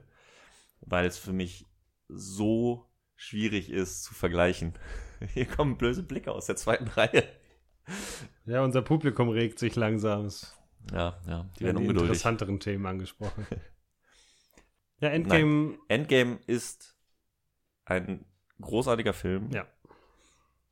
Aber diese Diskussion über was ist der beste Film des Jahres habe ich geführt und das ist Endgame ist ein besserer Film oder ist der beste Film in doch anderen Gesichtspunkten als Le Mans 66. Mhm. Diese Diskussion, ich finde das super spannend, allein darüber könnte ich wahrscheinlich eine eigene Podcast-Folge aufnehmen. Aber wie viel des Umfelds, wie viel der Vorgeschichte, wie viel der Vorgänger Mhm. fließen ein in die Bewertung eines Films. Es ist nun mal der vierte Avengers-Film, es ist der 22. Film einer Reihe. Wie viel bewertet man jetzt, was davor gegangen ist? Ja. Le Mans 66 ist ein Film, der steht auf seinen eigenen Beinen. Das ist ein festes Ding, komplett und filmisch und toll und sonst was. Mhm. Endgame funktioniert natürlich nur durch die 22 Filme, die davor kommen. Oder sagen wir Genau. die vier Filme, die davor kommen. Oder Ja. fünf. Je nachdem, wie du rechnest. Aber ja, das kannst du natürlich auch einem Film nicht vorwerfen, wenn es halt der fünfte Teil einer Reihe ist oder der dritte Teil einer Trilogie, dann musst du natürlich auch den Bezug zu den Vorgängerfilmen mit reinziehen. Auf jeden Fall. Aber wie viel, wie viel fällt denn sowas ins Gewicht? Mhm. Und diese Frage habe ich mir sehr lange gestellt. Da habe ich sehr lange drüber nachgedacht, äh, in der Tat. Ja. Ähm, aber im Nachhinein, also es blieb mir eigentlich nichts anderes übrig. Das war für mich definitiv das größte Kinoerlebnis dieses Jahr, das größte Filmerlebnis. Letztendlich habe ich es mir dann rausgenommen mit einfach, es ist meine subjektive Top-Ten-Liste. Mhm. Ähm, und mich hat dieser Film so krass bewegt. Äh, der hat ein Versprechen, was elf Jahre in the making war, eingelöst. Und auch in einer Art und Weise, wie es keine Ahnung, ich weiß, wird's, ob das nochmal geben wird, ob es das vorher schon mal gab. Schwierig. Das ist tatsächlich schwierig, ja. Aber der hat, ähm, der hat sich für mich auch Sachen getraut. Der hat halt nicht den Weg gegangen mit, äh, ja, die Reihe geht halt weiter, es werden noch weitere Filme kommen, äh, dö, dö, dö. Ähm, es ist halt ein Teil einer Reihe. Nein, der hat den Abschluss gebracht. Der hat für mich das Ende von 22 Filmen gebracht. Dass Mhm. der das geschafft hat in einer Laufzeit von über drei Stunden, ja, aber dass der geschafft hat, all das zu vereinen, was ich noch sehen wollte, in Abzügen zum Hulk, aber das ist gut. Ähm, das ist eine Leistung, die ich, ja, die ich nicht genug hervorheben kann. Ähm, ich weiß nicht, wie ich das klar machen kann, was Ja. der in meinen Augen geleistet hat, dieser Film, wie die das hingekriegt haben. Und damit stellvertretend auch fürs MCU. Und all das, ja, während des MCUs hatte ich zwischendurch immer mal wieder Angst, so, ey, was ist, wenn es jetzt kacke wird? Was ist, wenn es jetzt kippt? Wenn sie jetzt Sachen zu lange ziehen? Und, uh, ja, ne, es sind 22 Filme, es sind elf Jahre. Mhm. So, zwischenzeitlich hast du natürlich die Angst, so, okay, wann nutzt es sich ab? Und sie haben jetzt einfach mal gesagt, so, ey, wir machen das nicht so lange, bis es kein Geld mehr abwirft und wenn es irgendwie kacke wird, sondern die haben gesagt, so, wir ziehen das weiter durch bis hierhin. Wir haben einen Plan und hier endet der Plan. Hier ist das Ende für die letzten 22 Filme. Alles, was danach kommt, ist was Neues. Aber der Film hat für mich elf Jahre zusammengefasst. Da, äh, ja. Wow. ja, ja, man kann, man kann Endgame auf jeden Fall nicht nur für sich nehmen. Wenn man Endgame völlig losgelöst, wenn man ihn losgelöst sehen könnte, wäre er deutlich schlechter. Mhm als das, was er ist im Kontext dessen, was war. Ja, also erst, du musst ihn ja mindestens schon als Doppelpack nehmen mit Infinity War eigentlich, ja. die gemeinsam beenden äh, das MCU, wie wir es kennen. Man muss es aber, man muss Endgame einfach im Kontext der gesamten Reihe sehen. Ja. Und da bietet es eben einen Abschluss, den man, wie du schon gesagt hast, so noch nicht gesehen hat. Daher gefährlich war. Also bring mal was zu Ende, J.J. Mhm. Äh, Abrams. ja. ja. Ohne nur irgendwie Dinge zu wiederholen, die du schon hattest. Trau dich mal, dass da eher ein kluger Hulk auftaucht und ein fetter Tor. Das ja. sind extrem gewagte Dinge, die nicht, auch nicht alle zünden. Mhm. Hulk hat bei mir auch nicht gezündet äh, Tor, je mehr man drüber nachdenkt, umso mehr zündet er bei mir eigentlich. Ja, ja. Und das ist, komm mal, mit, geh mal mit der Idee zu deinem Produzenten und sag, ja, wir, wir machen Tor fett. äh, das will ich mal sehen. Ich so, ja, damit beenden wir das Ganze. So, okay. Aber ein Film, der mit so viel Respekt mit dem umgeht, was bereits passiert ist und eben auch so einen klaren Schlussstrich zieht und das Ganze so sauber einklammert, das kann man den Film kann man nicht losgelöst davon sehen. Ja. Und deswegen ist bei so einer Bewertung, was ist der beste Film des Jahres? Ja, was ist der beste Film in sich? Was ist die beste Filmerfahrung? Was ist die beste Filmerlebnis, das man hat? Ja. Man kann, wie wir auf Captain America reagiert haben, der den Hammer bekommt. Darauf kannst du nur so reagieren, wenn du Captain America seit neun Jahren kennst, verfolgst und einfach weißt, was dahinter steckt. Ja. ja. Nur dann kann das passieren. Du kannst nicht, ne, Le Mans kann noch so gut sein.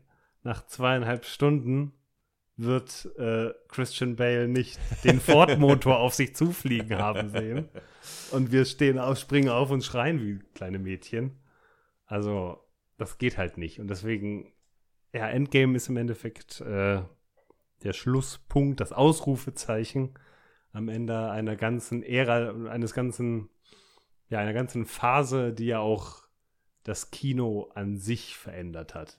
Ne, das MCU hat komplett verändert, wie Filme, Franchises und Reihen funktionieren, wie man sowas angeht. Ne? Kevin Feige hat bewiesen, wie es funktioniert. Das DC hat gezeigt, dass Kevin Feige recht hat und wenn man es anders macht, dass man dann hart scheitert. Ja.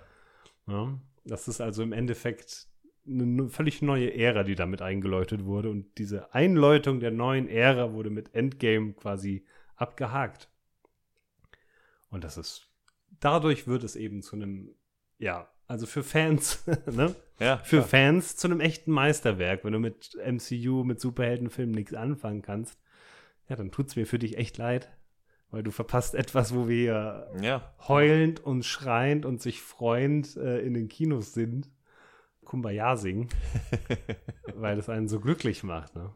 Ja, ja, ganz genau. Das ist, und da ist dann diese, diese Diskussion dann, wie viel des subjektiven Erlebnisses ziehst du da mit rein oder nicht? Und ne, das ist objektive Betrachtung vor subjektivem Erlebnis. Und das kannst du halt nicht losgelöst voneinander betrachten. Das muss auf jeden Fall mit rein. Es sind Kunstwerke und Kunst ist immer subjektiv. Ja, ja. Also, ja, du kannst natürlich sagen, ja, aber das funktioniert ja nur, wenn man die und das und hier und da. Ja, klar. Deswegen, ich kann es auch vollkommen verstehen, wenn das für einen nicht in den Top Ten vorkommt. Aber letztendlich muss man auch, wenn man nichts mit Superhelden anfangen kann, diese Leistung irgendwie anerkennen. Du musst anerkennen, dass dieser Film äh, oder diese Reihe das Kino verändert hat, wie du schon gesagt hast. Es hat Filme machen, Filme schauen äh, verändert, weiterentwickelt und an einen neuen Punkt gebracht. Ob das jetzt ein guter ist oder ein schlechter, darüber kann man streiten wie sonst was, aber die haben es hingekriegt. Und diese Leistung, ja, keine Ahnung, dass, äh, dass das auch nicht per Zufall passiert ist, sondern konstruiert und mit, über, mit Bedacht und dann noch funktioniert. Das, das will irgendwie nicht wirklich in meinen Kopf rein. Und da ist auch immer noch so ein bisschen die Überlegung, der Gedanke, den ich habe und die Hoffnung, die ich habe, dass es dann vielleicht bei den Oscars nächstes Jahr auch in irgendeiner Form gewertschätzt. Also sie müssen das doch irgendwie wertschätzen. Wenn sie in irgendeiner Form den Anspruch haben, über Filme zu urteilen, dann müssen sie doch irgendwie bewerten, dass da gerade das erfolgreichste Filmerlebnis aller Zeiten passiert ist, dass Sehgewohnheiten verändert, dass Begeisterungsstürme um die Welt auslöst. Und es ist das Medium Film. Also, wenn das nicht in irgendeiner Form gewertschätzt wird bei den Oscars, ja, keine Ahnung. Ja, geht eigentlich nicht. Das geht nicht. eigentlich nicht. Also in die Nominierungen muss er rein, allein ob des Erfolgs. Na, Ja. Du kannst es ja allein darauf unterbrechen. Guck dir an, wie viel Kohle der gemacht hat. Er hat 2,8 Milliarden Dollar eingespielt weltweit. Das ist so viel Geld. ja, das ist so viel Geld. könnte das ich, heißt, äh, ja. auch einfach ein Arsch voll Leuten hat diesen Film gesehen und ein kleinerer Arsch voll Leuten hat den Film einfach nochmal gesehen, Ja. weil sie ihn so gut fanden. Mhm. Ne? Und ob du jetzt sagst, das ist kein Cinema in deinem eigentlichen Sinne, wenn die Leute es lieben, dann ist das der Film, dann ist das die Kunst, die die Leute lieben. Ja, da musst du dich jetzt nicht irgendwie drüber stellen oder sagen, also, das ist nicht so, wie wir das früher gemacht haben oder sonst was. Nee, wenn, wenn alle das geil finden, dann ist es per se geil. Ne? ja. Ja, wenn du Popmusik nicht machst, ja gut, aber Popmusik wird von echt vielen Leuten gemögt. Das, da steckt dann schon was hinter. Ja, da musst du das halt leider auch akzeptieren. Wir haben jetzt das Glück, das ist die Popmusik, die wir gerne hören. ja. Und die wird halt gerade in massiver Qualität produziert. Und wenn man da jetzt derzeit Fan von ist, dann ist man in einer echt guten Position. No better time to be alive. Auf jeden Fall für irgendwelche Comic-Nerds. Ja. Ne? Ja. Und das, das muss, dem, dem, dem muss irgendwie Respekt gezollt werden, eigentlich.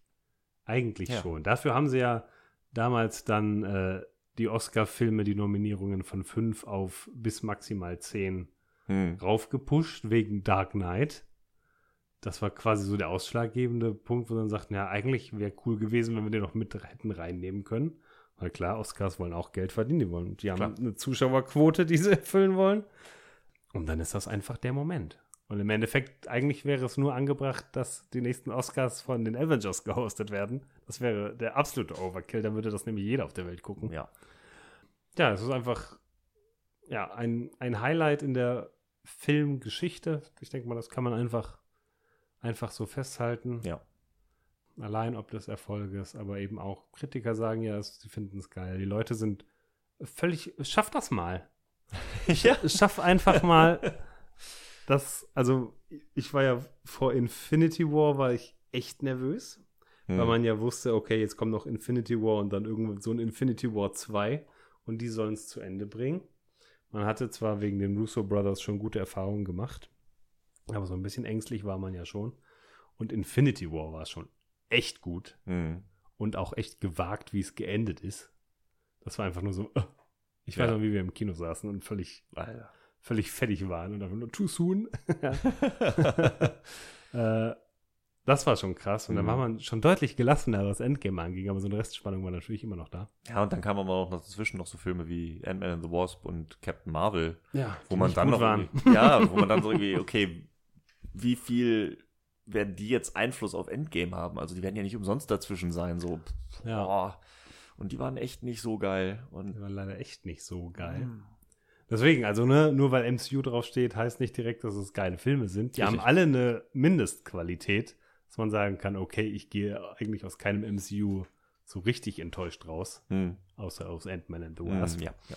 Deswegen hat man da schon, man hat eben ein Grundvertrauen in Marvel mittlerweile, was sie sich eben verdient haben, über drei, mittlerweile 23 Filme. Ähm, dass man weiß, okay, ich weiß, was ich bekomme Mhm. und das wird gut. Aber bei Endgame war man natürlich trotzdem noch nervös, aber sie haben es einfach rausgerissen. Es ist ein Wahnsinnsfilm. je mehr du dich mit dem MCU auseinandersetzt, umso besser ist dieser Film. Und deswegen, meiner Meinung nach, also bei mir ist er auf Platz 1 des Jahres. Bei dir ist er auf Platz 1 des Jahres. Yep. Da gehört er im Endeffekt auch hin. Ja, man kann, von mir aus kann man sagen, er läuft ein bisschen außer Konkurrenz. Von mir aus. Äh, aber ja. Ja, es gab keine andere Wahl für mich. Das da, ist. Da führt nichts dran vorbei. Sind wir doch mal ehrlich. Also, genau. Sind wir einfach, es war dann auch immer so dieses, ja, und wenn man es so betrachtet, könnte man natürlich, aber am Ende des Tages war es dann immer so, ey, wenn ich ehrlich bin, es geht, ja, seien wir ehrlich, es ist Avengers Endgame, ist der Film des Jahres. Punkt. Man könnte vielleicht sagen, man findet für die zehn Jahre dieser Dekade jeweils einen Film, der der beste Film des Jahres ist. Mhm. Aber davon losgelöst ist Avengers Endgame vielleicht. ne, so als verbindendes Ding. Ne? Nehmen wir Ja. mal alles zusammen. Ist einfach das MCU quasi der beste Film der Dekade. Ne? Das, äh, das klaue ich. So könnte. das MCU ist der beste Film der Dekade. Ja. Im Endeffekt schon. Im Endeffekt schon. Eine große Serie. Eine gute Staffel. Gute erste Staffel. Gute erste Staffel. Schauen wir mal, wie es weitergeht. Gerne mehr. Six Seasons in a Movie, ja? Schauen wir mal. Ja, wenn ihr noch mehr zu Endgame hören wollt, schaut heute doch gerne nochmal in Folge 1 rein. Da habe ich schon mal zweieinhalb Stunden nur über den Film geredet mit dem lieben Dirk. Falls euch das jetzt nicht gereicht hat. Ähm, aber ich, ich weiß ja, wie es, mir hat es ja auch nicht gereicht, nur diese zweieinhalb Stunden drüber zu reden. Ich wollte jetzt auch nochmal drüber reden. Also insofern kann ich das sehr gut nachvollziehen. Ja, ein bisschen feiern. Bisschen feiern. Das macht ja auch Spaß. Das ist ja schön. Das gute Feiern. Ja, richtig. Darum sollte es hier ja gehen. Und äh, deswegen habe ich auch, wo haben wir diesen Podcast aufgenommen, um mal das Jahr Revue zu passieren. Und selbst wenn das Jahr in manchen Punkten vielleicht nicht das Beste war, gab es doch genug Dinge und genug Filme, die man feiern konnte. Ja, ich habe jetzt auf jeden Fall ein paar sehr gute Empfehlungen bekommen, Ja, die ich jetzt möglichst zeitnah nachholen werde. mach das doch mal, weil Ja. ähm, diverse davon werden bestimmt bei den Oscars nochmal relevant werden. Auf jeden Fall. Hoffe Auf ich zumindest. Also wie gesagt, man weiß ja nicht, was dann wieder Anfang des Jahres noch bei uns rauskommt, was jetzt gerade irgendwie noch am 31. Dezember in Amerika noch schnell in irgendeinem Kinosaal läuft, damit es noch bei den Oscars vorkommt. Ja, Jumanji 2, bester Film. Ja, ja, warum nicht? Obwohl ich Jumanji 3 ja eigentlich. Naja, so kompliziert. Jumanji 4, wenn du möchtest. Nee, Satura. Ja, Hervorragend. vielen, vielen Dank, dass du äh, so lange durchgehalten hast, lieber Bayer. Ich habe so viel genickt, wie ich irgendwie kann. Das hat man bestimmt gehört. Dieses äh, innere Nicken kam sicherlich rüber. Aber dein Redebedarf ist damit jetzt hoffentlich gestillt, Fürs Erste. Mhm. bis auf weiteres. bis auf, bis auf, für mindestens für ein Jahr, was die Filme des Jahres angeht. Für mindestens einen Monat. Ja, ja, wer weiß, du, komm, ich will ja auch nicht nur der Filmpodcast sein, ne? Insofern Stimmt. freue ich mich dann über solche Folgen, wo ich dann mit gutem Gewissen lange über Filme reden kann. Weil das tue ich sehr gerne. Und was bietet sich da besser an als Ende- des Jahres oder Anfang des Jahres? Ja, insofern auch vielen Dank an äh, alle Zuhörer, die noch dran sind. Wenn Ja, ihr noch da seid, ich glaube, gute, es- gute Arbeit. Ich glaube, es ist der längste Podcast, die längste Episode, die ich äh, bisher habe. Leute, die auf kurze Episoden stehen, sorry. Aber man kann diese, diesen Podcast auch gut als Miniseries hören. einfach, Ja, genau, es gibt genug einfach. Zäsurpunkte. Einfach Pause machen. Ich schicke eine Anleitung mit. Vielleicht schreibe ich es irgendwie äh, irgendwo rein. Ich kann ja ohne zu spoilern einfach sagen, Platz da, Platz da, Platz da. Und vielleicht gebe ich noch einen Timecode für Star Wars rein. For good measure. Aber mal schauen. äh, wir Nein, hört euch das Ganze ganz an. So, ne, wie das halt so sein sollte. Äh, ja, aber in diesem Sinne will ich euch gar nicht länger aufhalten. Ähm, sagt mir doch gerne, falls es euch gefallen hat, wenn ich mehr über Filme reden soll. sagt mir auch das. wenn ihr lieber wollt, dass es ein Filmpodcast wird. Vielleicht mache ich auch das. Vielleicht mache ich auch zwei Podcasts. Meldet euch, wenn Alle ihr der. Meinung seid, dass Matthias irgendeinen Film völlig verpasst hat. Richtig, genau. Wenn Ich, ihr äh, denkt, dass da, Alter, wie kann denn nicht hier, wie hieß er, der Mann? Nee, ach, keine Ahnung. Der Mann ohne Namen. Ja, wie hieß er denn hier? Warum ist denn der Tatort von vor drei Wochen am Sonntag nicht äh, einer der besten Filme? Ja.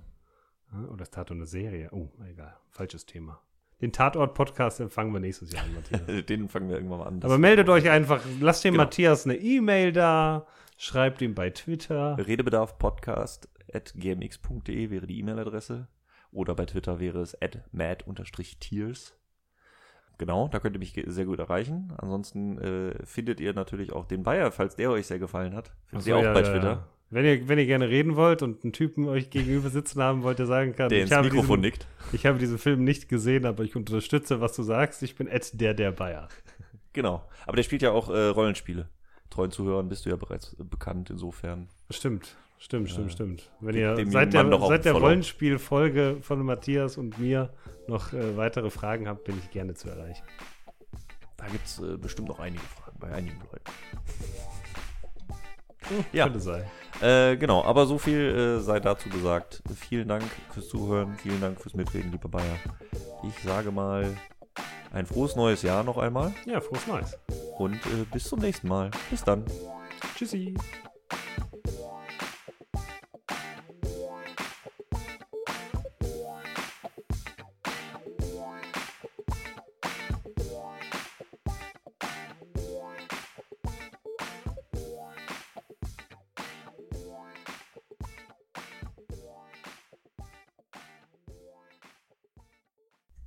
Kasibadu, Schniedelida. Snip, snap.